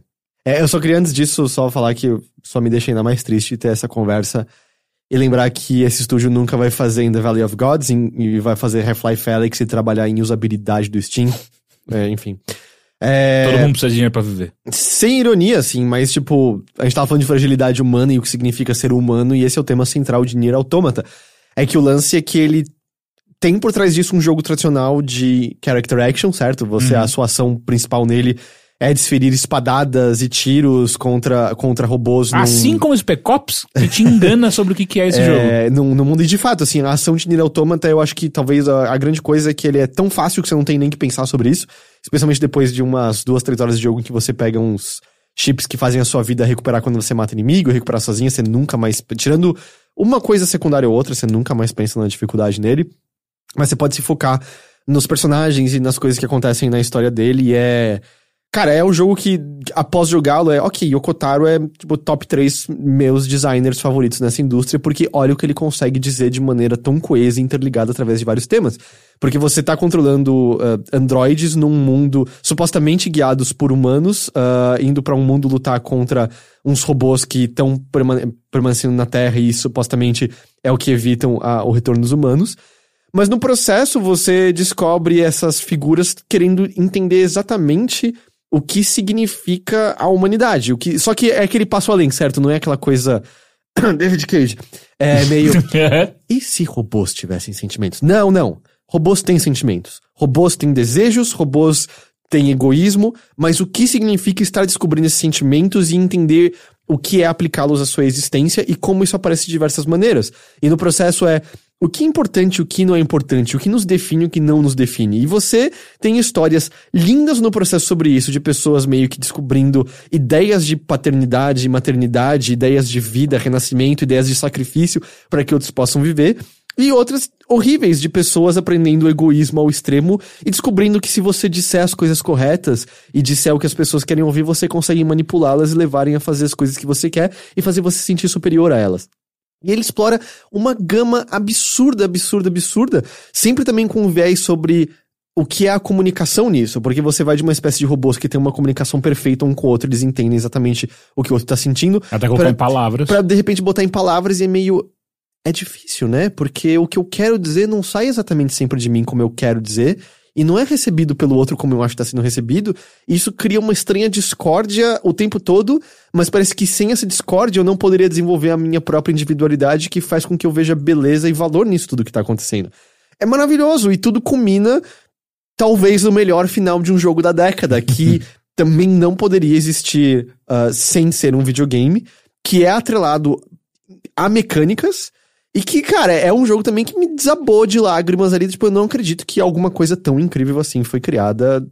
Ponto, sabe? Que eu estou sentindo todos os temas e mensagens do jogo vindo aqui de uma maneira que eu tô controlando, de uma maneira que eu entendo agora exatamente por que, que é importante isso aqui tá sendo dito. É, é, a Nier Automata é absurdo. Sem contar outras coisas, né, que eu não vou lembrar aqui quem fez ele não ser o vencedor de melhor trilha sonora do ano que ele saiu. que a trilha sonora dele é absurdamente maravilhosa. Melhor do que a de Cuphead, ok? Foi que vocês deram na... Vocês, me fizeram... Foi mesmo? Sim, de 2017 vocês deram pra Cuphead e eu perdi dizendo que era de Nier Automata. Ah, As eu- duas são maravilhosas, gente. Não, eu acho que é melhor o Cuphead. Ah, é, é, é estupendo, Nier Automata é estupendo. Mas eu realmente, tipo, é, é difícil, sabe? São dois jogos espetaculares. Eu não. não- eu não me importo de botar Nier Automata em 15 e 14 Firewatch. Eu, sei lá, pra mim A mesma coisa, gente. Não, não é nem top 10 ainda. Mas é só pra, só pra ter, entendeu? Então vai, 16 Nier Automata. Não, não é 15. Não, achei ele falado errado. Ah, tá. É, e depois é Firewatch. Ok. E em seguida a gente tem God of War, finalmente. Ele não entrou no top 10? Ele não tá no top 10. Nem fudendo. 20, Ei, ei. 24 pontos. Tem esse asterisco eu aí que a gente vai usar essa porra aí. 24 pontos. Você deu quantos pontos pra ele? Você lembra? Você já deu quase todos, ele botou em Eu dei segundo. dois, ele tá no meu segundo na minha lista. Então, 24 pontos. Se, você tivesse, É se ele tivesse em primeiro, somas. ele, é ele teria possível, 25. velho. Como ninguém... Heitor, Eu não para joguei. tu, ó, a gente vai cara, parar esse, esse, esse podcast, vai fazer o Heitor jogar o God of War, depois a gente É, volta. traz a cópia do Overloader de volta que eu jogo, pode Tá ser? bom, Porque tá não tem bom. nada acontecendo em janeiro, Tá bom, então... Teixeira é mentira. Eu dei 9 pontos pra ele. E ele está em, em- com 33. Peraí, você errou duas vezes! Caralho! God of War foi se, roubado Se pela não segunda. sou eu aqui, completamente indignado com essa... é, Eu, eu tô sendo aqui afanado! Ô, ô, ô, Você tá Rick, ô, vendo? Rick, eu pergunto de brincadeira antes, mas sério agora. Por que, que você odeia God of War? Eu, gente, Qual é não, o seu problema? não tem problema. Ele tá, ele tá bem guardado aqui, não, não se preocupe. Próximo jogo, na verdade. o, Porra, próximo, bicho! o próximo jogo é Towerfall. Que merece essa. Merece tá. Eu não acho que merecia tá próximo tão alto do, assim. do top 10. Eu não acho. acho. que sim, cara. Quem- quem que votou E- nele? Esse é o Eu jogo, e- esse é o jogo que todo mundo volta a jogar em. Sabe, quando tá com os amigos em casa. Ele é o melhor party game que já foi feito. Cara, ele é super é, É. acessível, é um jogo fácil de pegar e. e e, e- e, tipo, eu já joguei ele milhares de vezes. Ok, que não tão literalmente. Mas ele continua sendo divertidíssimo e, E eu digo o seguinte, gostoso de jogar. sabe? graças a ele a gente ainda lembra de Uia. Cara, lembra que a gente jogava o meu Uia pra Sim, jogar sim, Towerfall? sim. E, é- e foi um momento onde eu considerei comprar um, um videogame por conta de um jogo. Pra você ver como ele é bom. Exato. Ele é incrível. Exato. Você não votou em nem. Ele nem entrou no seu 25, é eu isso? não sei se ele entrou. Eu, acho- eu, eu, eu gosto dele, eu, eu vejo uma importância, vamos dizer, histórica, porque eu acho que ele tá bem ali no começo da ressurgência dos, Dos party games. couch co-op, é, é, é. sabe, é, jogar de novo, porque não, não tinha isso, lembra? A década anterior é, só, é tudo online, não tem Uhum, mais nada. uhum, do- uhum. Tipo, quando tinha Gears, tela dividida, yes, caralho, porque não tinha. É, mas eu não sei, eu, eu acho que eu não gosto mais tanto dele assim, não sei. Eu acho que ele continua sendo tão divertido quanto ele surgiu naquela época e, e continua sendo o ápice desse E quantos desse jogos ele movimento. inspirou, Porque, cara? exatamente, naquela época eh, s- começaram a surgir dezenas de jogos por conta de Towerfall, por conta do sucesso que ele obteve. E nenhum chega ao brilhantismo do que ele é, sabe? Ele continua sendo impecável, assim, eu acho que é um, um dos jogos multiplayers mais perfeitos já feitos na história dos videogames. É, eu não sei, assim, no- só no âmbito totalmente pessoal. Se alguém virasse pra mim e falasse, ô, Towerfall, um dos 15 melhores jogos da década, eu, você tá louco. Você tá Cara, completamente pra mim, pra mim tem Minecraft nos top 50, sabe? Pra mim é um absurdo completo. Então, Mas ele não tá empatado com ninguém. Não, ele não, Não, tá então- empatado. Ele tem 20, 27 pontos. Que eu acho que é meu. É, eu coloquei ele na minha lista pessoal, ele aparece. é, ele aparece um, alto dois, na minha, três. cara. Não, é, ele- é por conta da, da soma dos, dos, dos pontos do Teixeira e, É. e, e- e meus. Enfim, é isso. É, então, Towerfall, melhor, 14 melhor jogo da década. Em seguida a gente tem Red Dead Redemption. Ótimo. E, e é engraçado Ótimo. que, assim, eu não sei como a maior parte das pessoas se sentem, mas pra mim é muito claro como o primeiro jogo é muito superior ao segundo. Sim. É, eu entendo que o segundo tem purezas técnicas absurdas, tipo, visualmente é um jogo incrível. Mecanicamente até mesmo ele acho que é melhor resolvido do que o primeiro. Mas em termos de impacto. E o fato de que o segundo tá só contando a mesma história de novo. Aham, aham, é, aham. é, tipo, é o fim do, do, do Velho Oeste de novo. E, tipo, eu não quero jogar Red Dead Redemption nunca mais de novo. Não, não, não quero. Eu tenho, na verdade, eu tenho um grande suspeito de que se eu for jogar, eu vou achar insuportável. E eu tive um problema muito sério onde a mecânica, algumas mecânicas daquele jogo é, é, me fizeram parar de jogá-lo durante meses. Tipo, eu cheguei até um certo ponto, aí eu falei, cara, eu, eu, eu não aguento mais esse jogo, cara. É, eu tô fazendo tudo de novo, de novo, de novo, a mesma É, o- coisa. O México é longo demais e... E, e eu só voltei quando al- alguém do Arena terminou e falou assim, cara, você não tá entendendo, você precisa terminar esse jogo. E aí eu voltei e terminei, ah, de fato. É, e é. Tá, o que ele tinha de espetacular na época, né? Tipo, as atividades pelo mundo aberto era muito legal fazer as caçadas, era muito legal Uhum. domar os cavalos. Era meio repetitivo também, né? Você vai andando lá, cada 15 seg- minutos você encontrava uma donzela em perigo, tava sendo É, presa que, na, que era o lance na- da. na- na- no trem. Que era o lance da. Que era gerado, né? Do, tipo, ele puxava literalmente. Ele tem vários problemas, que- mas que eu acho que eram muito mais perdoáveis na época. Sim. Do tipo, ninguém tava fazendo um jogo de mundo aberto como era aquele jogo de mundo aberto. muitas das coisas que ele tava fazendo viraram um lugar comum em grande medida. Tudo bem que essas coisas é, aleatórias do mundo já tinham aparecido, acho que no GTA 4, se eu não tô enganado. Mas mesmo assim, isso, isso não importa. E, a você- temática que ele puxa também é uma temática que, em grande parte, a, a, a, a, cultura geral superou, né? Tipo, a gente não liga mais tanto pra isso, É, sabe? e, e, assim. E ele puxa bem, bem exatamente dos bons filmes de Aham, Velho Oeste, aham. como Os Imperdoáveis, por exemplo, que é, é o fim do Velho Oeste. É o que acontece com essas pessoas, tipo, o que acontece com o meio de vida delas, pra onde eles têm pra fugir. E a resposta é: não há pra onde eles fugirem. Só que você vê. São animais em extinção, né? Só que, é, muito- e, e o que eu acho louco é que, assim, nesse primeiro. Ele, tipo, ele tem um ranço, ele sabe, né? Ele sabe que Então, acabou. Eu, mas ele sabe, mas eu acho que ele te engana melhor sobre esperança. Enquanto o segundo é do tipo você. Ah, eu sei exatamente pra onde isso aqui tá indo o tempo todo. E, vamos dizer, acho que a, a parte boa da execução do segundo é sobre contrastar com o momento inicial do jogo de, cara, até que as coisas não tão tão ruins aqui, eu Uhum. vivendo aqui na beira do lago e tal, Pra você ver como as coisas estão posteriormente, é, uau, tá tudo uma merda. Uhum. Enquanto o primeiro, eu lembro de ficar genuinamente chocado quando chegou aquele Sim. momento que é, até porque ele ativa o, o, o Dead Eye, e esse é agora, e é, ah, não, pera, que. É, jogos. Eu não sei, eu não lembrava de jogos fazendo isso da maneira que ele fez, sabe? Era. é, foi muito chocante, muito espetacular. E, e eu acho que a grande, grande coisa do, do amor pelo jogo é carregado pelo fato do John Marston. Um Sim. personagem maravilhoso. Amo o John Marston e desde tipo, E o próprio ator é mó legal, eu li umas entrevistas dele, Ah, é? ele é um puta cara aparentemente gente fina pra caralho, que nunca trabalhou com games e nunca trabalhou de novo. É que a é só no 2, né? É. É que a, a Rockstar ela faz isso, ela raramente pega atores conhecidos Ah. e tal. Eu acho que a última vez foi o quê? Foi o uh, Samuel Jackson no, no GTA San Andreas. É. E sabe, coisas que também acho que viraram um lugar comum, mas na época era. "Ah, Ok, eu terminei de caçar quem eu tinha que caçar, e agora? E agora tem um monte de missão de você cuidando da sua fazenda. De você ensinando seu filho a caçar, de você indo espantar pássaro do celeiro. E é. Que porra é essa? O que tá acontecendo aqui? E era, era brilhante, era maravilhoso. E hoje em dia é super normal você ter as missões que são de coisas E foi a primeira vez. levianas e mundanas. E eu acho que foi a primeira vez num videogame onde eu vi uma trilha sonora emergente ser usada de uma maneira. É, culminar de, de uma maneira incrível, onde é, é uma transição do jogo, é uma transição do jogador, é uma transição do personagem, é uma transição de, de, de cenário. É tipo, o que o Death Stranding tá fazendo É. vem do Red Dead Redemption, que obviamente o Red Dead Redemption 2 tá fazendo vem de lá. Days Gone usa essa técnica também pra efeitos hilários, mas usa, sabe? É. Mas é tipo, cara, eu lembro quando, acho que a primeira vez tendo pro México Sim. é quando toca é, cara, que porra é essa? Eu acabei o jogo, eu lembro, eu lembro Cara, eu, eu lembro que eu soltei o controle, eu não sabia o que fazer, cara. Tipo, era, era só arrepio no meu corpo. Eu falei, eu não acredito que eu tô vendo isso acontecer. Tipo, é, é- é uma técnica, obviamente, puxada diretamente do cinema. E só que você vê isso num jogo AAA, com uma temática de Velho Oeste, que sabe um me- momento onde tem que calar a boca e deixar você sem fazer nada.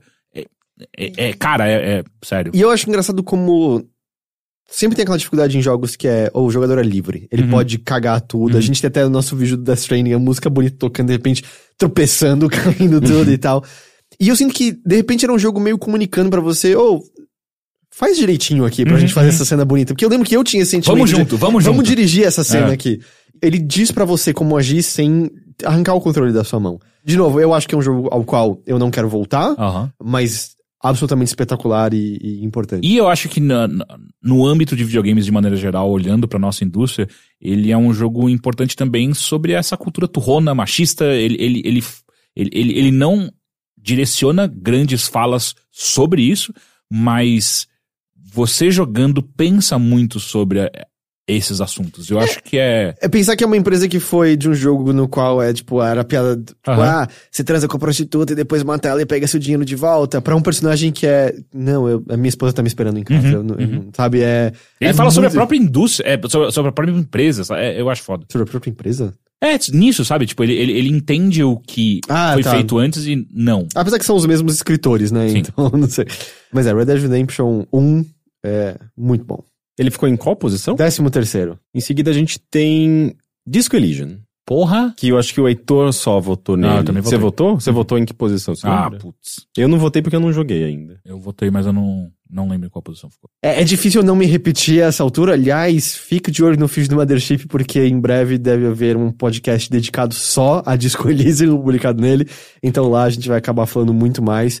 E eu falei tanto, tanto no último ano, que, mas é. Eu espero que Disco Elysium seja o futuro das RPGs. Porque o que ele faz você pensar, o que ele faz você sentir, a maneira como ele permite você interagir com o mundo. Basicamente, eu não consigo pensar em nenhum outro jogo que tenha feito, parece que com exceção, sei lá, de Planescape Torment, mas ainda assim eu acho que é um bocado diferente, sabe? É um jogo sobre. Um jogo no qual as suas ações têm importância, nem que seja só porque você vê a importância dela aos olhos das outras pessoas ao redor do seu personagem. É um jogo sobre história, é um história com H maiúsculo, é um jogo sobre as consequências de rebeliões e revoluções e momentos políticos, é um jogo sobre a consequência das decisões feitas pelos mais poderosos, que basicamente não olham para as pessoas ali embaixo, e ele tá falando sobre tudo isso, ao mesmo tempo sempre dizendo as suas ações não vão mudar isso. Não é sobre você mudar isso.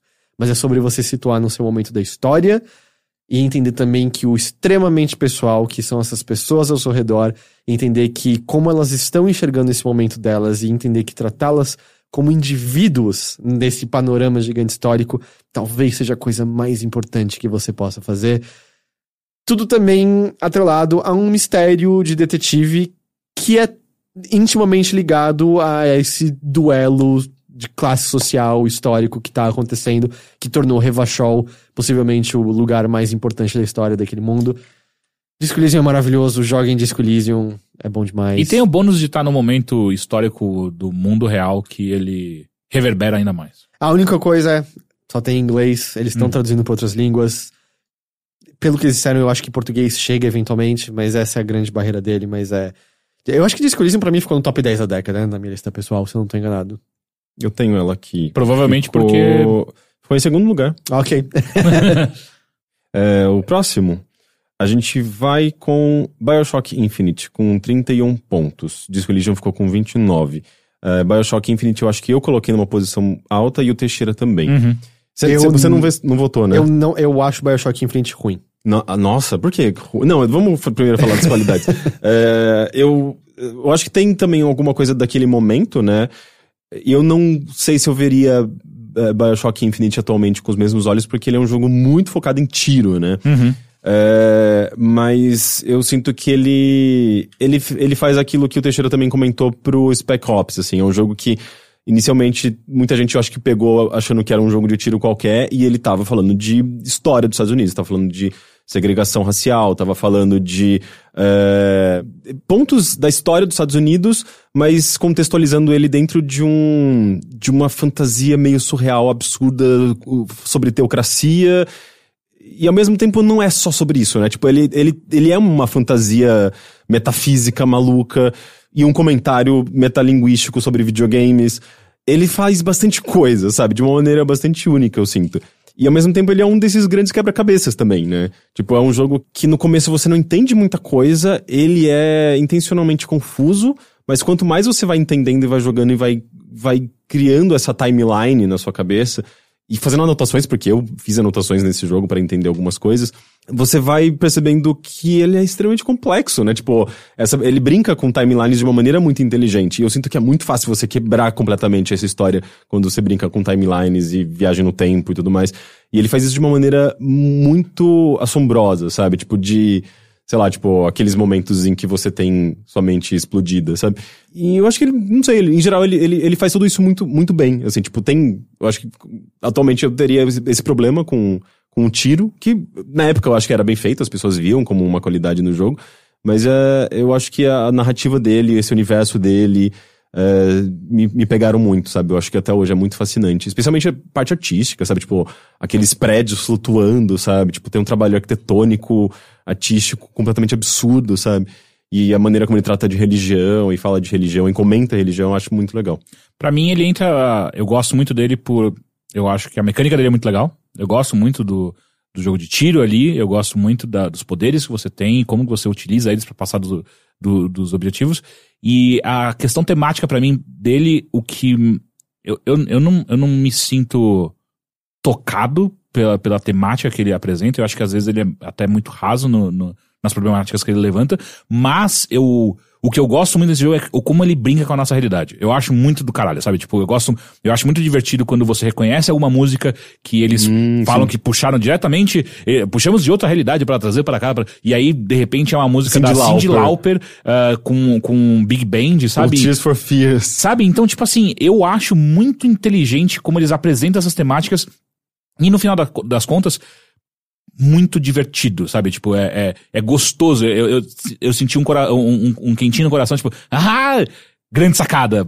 Porra, muito, muito, interessante, muito E- legal. E é verdade, ele é um jogo cheio dessas sacadas, Sim, sim. coisas que você inclusive pode Passar não batido, perceber, é. mas alguém na internet vai descobrir, vai postar um vídeo todo- e vai explodir a cabeça de todo É, mundo. e, e na época que ele foi lançado, não sei se você lembra, a quantidade de listas que eram colocadas e criadas do tipo, coi- referências que você não pegou em Bioshock. Foi ainda antes de virar YouTube a, a- a grande coisa, youtubers, era tudo em lista em site que você ficava vendo, caralho, pode crer, olha essa música, ou então esse desenho, ou esse personagem que aparece.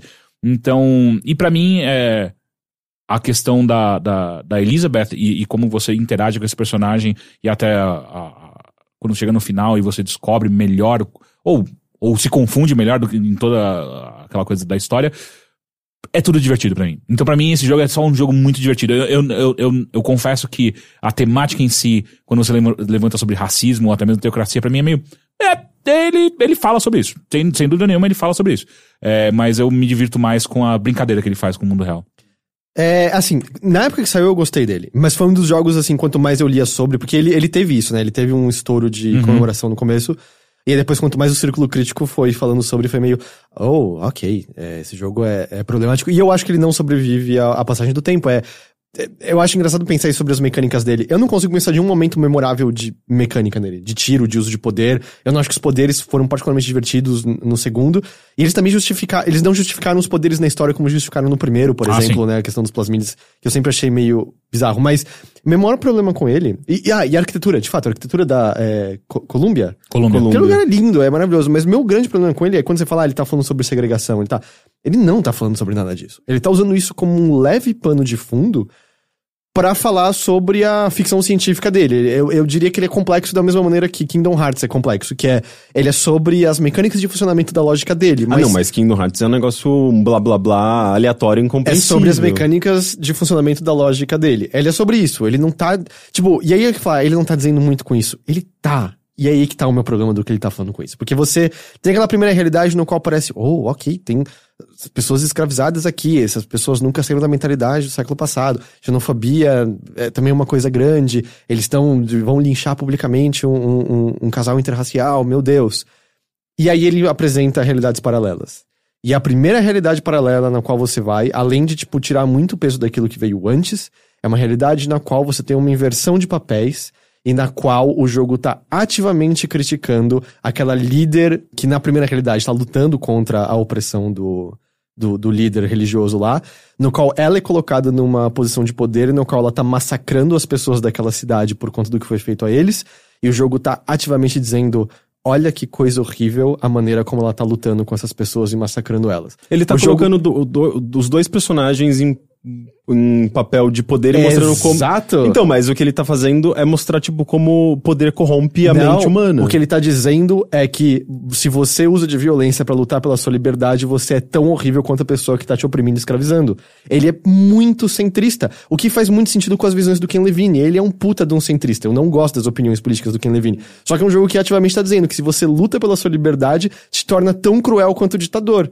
É tipo, é horrível, é escroto. Só que mesmo isso que ele tá comentando ativamente com essa parte de realidades paralelas, é jogado fora depois só pra ele passar de novo, de novo, explicando a lógica de funcionamento da, do mundo dele. Mas a história foi contada de alguma forma, sabe? Tipo, a história, ela, ela coexiste com as brincadeiras de metalinguagem que- e a ficção científica. Eu acho que é tudo, tipo, jogado fora e só fica esse comentário horrível e, tipo, é só sobre a lógica de funcionamento. Não, não é uma Eu coisa. não- Eu lembro que eu me, eu me incomodei, mesmo naquela época que eu, sei lá, eu provavelmente entendia bem menos de político do que eu entendo hoje. Não que eu entenda muita coisa, mas atualmente eu, eu sinto que eu acompanho mais. O Brasil fez com que a gente precisasse correr atrás, né?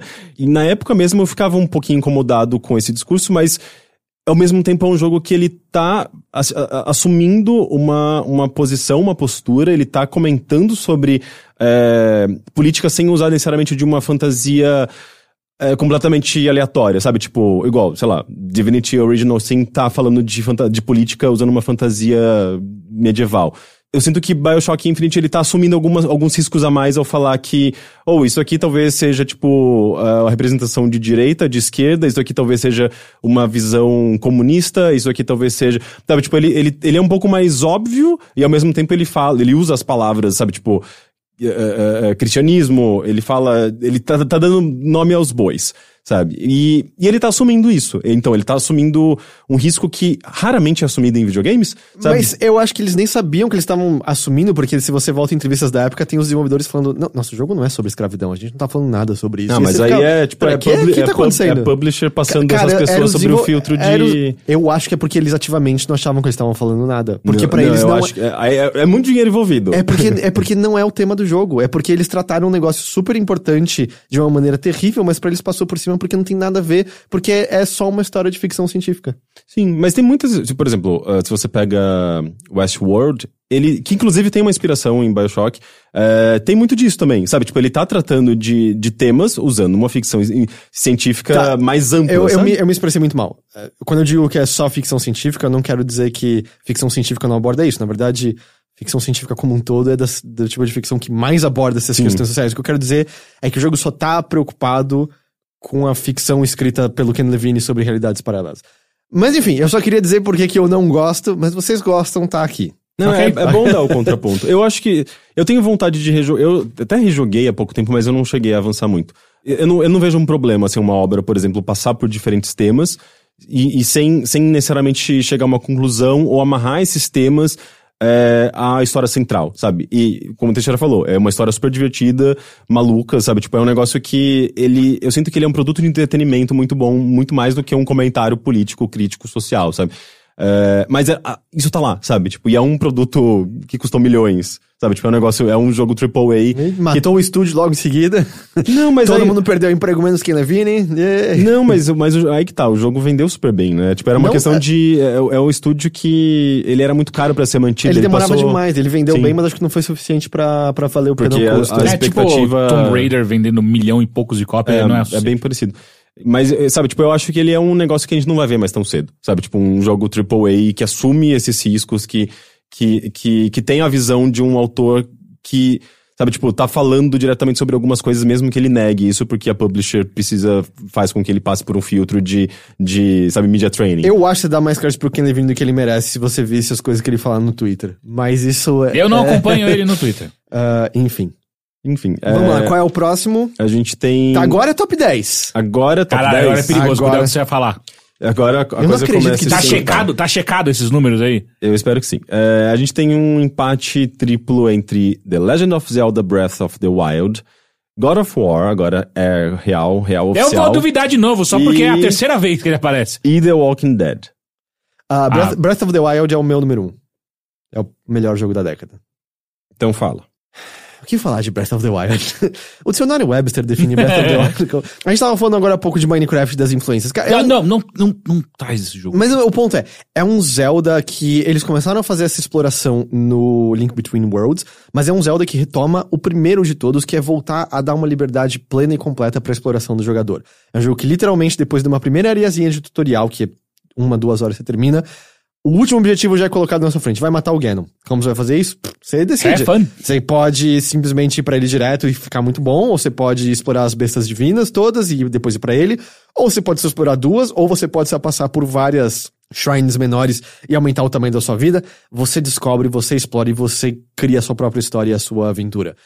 E é o tipo de coisa que você não via na série, e eu acho que você não vê em jogos nessa proporção exatamente, em que não é que ele deixa de soltar a sua mão e é meio você decide o que você fa- é, você descobre o jogo, é, é porque todo lugar pro qual você vai, você tem coisas pra encontrar, você tem histórias pra presenciar, e você tem histórias próprias pra criar no processo. E é maravilhoso, assim, né? tipo, eu não consigo pensar um jogo que me provocou esse sentimento que me fazia sentir de novo como era estar descobrindo um novo, um novo mundo quando a gente é mais novo e tudo ainda parece fresco e inédito, sabe? Eu não consigo lembrar como era, tipo, cara, que lugar é esse que eu cheguei? Que coisas são essas que eu tô descobrindo? Que parte da lenda é essa? O que significa esse fóssil que eu tô vendo aqui? Se eu botar essa pedra aqui, o que vai acontecer? E tudo bem, depois de você jogar 30, 40 horas, parte do encanto é perdido que você começa a perceber, ah, a recompensa é uma semente de kokiri. Ah, é mais uma shrine pra aumentar a minha vida no negócio. Você vê o limite da fantasia ali. Mas eu acho que ela permanece por tempo suficiente pra te encantar ao ponto de ver, ah, vamos dizer, pelo menos, se não a plenitude, boa parte do que você quer ver naquele mundo. Além de ser um mundo no qual eles criaram sistemas que permitem um grau de criatividade absurdo. E eu não vou nem entrar no, nas speedruns loucas. Tipo, você viu um vídeo circulando há pouco tempo do cara que joga como se fosse Devil May Cry, o Breath of the Wild? É, Ah, é- sim, sim, é, sim, tipo, sim, é sim, insano. Mas a quantidade de, de, de soluções diferentes que você tem para as shrines em si. Desde, tipo, desde, ah, eu não vou fazer o puzzle normal, eu vou botar um monte de arma de metal no chão e fazer uma corrente elétrica. Ou a que todo mundo fez, que é aquele desafio de fazer a bolinha andar pelo labirinto, é. Eu virar o controle de ponta cabeça e ficar uma parte lisa e você joga a bola direto pro lugar e. Todo mundo fez mesmo, Todo né? mundo fez. Sem, sem ter conversado entre si. Todo mundo fez. É. Mas é muito legal quando Sim. você. Eu sou um gênio. É, isso, eu posso sou- fazer isso, eu-. O jogo me deixou. Não, eu não tô roubando se o jogo deixou. É, eu sou, eu sou um gênio. E ele tem, tipo, eu, as bestas divinas eu achei todas bem fraquinhas, eu acho que não são bons calabouços. Mas ai- ainda além de tudo, existe um clima muito bom pra aquela terra de Hyrule sobre. É uma espécie de desesperança, mas sobre cura. É sobre, do tipo, aos poucos, deixar os problemas do passado começarem a. Não, não ficar pra trás, mas entendê-los e permitir que. Que novas coisas surjam, sabe? Que não, você não fique sempre preso àquele passado no qual alguma coisa horrível aconteceu.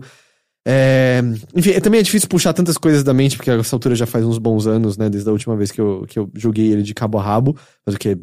Dois anos a essa altura, mais ou menos. É, não, três anos a essa altura. Já, já faz um bom tempo. Foi março de 2017. Caralho. Mas é, é um jogo que ainda, pra mim, é, é- esse foi o lance. Antes dele, eu lembro quando a gente falava, puta, melhor jogo da década. Não sei.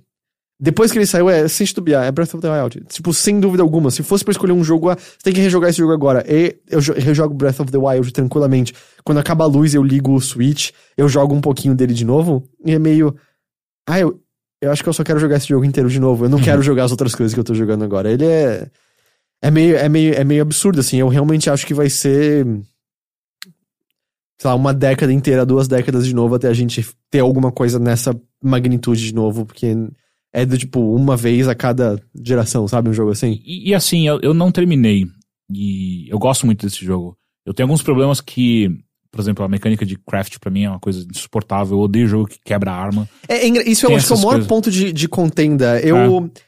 Eu gosto de design que oprime. Eu, eu acho que eu não experimentaria e tentaria coisas tão diferentes Uhum. se o jogo me deixasse numa posição confortável. Eu acho que desconforto tem muito valor. É que eu acho que tem desconfortos que eu, que eu tô disposto, outros não.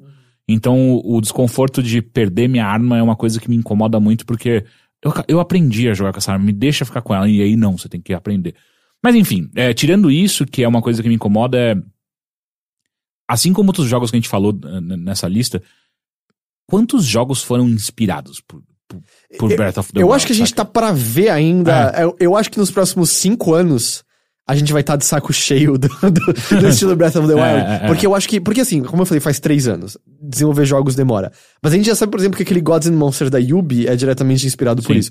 Eu acho que a gente tá pra ver uma leva absurda de jogos que é. A galera que jogou e falou assim: eu preciso fazer um jogo Exato, igual é. Eu acho que não, porque esses, esses jogos são muito caros, né? E, e geralmente é que- jogos, jogos eh, que popularizam o gênero geralmente são jogos independentes, que são, existem aos montes. Mas é né? que eu quero- o que eu quero dizer é jogos que vão beber dessa fonte e não vão reproduzir. Um, Tipo, um pensa quantos jogos indie não pegam as ideias de Dark Souls. É. Sabe, Mas tipo, eu acho que ele é mais tem- facilmente produzido por conta da mecânica de combate, especificamente. eh, algumas ideias, né? Tipo Corpse Run, assim, coisas que são mais fáceis de serem replicadas. Eu acho que Zelda é uma coisa muito mais sobre eh, amplitude, espaço, eh, sabe, abertura. São coisas um pouco mais complexas, talvez. Pode, pode ser, mas ao mesmo tempo, sabe, a gente já viu coisas como o Yooka-Laylee and the Impossible Lair.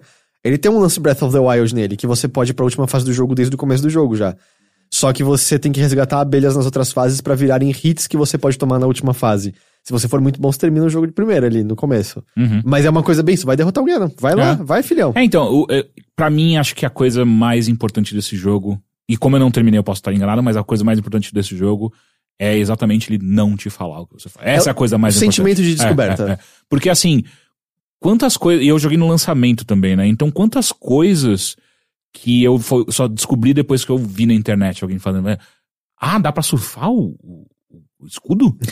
e eu fiquei chocado. eu- Não é possível que eu não, não tentei fazer isso antes. E, e aí você vai vendo, obviamente, as pessoas que têm, são extremamente criativas e, ah, puta, trava essa rocha aqui com poder do tempo, bate nela, sobe em cima e de repente você tá no Ganon. E O quê? É, é insano. Que, que? Como, como que alguém pensou? E, e, assim, como que os desenvolvedores deixaram isso acontecer? E, e coisinha simples, de, tipo, queima o caixote. Se você quebra o caixote, tem maçã. Se você queima, sai maçã assada. É. Leva uma galinha até o inimigo. O inimigo bate em você, as galinhas atacam o inimigo porque ele que atacou a galinha Sim. e coisas assim. É, é, então, assim, é, é- eu acho que a liberdade que esse jogo te dá é, é inigualável. Eu não acho que a gente viu isso ou vai ver em muito tempo, saca? Tipo, o que ele faz aí, brilha. Então, eu tenho muita curiosidade de como vai ser o Breath of the Wild 2, assim. Uhum, de, tipo, a gente vai ver um salto ou a gente vai ver mais, do, tipo, é o que você viu, mas num novo mapa, sabe? Uhum. Que pode ter seu valor também, mas é meio... É, é difícil a imaginar. descoberta é. não é mais a mesma. God of War. God of War a gente comentou na semana passada, né? Mas fala um tiquinho, vai. É... Eu acho que God of War ele fala muito sobre a indústria de games. De maneira geral, assim. Obviamente, numa interpretação puramente pessoal. Onde é um personagem querido, é um personagem é, odioso ao mesmo tempo, e é um personagem que ele acompanha o que, que é a evolução dos games, sabe? Tipo, é- é- primeiro ele é só um hack and slash qualquer, bicho. É, e é isso aí. E, e quando você chega nesse último episódio e ele se tornou alguém que entende os erros, entende as ações que ele tomou, entende a- o sofrimento que ele causou e o sofrimento que ele causou nele mesmo, sabe? O que ele, o que ele deixou de viver pra se tornar o que ele é e, e tentar fazer as pazes com isso, eu acho que é uma das coisas mais bonitas que tem, saca? Enquanto isso, tem uma mecânica incrível de jogo. É extremamente divi- di- difícil, divertido e, e- e re- recompensador quando você aprende a jogar esse jogo, sabe? Quando você aprende a usar todos os poderes, quando você fala assim, cara, esse jogo e, esse combate é tão bom que eu tô disposto a ir atrás de cada uma das filhas da puta daquela, daquelas valquírias e ganhar delas, sabe? Tipo, eu tô disposto a encontrar os andarilhos e ganhar deles. Porque esse jogo é gostoso de jogar, é um combate é, é, é, recompensador. Então, tipo, você junta as duas coisas que pra mim é, é, é, é uma, as coisas mais divertidas do videogame, que é uma história muito do caralho, muito foda, uma história de pai e filho. Tipo, cara, quando foi, sei lá, Red Dead Redemption, né, a gente viu uma história de pai e filho e ainda assim é- ela, é- ela é. Ela, ela não tá acontecendo simultaneamente, Bom, né? o outro empatado The Walking Dead é também. Exato. Então são poucos jogos que você vê tratando essa coisa de paternidade. ah, e eu acho que é é uma pena que a gente não tem jogos de, sobre maternidade, é, mas ainda assim- são, são- precisa de mais desenvolvedoras. Sim, é é, lance. sim. Tipo, a gente tem de paternidade porque desenvolvedores Sim, tiveram filhos agora. Exato. É, mas é muito foda, sabe? Tipo, caralho, olha que. Se eu, se eu pudesse, se eu, se eu, se eu voltasse no tempo e, falar, e falasse pra mim mesmo, tipo, cara, é, nessa década você vai ver jogos sobre ser pai e o pai é o Kratos, eu, eu, eu, eu ia dar risada e eu ia falar, cara, eu não vejo a hora de eu poder arremessar o meu bebê contra as pessoas, sabe? Vai ser e- mas, incrível. inclusive, foi uma das razões pra vocês me recriminarem, me reprimirem. no- no- lembro no anúncio desse jogo, a gente tava fazendo uma transmissão ao vivo. E daí apareceu, né? pra- o Kratos vai ser um pai. Eu falei, gente, já pensou o filho dele é gay? E vocês, ah, que bobagem, nada a ver, blá acho blá que tá blá. inventando uma situação E, e daí, tipo, você tem um jogo que. Ele não é necessariamente gay, é uma criança, inclusive, mas é um menino que ele tem muito mais contato com a mãe, ele é muito mais sobre comunicação, ele não, Ele não é- tem proeza física. ele não tem. Pro... Ele até tem, né? Tipo, você. Ele ajuda Kratos, no, no né? combate, mas ele não. ele- a maneira como ah, ele se expressa, né? Tipo, a maneira como ele existe no jogo é justamente o oposto do Kratos. E o Kratos, ele percebe que, tipo. Ok, ele tem uma outra linguagem, sabe? Tanto é que eles não conseguem se, eh, eh, ter a mesma linguagem muito facilmente. É muito fácil, assim, tipo, você entender é, colocar isso na relação, tipo, entre um pai e um filho, um filho gay e um pai que, tipo, não quer ver o filho ser- sendo um homem gay necessariamente, sabe? Tipo, a dificuldade que o pai tem de aceitar o filho como ele é e tudo mais. Então, tipo, ele tá falando dessas desconexões entre pais e filhos de uma maneira muito, sabe, dentro de uma fantasia, mas que, que é, é uma alegoria também pra histórias reais, sabe?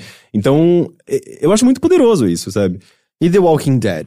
The Walking Dead é um daqueles que eu tenho um pouco de dificuldade porque foi muito da época pra mim. Uhum, uhum. É, Ele, foi- ele, ele gerou uma, uma leva inteira de jogos. O Life is Strange eu acho que não existiria se não fosse pro Walking Dead. É, eu, eu sinto que ele levou o mainstream de uma maneira muito forte, esse estilo de, de narrativa, né? De. de ah, e meio que mudou, vamos dizer, criou uma nova vertente pro que é um adventure. Sim, Em sim. grande Eu, eu sinto que uh, uh, Quantic Dream estava fazendo isso também com, com Heavy Rain, que é, de- é de antes, né? Mas ele. Eu sinto que a, o E estilo. mesmo o Indigo Prophecy, né? É, sim.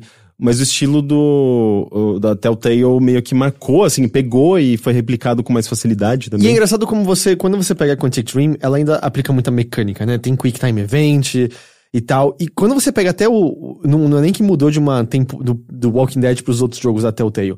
Quando você pega o primeiro episódio, o segundo, ainda tem. Você pega um item ou outro, tem umas coisas de você mirar a arma e atirar.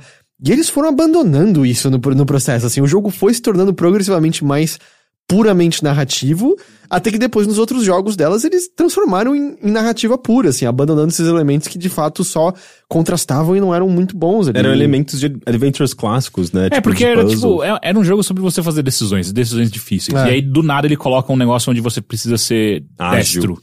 Sabe? E- Tipo, porra, não. E assim, é, cara, tirando o quarto episódio, que eu acho que é o mais fraquinho, os outros episódios são muito bem escritos. O, um- o, o, o primeiro, o segundo e o terceiro é, é meio, é meio absurdo. E, cara, pensa como a gente se, se sentia em relação a Clementine na época. E E toda vez que aparecia, ela vai lembrar disso, eu tipo, oh, cara, eu, eu- Nossa. você sabe que não é uma história que vai ter final feliz, você tá meio preparado pra que as coisas não vão ser um mar de pétalas. De certa forma, o jogo, ele, ele tá. é, Ele é meio que um- uma das origens, assim, tipo, da, da tragédia em videogames. Porque, tipo. De novo, a gente sempre viu histórias sobre você ser um grande herói, fazer conquistar grandes coisas. É muito raro você ver, tipo, jogos com tons melancólicos e, tipo, e ainda mais fo tão focados em narrativa. E, e mesmo Adventures, né? Sempre foram muito sobre meio comédia Mais com- é. ou mais mistério, assim, Mais- tipo, uma coisa de aventura. Tipo, o Heavy Rain tinha um pouco disso, de, de- de tragédia, mas ainda assim era. Sabe, tipo, é mínimo perto do de Walking Dead. Eu acho que você tem que encontrar melancolia quando você ia para outros RPGs, RPGs japoneses, Uhum. por exemplo, mas. Mas é, eu. Cara, eu, eu não lembro tipo, né, de me importar com um personagem como eu me importei naquela época pelo Lee e pela Clementine. E passou, eu não acho que eles viraram tão perenes pra indústria como eu Sim. achei que eles virariam. Eles sabe? não, não viraram personagens de Smash Bros, por exemplo. Tanto que. é, Tanto que, do tipo, teve outras três temporadas de The Walking Dead. Eu não joguei nenhuma, É, tive eu zero também não. interesse. Sim, eu também. Eu sinto que foi a primeira mesmo, assim, e não sei, não sei necessariamente por quê. Tipo, as- na segunda as pessoas já perceberam que não era tão bom, ou, ou- sabe, tipo, até porque pessoas da primeira, primeira temporada saíram, É. ou, Sim. sabe, tipo, a, a Campo Santo do Firewatch foi fundada por pessoas que trabalharam na primeira temporada, então acho que a qualidade caiu mesmo. E, e eu arrisco a dizer que foi a coisa mais legal feita com a série Walking Dead desde os quadrinhos, sabe? Tipo, nada mais feito sobre, sobre essa série foi tão legal quanto o jogo. Sabe? É, foi o jogo do ano né, pra muitos, muitos Sim. veículos, né? É, e, e, e, e foi chocante, sabe? Porque era uma época que a gente já tava tipo, nossa, mais um jogo de zumbi. Puta que pariu, chega desta porra, não acredito. E não só um jogo de zumbi, eu não vou poder atirar neles? Que porra é essa, bicho? Eu acho que até mesmo quando ele chegou, por mais que viesse sobre o selo de Telltale, sabe? Tipo, porra. Não, e, é que, e pensa que assim, o jogo de antes dele, que era mais narrativo, era o Jurassic Park, que é uma merda. Sim. É uma bosta. o, o De Volta pro Futuro é. Ele ainda é bem point and clickzão, É, assim, que é nem o antigo. do Ilha dos Macacos que eles fizeram. O meio termo foi o Jurassic Park, que era tipo, cara, que merda é essa? e aí você olha pro Walking Dead e fala, puta, Nem fudendo, né? é, não, não vai dar certo, sabe? Ah, Nem é. ferrando, assim. E aí era, ah, pera, que? Que porra é essa? O que tá acontecendo aqui exatamente? E é um em jogo formato que- episódico também, É. né? Que foi uma coisa que. Mas até o Telltale fazia já na década passada isso. É, verdade. Isso é verdade. De qualquer maneira, é- quando você olha ainda mais a falta de mecânica dele, do jeito que ele traz. É, é a história. O jogo é a história. É a, história é boa. É, é incrível. Então, E, e eu acho que é meio, quando você joga um jogo naquele estilo, você fala, é um jogo no estilo Telltale. Uhum. Nem, nem existe, quer dizer, agora existe de novo, né? Mas. É. é, sei lá, mas enfim. É, aquela Telltale nem existe mais e a gente ainda fala no estilo Telltale. Agora a ordem. Ehm, bem, eu acho que o, o Zelda deve ser o, o, mais, o mais alto na, É, na acho que posição. fica Walking Dead, God of War e. Ah, eu tô feliz com Pode isso, ser, mim tá ok. ótimo. O próximo da lista é Portal 2 com 34 pontos. Não tá, não tá empatado. Portal 2 foi não só. Não, ele não é só um- um- uma mecânica incrível, é, é, ele é um fenômeno cultural, cara. Tipo, sério, a quantidade de pessoas que conhecem Portal, que conhecem um. Eles colo- conseguiram colocar é, uma emoção num, num, num cubo.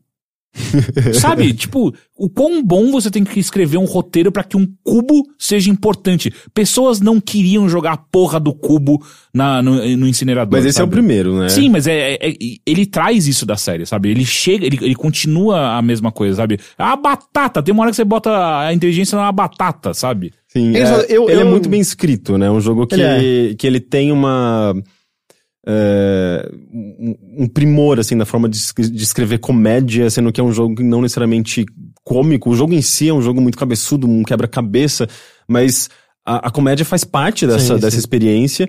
E, e, e- não só, tipo, ele não, é, ele não é bem escrito só nesse sentido, ele é bem escrito como um todo. A história, a trama, ah, esses personagens que não necessariamente estão na sua frente.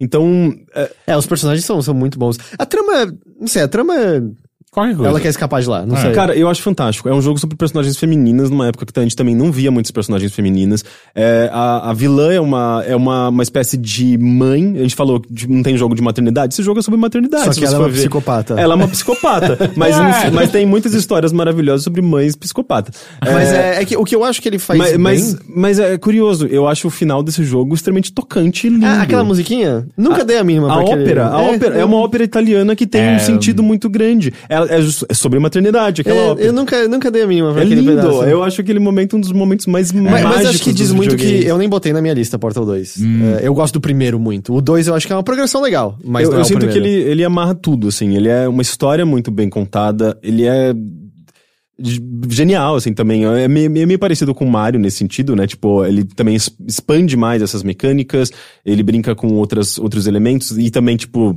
passa E- rapidamente com eles a ponto de, de você falar, oh, dava pra fazer muito mais coisas com isso. E, e ele bota, ele força muito mais a mão no- na história, né? A história do Tem primeiro é, mais tipo, coisa. é muito coisa que você descobre e, e- e meio que infere sobre. Apesar É que, que o o 2 dois- ele faz isso, é, o que ele faz, ele ele causa a ilusão de que é um universo muito maior. tipo, não Sim. tem, não tem quase nada, mas ele só solta alguma coisinha que eu li que eu acho que é o suficiente pra atiçar a sua imaginação a, a imaginar o que aconteceu naquele mundo com aqueles personagens, e eu acho que é o suficiente. Tipo, não contar é melhor do que contar, na, na real. Sim, né? é porque ele- o primeiro é um jogo curtinho, né? De duas, três horas, eu acho que um pouquinho mais. O dois, ele é bem mais amplo, né? Então Sim. eles am- ampliaram aquele. Você anda pra o- cacete o universo, jogo. Você vai pra lugares que você não sabia que existiam. Então. Vai é- pra lua? ele Vai pra lua. expande Vai pra bastante. Space! Eu gostava muito da ideia que eles cortaram o inicial do jogo da lua, sabe? Não. Que, tipo, eles tiraram porque a lua acabou entrando, mas inicialmente, logo no começo do jogo, teria uma janela. Que você poderia fazer E você poderia fazer o portal. Aí você seria sugado pro espaço. Isso, tipo, em 10 minutos de jogo. Você seria sugado pro espaço. E aí apareceria, tipo, umas imagens do que você fez na aventura até ali. e rolaria os créditos. E aí você... Caralho, da hora. Mas então, o sétimo é Portal 2. Mas assim, é, é o, é o primor da, da- do, do Enigma, né? E, e também é, é um outro jogo que também colocou essa coisa de, de física ah, em, em puzzle pra resolver e tal, que, porra, jogos tentam E, de repetir. certa forma, ele tem. É, ele tem. Jogos tentam repetir Sim, isso, viu? exatamente. Jogos tentam. E até o mesmo, mesmo estilo, o, o, o Superliminal, que saiu recentemente, que tem uma ideia legal, ele tá tentando replicar exatamente o tipo de humor de. E você fica, cara. Tantos não, jogos, não né? conseguiram, né? É, e ele também tem ah, os, os quebra-cabeças, é, as coisas que se conectam com a realidade, com, sei lá, tipo, o código Morse Uhum, e coisas bizarras que as pessoas descobrem. Ele tem muito disso, né? Tipo aquela, aquele segredo do, do Ratman, né? Tipo, que é um Mas é negócio... do primeiro, né? Não, no segundo. O segundo tem. O Ah, o primeiro, segundo ele tem de novo. o primeiro né? tem o lance do, do bolo. Não, mas no bolo- primeiro você o vê. da mentira. Mas no primeiro, quando você. As anotações são do Ratman por trás Sim, sim, mas eu sinto que o 2 desenvolve ainda mais, sabe? Tipo, tem mais segredos e Ah, mais sim, coisas. tem publicar até uma história em quadrinho do Ratman. Sim, verdade. segundo, né? Eu acho ele brilhante. Próximo é Her Story, com 36 pontos. Porra, bicho, que jogo incrível! Em FMV! Em FMV! Em qu- quando que ele saiu? 2015? 15. Sim, 16. sim. Eu ia falar 16, mas enfim. Her Story, eu acho que ele tem um pouco disso também, de, de ser. de pegar todo mundo de surpresa, Uhum. de ser um jogo diferente de qualquer coisa que a gente tinha jogado até então. Mesmo dentro do, do, do gênero FMV, né? Se é que isso pode ser considerado um gênero, mas É um gênero. É, ele é muito diferente do que havia sido produzido, então, né? Ele é um, um- sei lá, um jogo de, de quebra-cabeça, um mistério. Ele Investigação. é em si, em si próprio, né? Um grande quebra-cabeça, né? Um quebra-cabeça narrativo. E a maneira como ele apresenta esse quebra-cabeça narrativo pro jogador era uma coisa muito nova, né? E muito fascinante, né? Que você tá, tá tendo contato com essa história sem uma ordem específica. Então, é, é fantástico isso, eu acho que até em termos dramatúrgicos, né? Porque você tá. é, é, o jogador tem essa liberdade de, de pesquisar e, e acessar essa história seguindo o seu próprio caminho e entendendo, interpretando a- o seu próprio ritmo, a sua própria maneira. Eventualmente você, obviamente, consegue conectar as coisas, esse quebra-cabeça, e ver E a a imagem revelação geral. é boa. Sim, é uma sabe? história muito bem É contada. muito fácil de ser uma bosta e eles acertam na história. Sim, e, é- e é legal que eu acho que é o formato de, de videogame que torna essa história muito boa. Talvez se ela fo- fosse contada de outra forma, em outra mídia, talvez não Ah, fosse se tão boa. não... Cara, eles tentaram meio que fazer isso com Bandersnatch, né? Eles tentaram fazer algo parecido onde você escolhe pra onde vai, qual, qual- algumas coisas. Obviamente que ali você escolhe a ação em si. E no Hair Story você só escolhe, só descobre a, a ligação, ah, o fio condutor da, daquela história. Mas ainda É, assim, a história sabe? é a mesma, né? É, Tipo, é. não tem caminhos, você não tá tomando decisões, é, você simplesmente tá montando esse quebra-cabeça narrativo, né? Mas a, a história, de fato, é muito impactante, né? Tipo, do- e é legal que... E é uma puta atriz foda. Sim, ela é é, só, só- tipo, só de ser é, ela interpretando é, tipo essa personagem tão ambígua e esquisita que não parece ser, sabe, tipo, parece se contradizer e enfim, é bem, é bem fascinante. E o jogo é só isso, né? Isso Sim. que é mais maluco, né? Você tá ouvindo uma história de uma pessoa e, e tentando entender, o- sabe, a cronologia, quem são esses outros personagens que não aparecem necessariamente, mas estão, mas fazem parte dessa história. E o mais louco é que o plot twist, né? Tipo, as reviravoltas acontecem na sua cabeça, né? Porque, tipo, vo- é quando você fala, "Ah, eu entendi alguma coisa, sabe? Tipo, eu entendi quem é essa pessoa que ela tá falando, eu entendi, percebi uma coisa nesse vídeo que muda completamente, sabe? Então é, é, é, é um desses jogos que criam esses momentos muito impactantes, mas não é. O momento impactante não, Não tá tem no ação, jogo. não tem ação Tá, no na- jogo, tá é. em você, É, né? é. Isso é muito foda. E foi um jogo que eu sentei numa tarde e, e eu não parei até acabar. E eu, falei, eu gosto muito disso que é um jogo de duas horas. E é tipo. Tá lá. Ele não tentou fazer ser maior do que precisava. Eu acho que tem- ele, ele durou mais pra mim. É. Até porque, tipo, eu queria ter certeza que eu tava entendendo bem, então eu ficava, passava muito tempo explorando, né? Tipo, Reassistia, e reassistia, É, pre- reass- pesquisando coisas, procurando o resto da música, que as cenas musicais são maravilhosas. Então, é muito também da, da exploração do jogador e da capacidade dele de, de interpretar rapidamente aquela história, de p- procurar pelas palavras-chave, né? Ele não tem uma linearidade, ele é totalmente não linear, né? Depende da palavra que você procurar, você pode já ter uma informação muito importante É. de cara. Caralho, o Hair Story tá em quinto. Sexto. Caralho, Todo bicho. mundo, acho que votou, Mas- colocou, deu, deu uma nota boa pra ele. Eu dei nota boa pra Her Story? Deixa eu ver, você... Mas mesmo se você não deu e a gente deu, ele vai ficar bom. O Heitor, eu acho que não, mas eu e o, e o Teixeira, a gente colocou ele muito alto. Acho absurdo isso que o Elysium Breath of the Wild atrás, mas só vou deixar é porque Disco aqui. Elysium, só você votou ele- nele alto. Eu não votei e o Teixeira não deu uma nota alta pra ele. Deu, na verdade, estava bem lá em cima na, na lista do Teixeira. É, Quinto, vamos lá. Em seguida, a gente tem Outer Wilds. Tá aí. Que, pra mim, foi... Eu coloquei ele em primeiro lugar. Tipo, eu joguei... Foi o último Ah, jogo foi que assim eu o joguei. impacto. Sim, ele foi um dos jogos mais impactantes da minha vida. Pena, Se É, tivesse alguém falando pra você desde março do ano passado pra jogar esse jogo, ele, né? Eu não tinha. Ele, ele tava. Aliás, eu não Ele- tinha acesso a ele, Ele foi lançado no Game Pass. mas eu não tinha Game Pass. E depois de muito tempo de ser convencido de- a usar o Game Pass, eu tive acesso a ele e comecei a jogar. Enfim, eh, foi atrasado. Aí eu comprei ele no Steam, tem mó cara. Eu não Ele tinha não tem acesso. É, é no, na Epic. É na Epic Game Store. A gente não. Ah, a gente Epic, é compartilha. Eu jogos comprei no, na no Epic, é Steam. verdade. E Outer Wilds foi meio que um, sei lá, um do começo ao fim ele foi uma experiência assombrosa, sabe? É, é um desses jogos também que você não sabe exatamente o que fazer, você não tem a informação suficiente no começo para você ter uma direção muito clara, então você vai sendo guiado pela sua própria curiosidade. É, tipo, o jogo dá um empurrãozinho meio do tipo, vai pra lua e traduz os textos ali. E isso te dá uma ideia de- das tramas principais. Ah, mas é, eu, vendo a- aquele universo de possibilidades, eu, obviamente, eu, eu saía explorando, né? Tipo, é um jogo que ele instiga muito a sua, sua curiosidade, porque ele é um...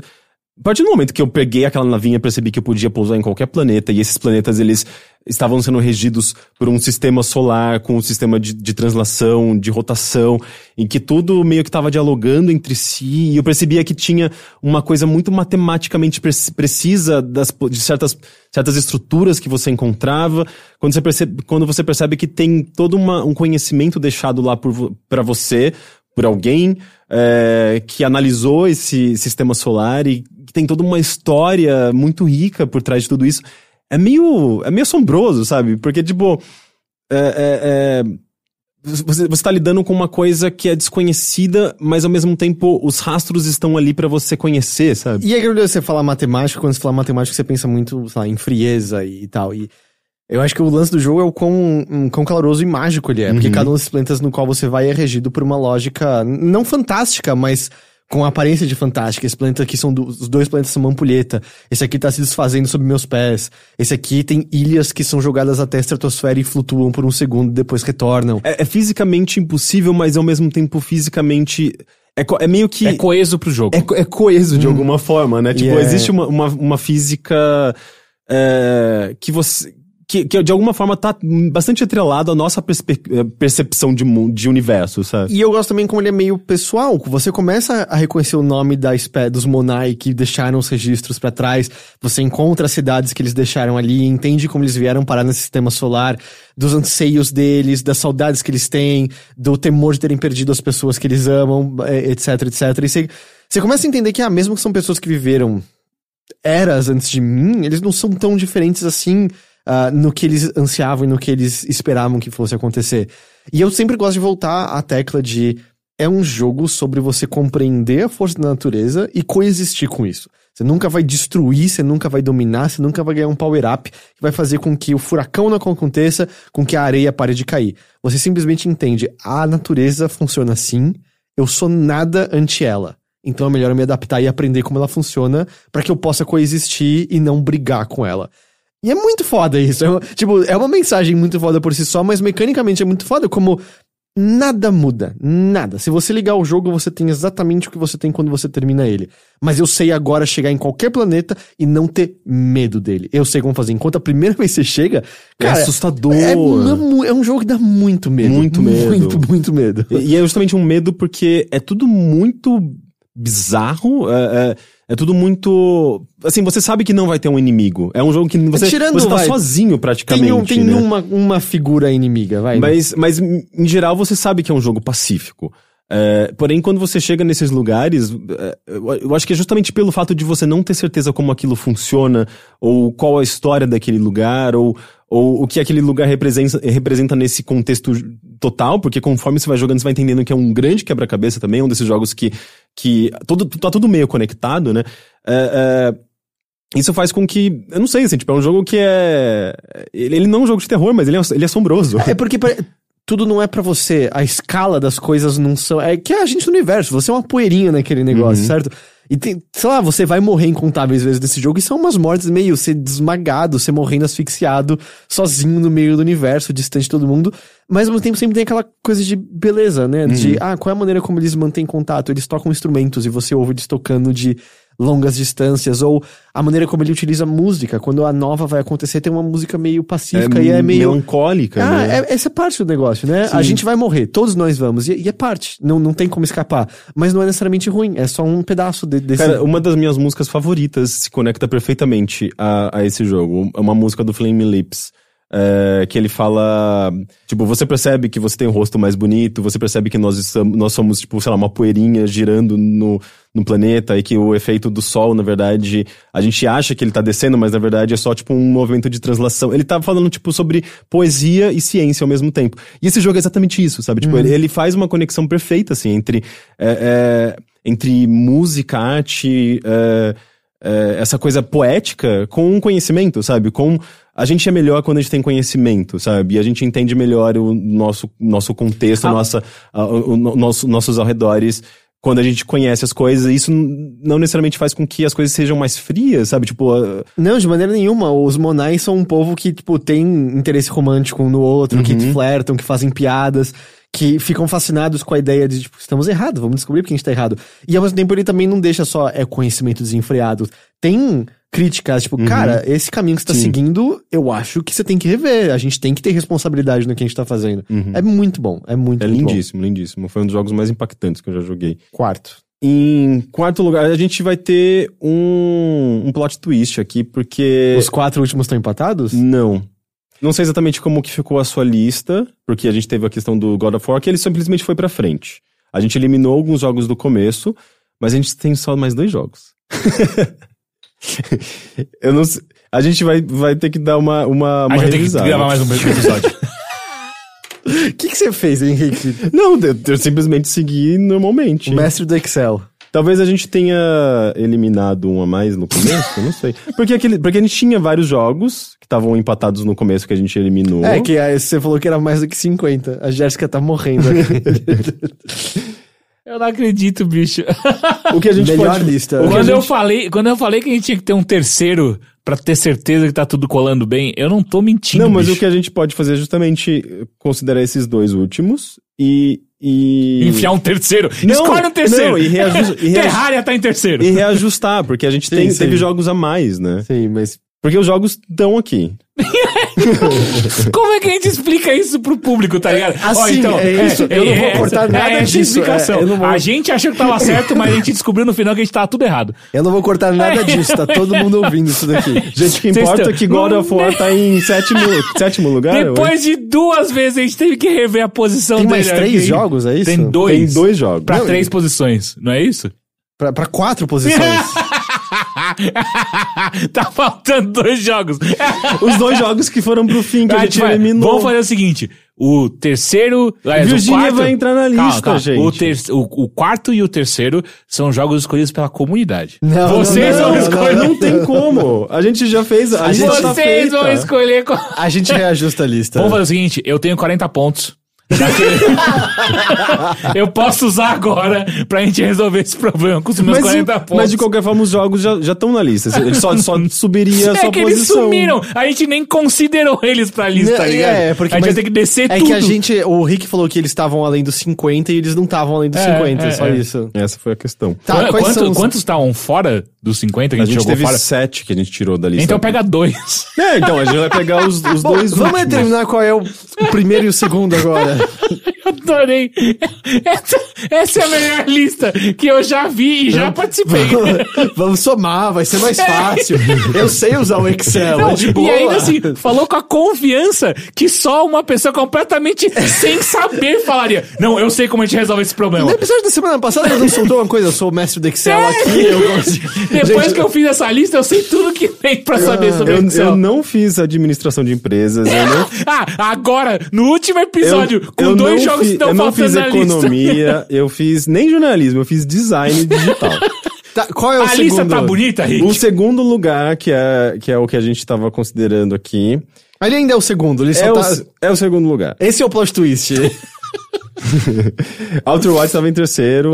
No segundo lugar is- é, está Gone Home com 58 pontos. Caralho! Porque ele apareceu muito alto em todas as listas. Caralho! Na minha, ele Não é foi possível. o segundo lugar. Por quê? Na do Heitor, ele Gone Home? foi o segundo lugar. Do Heitor foi, como, qual foi? O nono. E do Teixeira, ele foi o nono. Isso somando faz com que ele fique lá em cima. Foi um dos poucos jogos que ter eh, posição alta eh, Pra todo mundo. pra todo mundo. Eu não tenho ideia qual é o nosso jogo primeiro. Eu também não. é, é, plot twist, é. Mas a gente vai falar de Gone Home agora. Gone Home é, foi um desses jogos, eu acho que também, tipo, do, do, de 2013, gente junto ali ele- com, com Walking Dead, É. junto com... Que, que meio que trouxeram um frescor, né? Tipo, uma nova maneira da gente olhar videogames, uma nova maneira de contar histórias. E é uma puta história do caralho. É uma história que ela é já legitimamente boa. É sobre, basicamente, é, uma família nos anos 90 nos Estados Unidos, sabe? Tem um contexto histórico recente, que é uma coisa que a gente não vê também com muita frequência. É, é muito sobre uma história contada através é, dos objetos, né? Que também já é uma coisa diferente da- na- naquele momento, né? Tipo, é um jogo que, que tava pegando elementos ali de immersive sims, esses jogos como System Shock, próprio Bioshock, só que tirando completamente as armas mecânicas e, e deixando só esses objetos e, as- e a história ali por trás, né? E você começa a se envolver com esses personagens que não estão nem na sua frente, você só, consegue, vo- você só tem relatos deles, ou imagens, fotografias, e começa a perceber que essa história, que inclusive parece ter uma forma de história de terror, né? Porque você tá numa casa abandonada, Porra, uma casa sozinha. Isso, cara. eu acho que as pessoas esquecem disso, porque hoje em dia acho que todo mundo sabe, mas eu joguei ele inteiro Achando oscilando entre. Ah, é, é de terror. Ele- ah, ele tá me enganando. Um não, é terror. tem um fantasma é um fantasma. Ele, ele, ele é um desses jogos que subverte gêneros, né? Tipo, ele tá, ele tá brincando, ele tá fazendo um comentário com isso. Tipo, tem um momento que você, você vê. Você acha que você vê sangue na casa e fala, puta que pariu, sabe? E daí, de repente, tem re- reviravoltas. Não, e eu entrei no sótão. tss, Eu, eu, te- eu vou encontrar um corpo aqui agora. É Ah, isso. eu tinha joguei o jogo inteiro abrindo e fechando porta. Porque eu sabia, eu, eu- alguém vai vir atrás de mim. E E ele o tem mais- um- uns efeitos sonoros que parece que Aham. alguém sussurrando e coisas assim. E o mais incrível é que, na verdade, é uma história super humana. É, você tá ouvindo, ah, lendo e relatando e observando e testemunhando é, uma história de saída do armário. Sabe, tipo, a sua irmã tem uma, ah, tá descobrindo a sexualidade e, e você tá percebendo como os, os pais estão lidando com isso, como ela tá lidando com isso. É, são histórias muito pessoais. É, não só do ponto de vista da, da, da, da, da sua irmã, né? Você sendo a irmã mais velha, que chegou em casa depois de um, de um momento no exterior, mas você tá vendo ah, como os pais estão lidando com isso, você tá vendo um- um- é, uma crise na família, você tá testemunhando essa crise a partir desses objetos, sabe? Tipo, um, um convite para uma sessão de cinema do amante da sua mãe, sabe? Tipo, coisas que, que, que a gente não costumava ver muito em videogames, eu sinto, sabe? E de uma maneira muito humana, muito real, assim, muito conectada à realidade, né? Tipo, você encontra fitas de, de bandas eh, punk feministas, eh, e tudo isso de uma maneira, sabe, uma apresentação tão legal, sabe? Você pode ouvir essas músicas. Eh, eu lembro que eu joguei esse jogo, eu mandei pra minha irmã. Minha irmã não joga videogame. Eu falei, você precisa jogar isso aqui, você vai amar.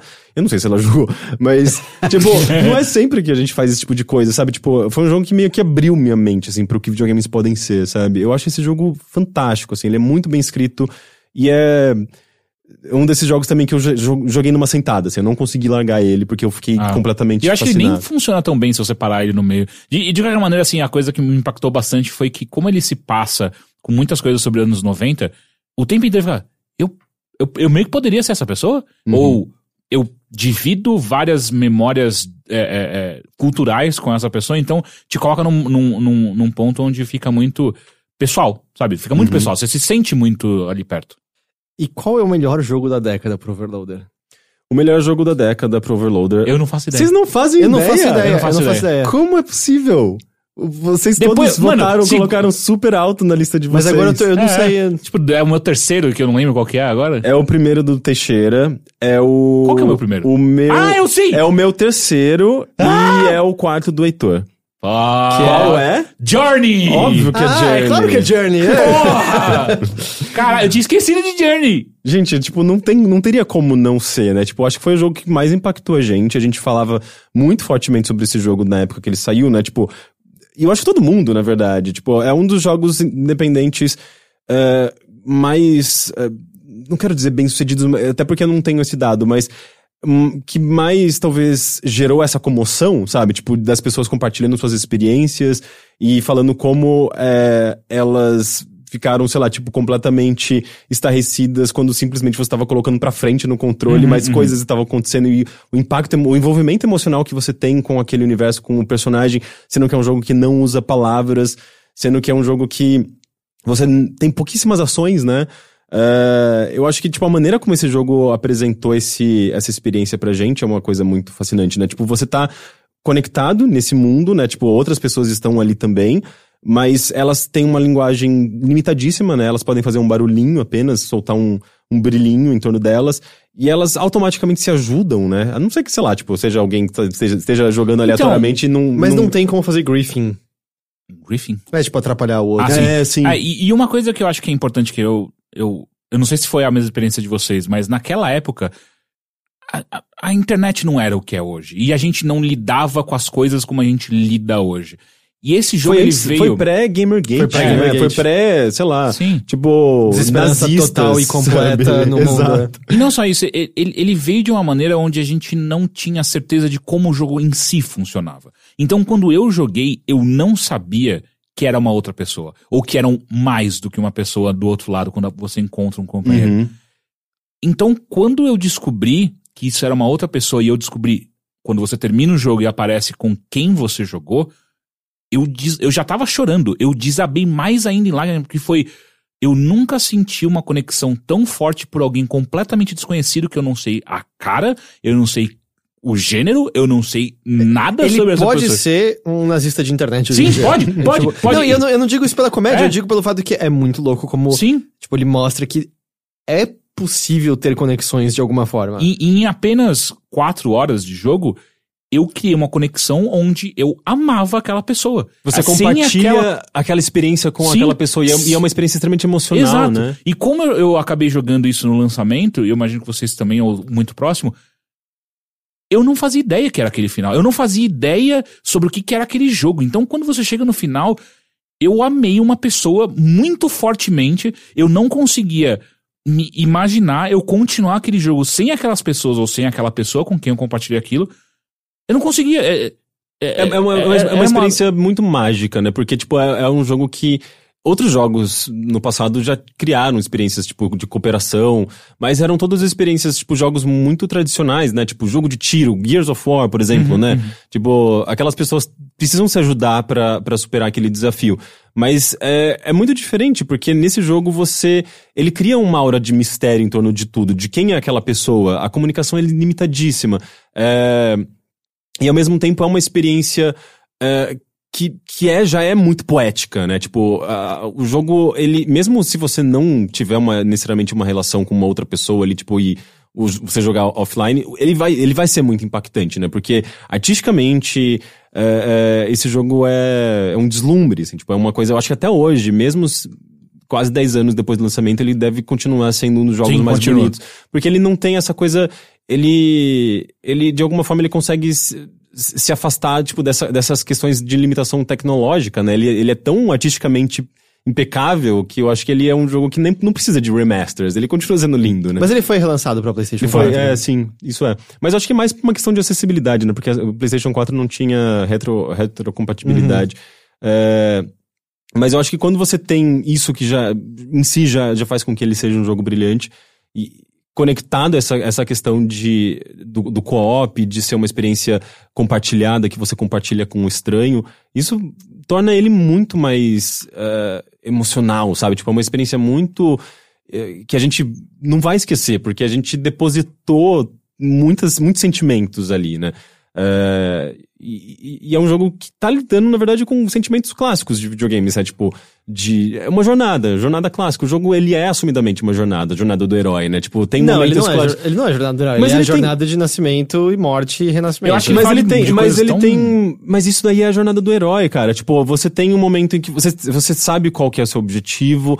É, é um personagem que é, ele tá a jornada do herói é meio que isso, Mas tipo, não, você você- você não tem conquista, a você você tem- tem a queda você e você tem- a, você, você não, ressurge. Rick, não, você não tem a recusa do chamado, você não tem Não, vários você não tem a, literalmente a- as Você- etapas. Você não tem o lance do, do seu mundo delimitado e aí acontece a coisa que leva você Sim, pro negócio mas é- maior. mas é de uma maneira- Eu não acho que é, é- nada a jornada do herói. é tratado de uma maneira muito mais abstrata. Tipo, a- a- tanto é que o jogo não tem. Ele tá contando uma história de, inclusive. é, tem uma história, digamos, mais. Ele é menos uma, le- abstrata. ele é uma né? Tipo, alegoria tem, do, tem do- a- as civilizações A antigas. você, destruição do próprio mundo tal. sim, mas ainda assim você tem essa, esses elementos básicos de uma, de uma jornada narrativa, É sabe? uma jornada assim, não a do herói. Pra mim ele é uma alegoria sobre nascimento, morte e renascimento. Que a jornada do herói é muito não, sobre cara, isso. não é exatamente isso, mas enfim. Enfim. É... Sei lá, é, foi uma das experiências mais marcantes que, eu, que eu tive. em É. E foi um que eu joguei uma vez, não, eu joguei duas vezes. Eu joguei uma E- vez e eu me dei como Sim, satisfeito. eu joguei uma vez só. É, também. eu joguei uma segunda vez porque eu eu precisava ver, mas eu também acho que eu tinha que ter jogado só uma. Eu joguei, eu joguei uma só, mas eu assisti mais três pessoas jogando e que eu forcei. Falei, vai sentar e Você vai colocou jogar a sua assim. irmã pra jogar, não foi? Coloquei e os dois choraram abraçados. E, e é um jogo que teve umas comunidades, tipo, de pessoas que não jogavam videogame que viraram guias pra novos jogadores depois. Tipo, os jo- jogadores chegavam e eles ajudavam as pessoas a experienciar o jogo. É verdade, eu acho que esse foi um dos jogos que a gente mais fez isso, assim, tipo... Foi, o- foi o de último de, fim de esperança da humanidade, eu acho. Foi de, Johnny. de pegar uma pessoa que não joga videogame e falar, joga esse negócio Ah, aqui. ah, ah. Tipo, não, não importa que você não joga videogame, joga isso. Tipo, e geralmente as pessoas conseguiam. Porque, tipo, não é um jogo que pe- pede muita habilidade. Ele é bastante simples, eu acho menos. Um pouco mais complexo do que, sei lá, um jogo de celular, assim, com. que você só aperta um botão, alguma coisa assim, mas é, ele, ele é acessível e eu acho que ele. As pessoas se conectam muito facilmente a ele, né? Porque ele é uma experiência maravilhosa, ele é lindo, né? E, e não é um, sabe, tipo, é um negócio que é meio universal, assim, tipo, não sei. Ele, é, o simples fato dele não ter palavras, sabe, tipo, faz com que todo mundo possa se conectar a ele, independentemente de idioma, de cultura, né? Então, Journey é o nosso Eu jogo gostei, da eu década. gostei, eu gostei disso. Eu gostei como a gente terminou. Quais são dois que vão vir lá dos que foram cortados? Quais são os dois últimos? Você- tem marcado ele aí? Porque talvez eu É, tenha... Batman Arkham City e What Remains of Edith Finch. E São os dois que a gente... Os Qua- dois... 48 é o Batman Arkham City. Não, Então, não, é, não, não, então então- é- não, é isso mesmo. Não, não, não. Os, os que, Os que os que foram saíram cortados, da os lista. sete. Ah, isso eu não tenho aqui. Ah, então, peraí, deixa eu ver se eu tenho ele. Então aqui. são esses, fica na sua memória, na sua Os imaginação. nossos 48 melhores jogos. Porque... É assim que a gente tem os É. 48 melhores Não, jogos gente- da década a gente do Overloader tem. foram definidos. é, o Into the Breach e o What Remains são os dois últimos, certo? Não, o Into the Breach não entrou. Batman Arkham City entrou e aí depois o 47 é What Remains of Edith Finch. O Into the Breach não entrou, então Não. ele é o 49 E Virginia é o. É o, é o quin- quinquagésimo, é isso? Isso. É isso. Eu acho que Eu, não é. eu, eu, eu, eu tô votando pros 48 melhores jogos da época. É, ok? Frost, é Frostpunk. Não, eu já Não. botei Virginia Ah. aqui. Eu, o Rick roubou pra ser É, Virginia, mas é, tudo é. bem. Inventou. É. Inventou. Ele nem votou nesse jogo na- nos 25 dele. Só inventou. A gente- Não, eu é coloquei. Gabriel Knight, o, o 50. É Tenchu. Tem, tem show! Porra! A gente tinha botado asterisco em alguns deles, tipo, Dark Souls acabou ficando em 33 e a gente tinha E é falado de isso. botar, mas, mas eu, de verdade, assim, depois de, de montar a lista e até por conta desse método que a gente fez, é meio. Foi muito mais pra brincadeira, não é uma matemática exata de maneira nenhuma. Não, é, não é mesmo, a É. gente comprovou É, aqui. tipo, eu, não, eu não vejo muito, tipo, eu acho que a ideia é muito mais. Acho que a ideia foi muito mais Relembrar também, relembrar né? esses jogos e conversar um Aham. pouquinho sobre eles e até, tipo, ter essa lembrança de. Foi meio especial na época isso aqui, né? Porra. Do que, do que, tipo, fazer uma lista. Meu protesto fica pra esse Bioshock Infinite em nono, vocês estão completamente loucos, que é um dos 10 melhores jogos da década, Ei. na frente de Disco Elysium, na frente de Firewatch, na frente de Nier Automata. Vocês são loucos. Eu, eu, eu só digo o seguinte: Eu, eu God of War tava em 40, eu até ontem. Quando eu Então, jogar Disco Elysium, eu tenho certeza que eu vou desconcor- eh, desconcordar, é ótimo. E aí, com vocês, vocês ouviram isso, lembrem-se, é, esse foi o espírito do negócio, não é uma coisa absoluta. Não, é absoluto. A gente reitera o convite, deixa nos comentários os seus cinco jogos mais, que você mais gostou da década. ah, comenta sobre as habilidades do Ou Henrique bota, no os seus, Excel. ou bota os seus 48 jogos mais que você gostou mais. 48, né? é isso aí, 40, bota os seus 48. 48 aí também. Faça sua lista. E fica por isso daqui. Semana que vem a gente volta com uma programação, acho que mais normal, no geral, pro Mothership. Não sei, Sim. pode ser que sim, pode ser que não, mas eu acredito Talvez que sim. a gente volte e vamos, vamos refazer essa lista. Semana, semana que vem eu quero trazer, como eu tinha prometido, mais e-mails que mandaram Boa. e tal, fazer um bloco mais dedicado a isso. Vamos fazer faz um episódio só de e-mail. Eu acho que a gente não tem e-mail suficiente pra isso. Então a, a missão dos nossos ouvintes é mandar e-mail suficiente pra virar só um, um programa só de e-mail. Tá bom. Ah, mas é isso. Então, muito obrigado a vocês dois por essa. Esse. Agora o ano começou, certo? Agora- agora agora, foi. agora começou. Obrigado, Jéssica, pela paciência. A gente passou muito do nosso horário hoje. Ela deixou. Então, muito obrigado, Jéssica. E é isso, gente. A gente se vê então na semana que vem em mais uma edição do Mothership. Lembre de continuar acessando overloader.com.br. Se você ainda não segue nosso canal na Twitch, é twitch.tv overloader. Se você não segue a gente no Twitter, é overloaderbr. Faça tudo isso pra gente poder ter contato mais direto com você e você não perder nosso conteúdo. Tá bom? Então é isso, gente. Tchau, tchau e até semana que vem. Tchau. Tchau!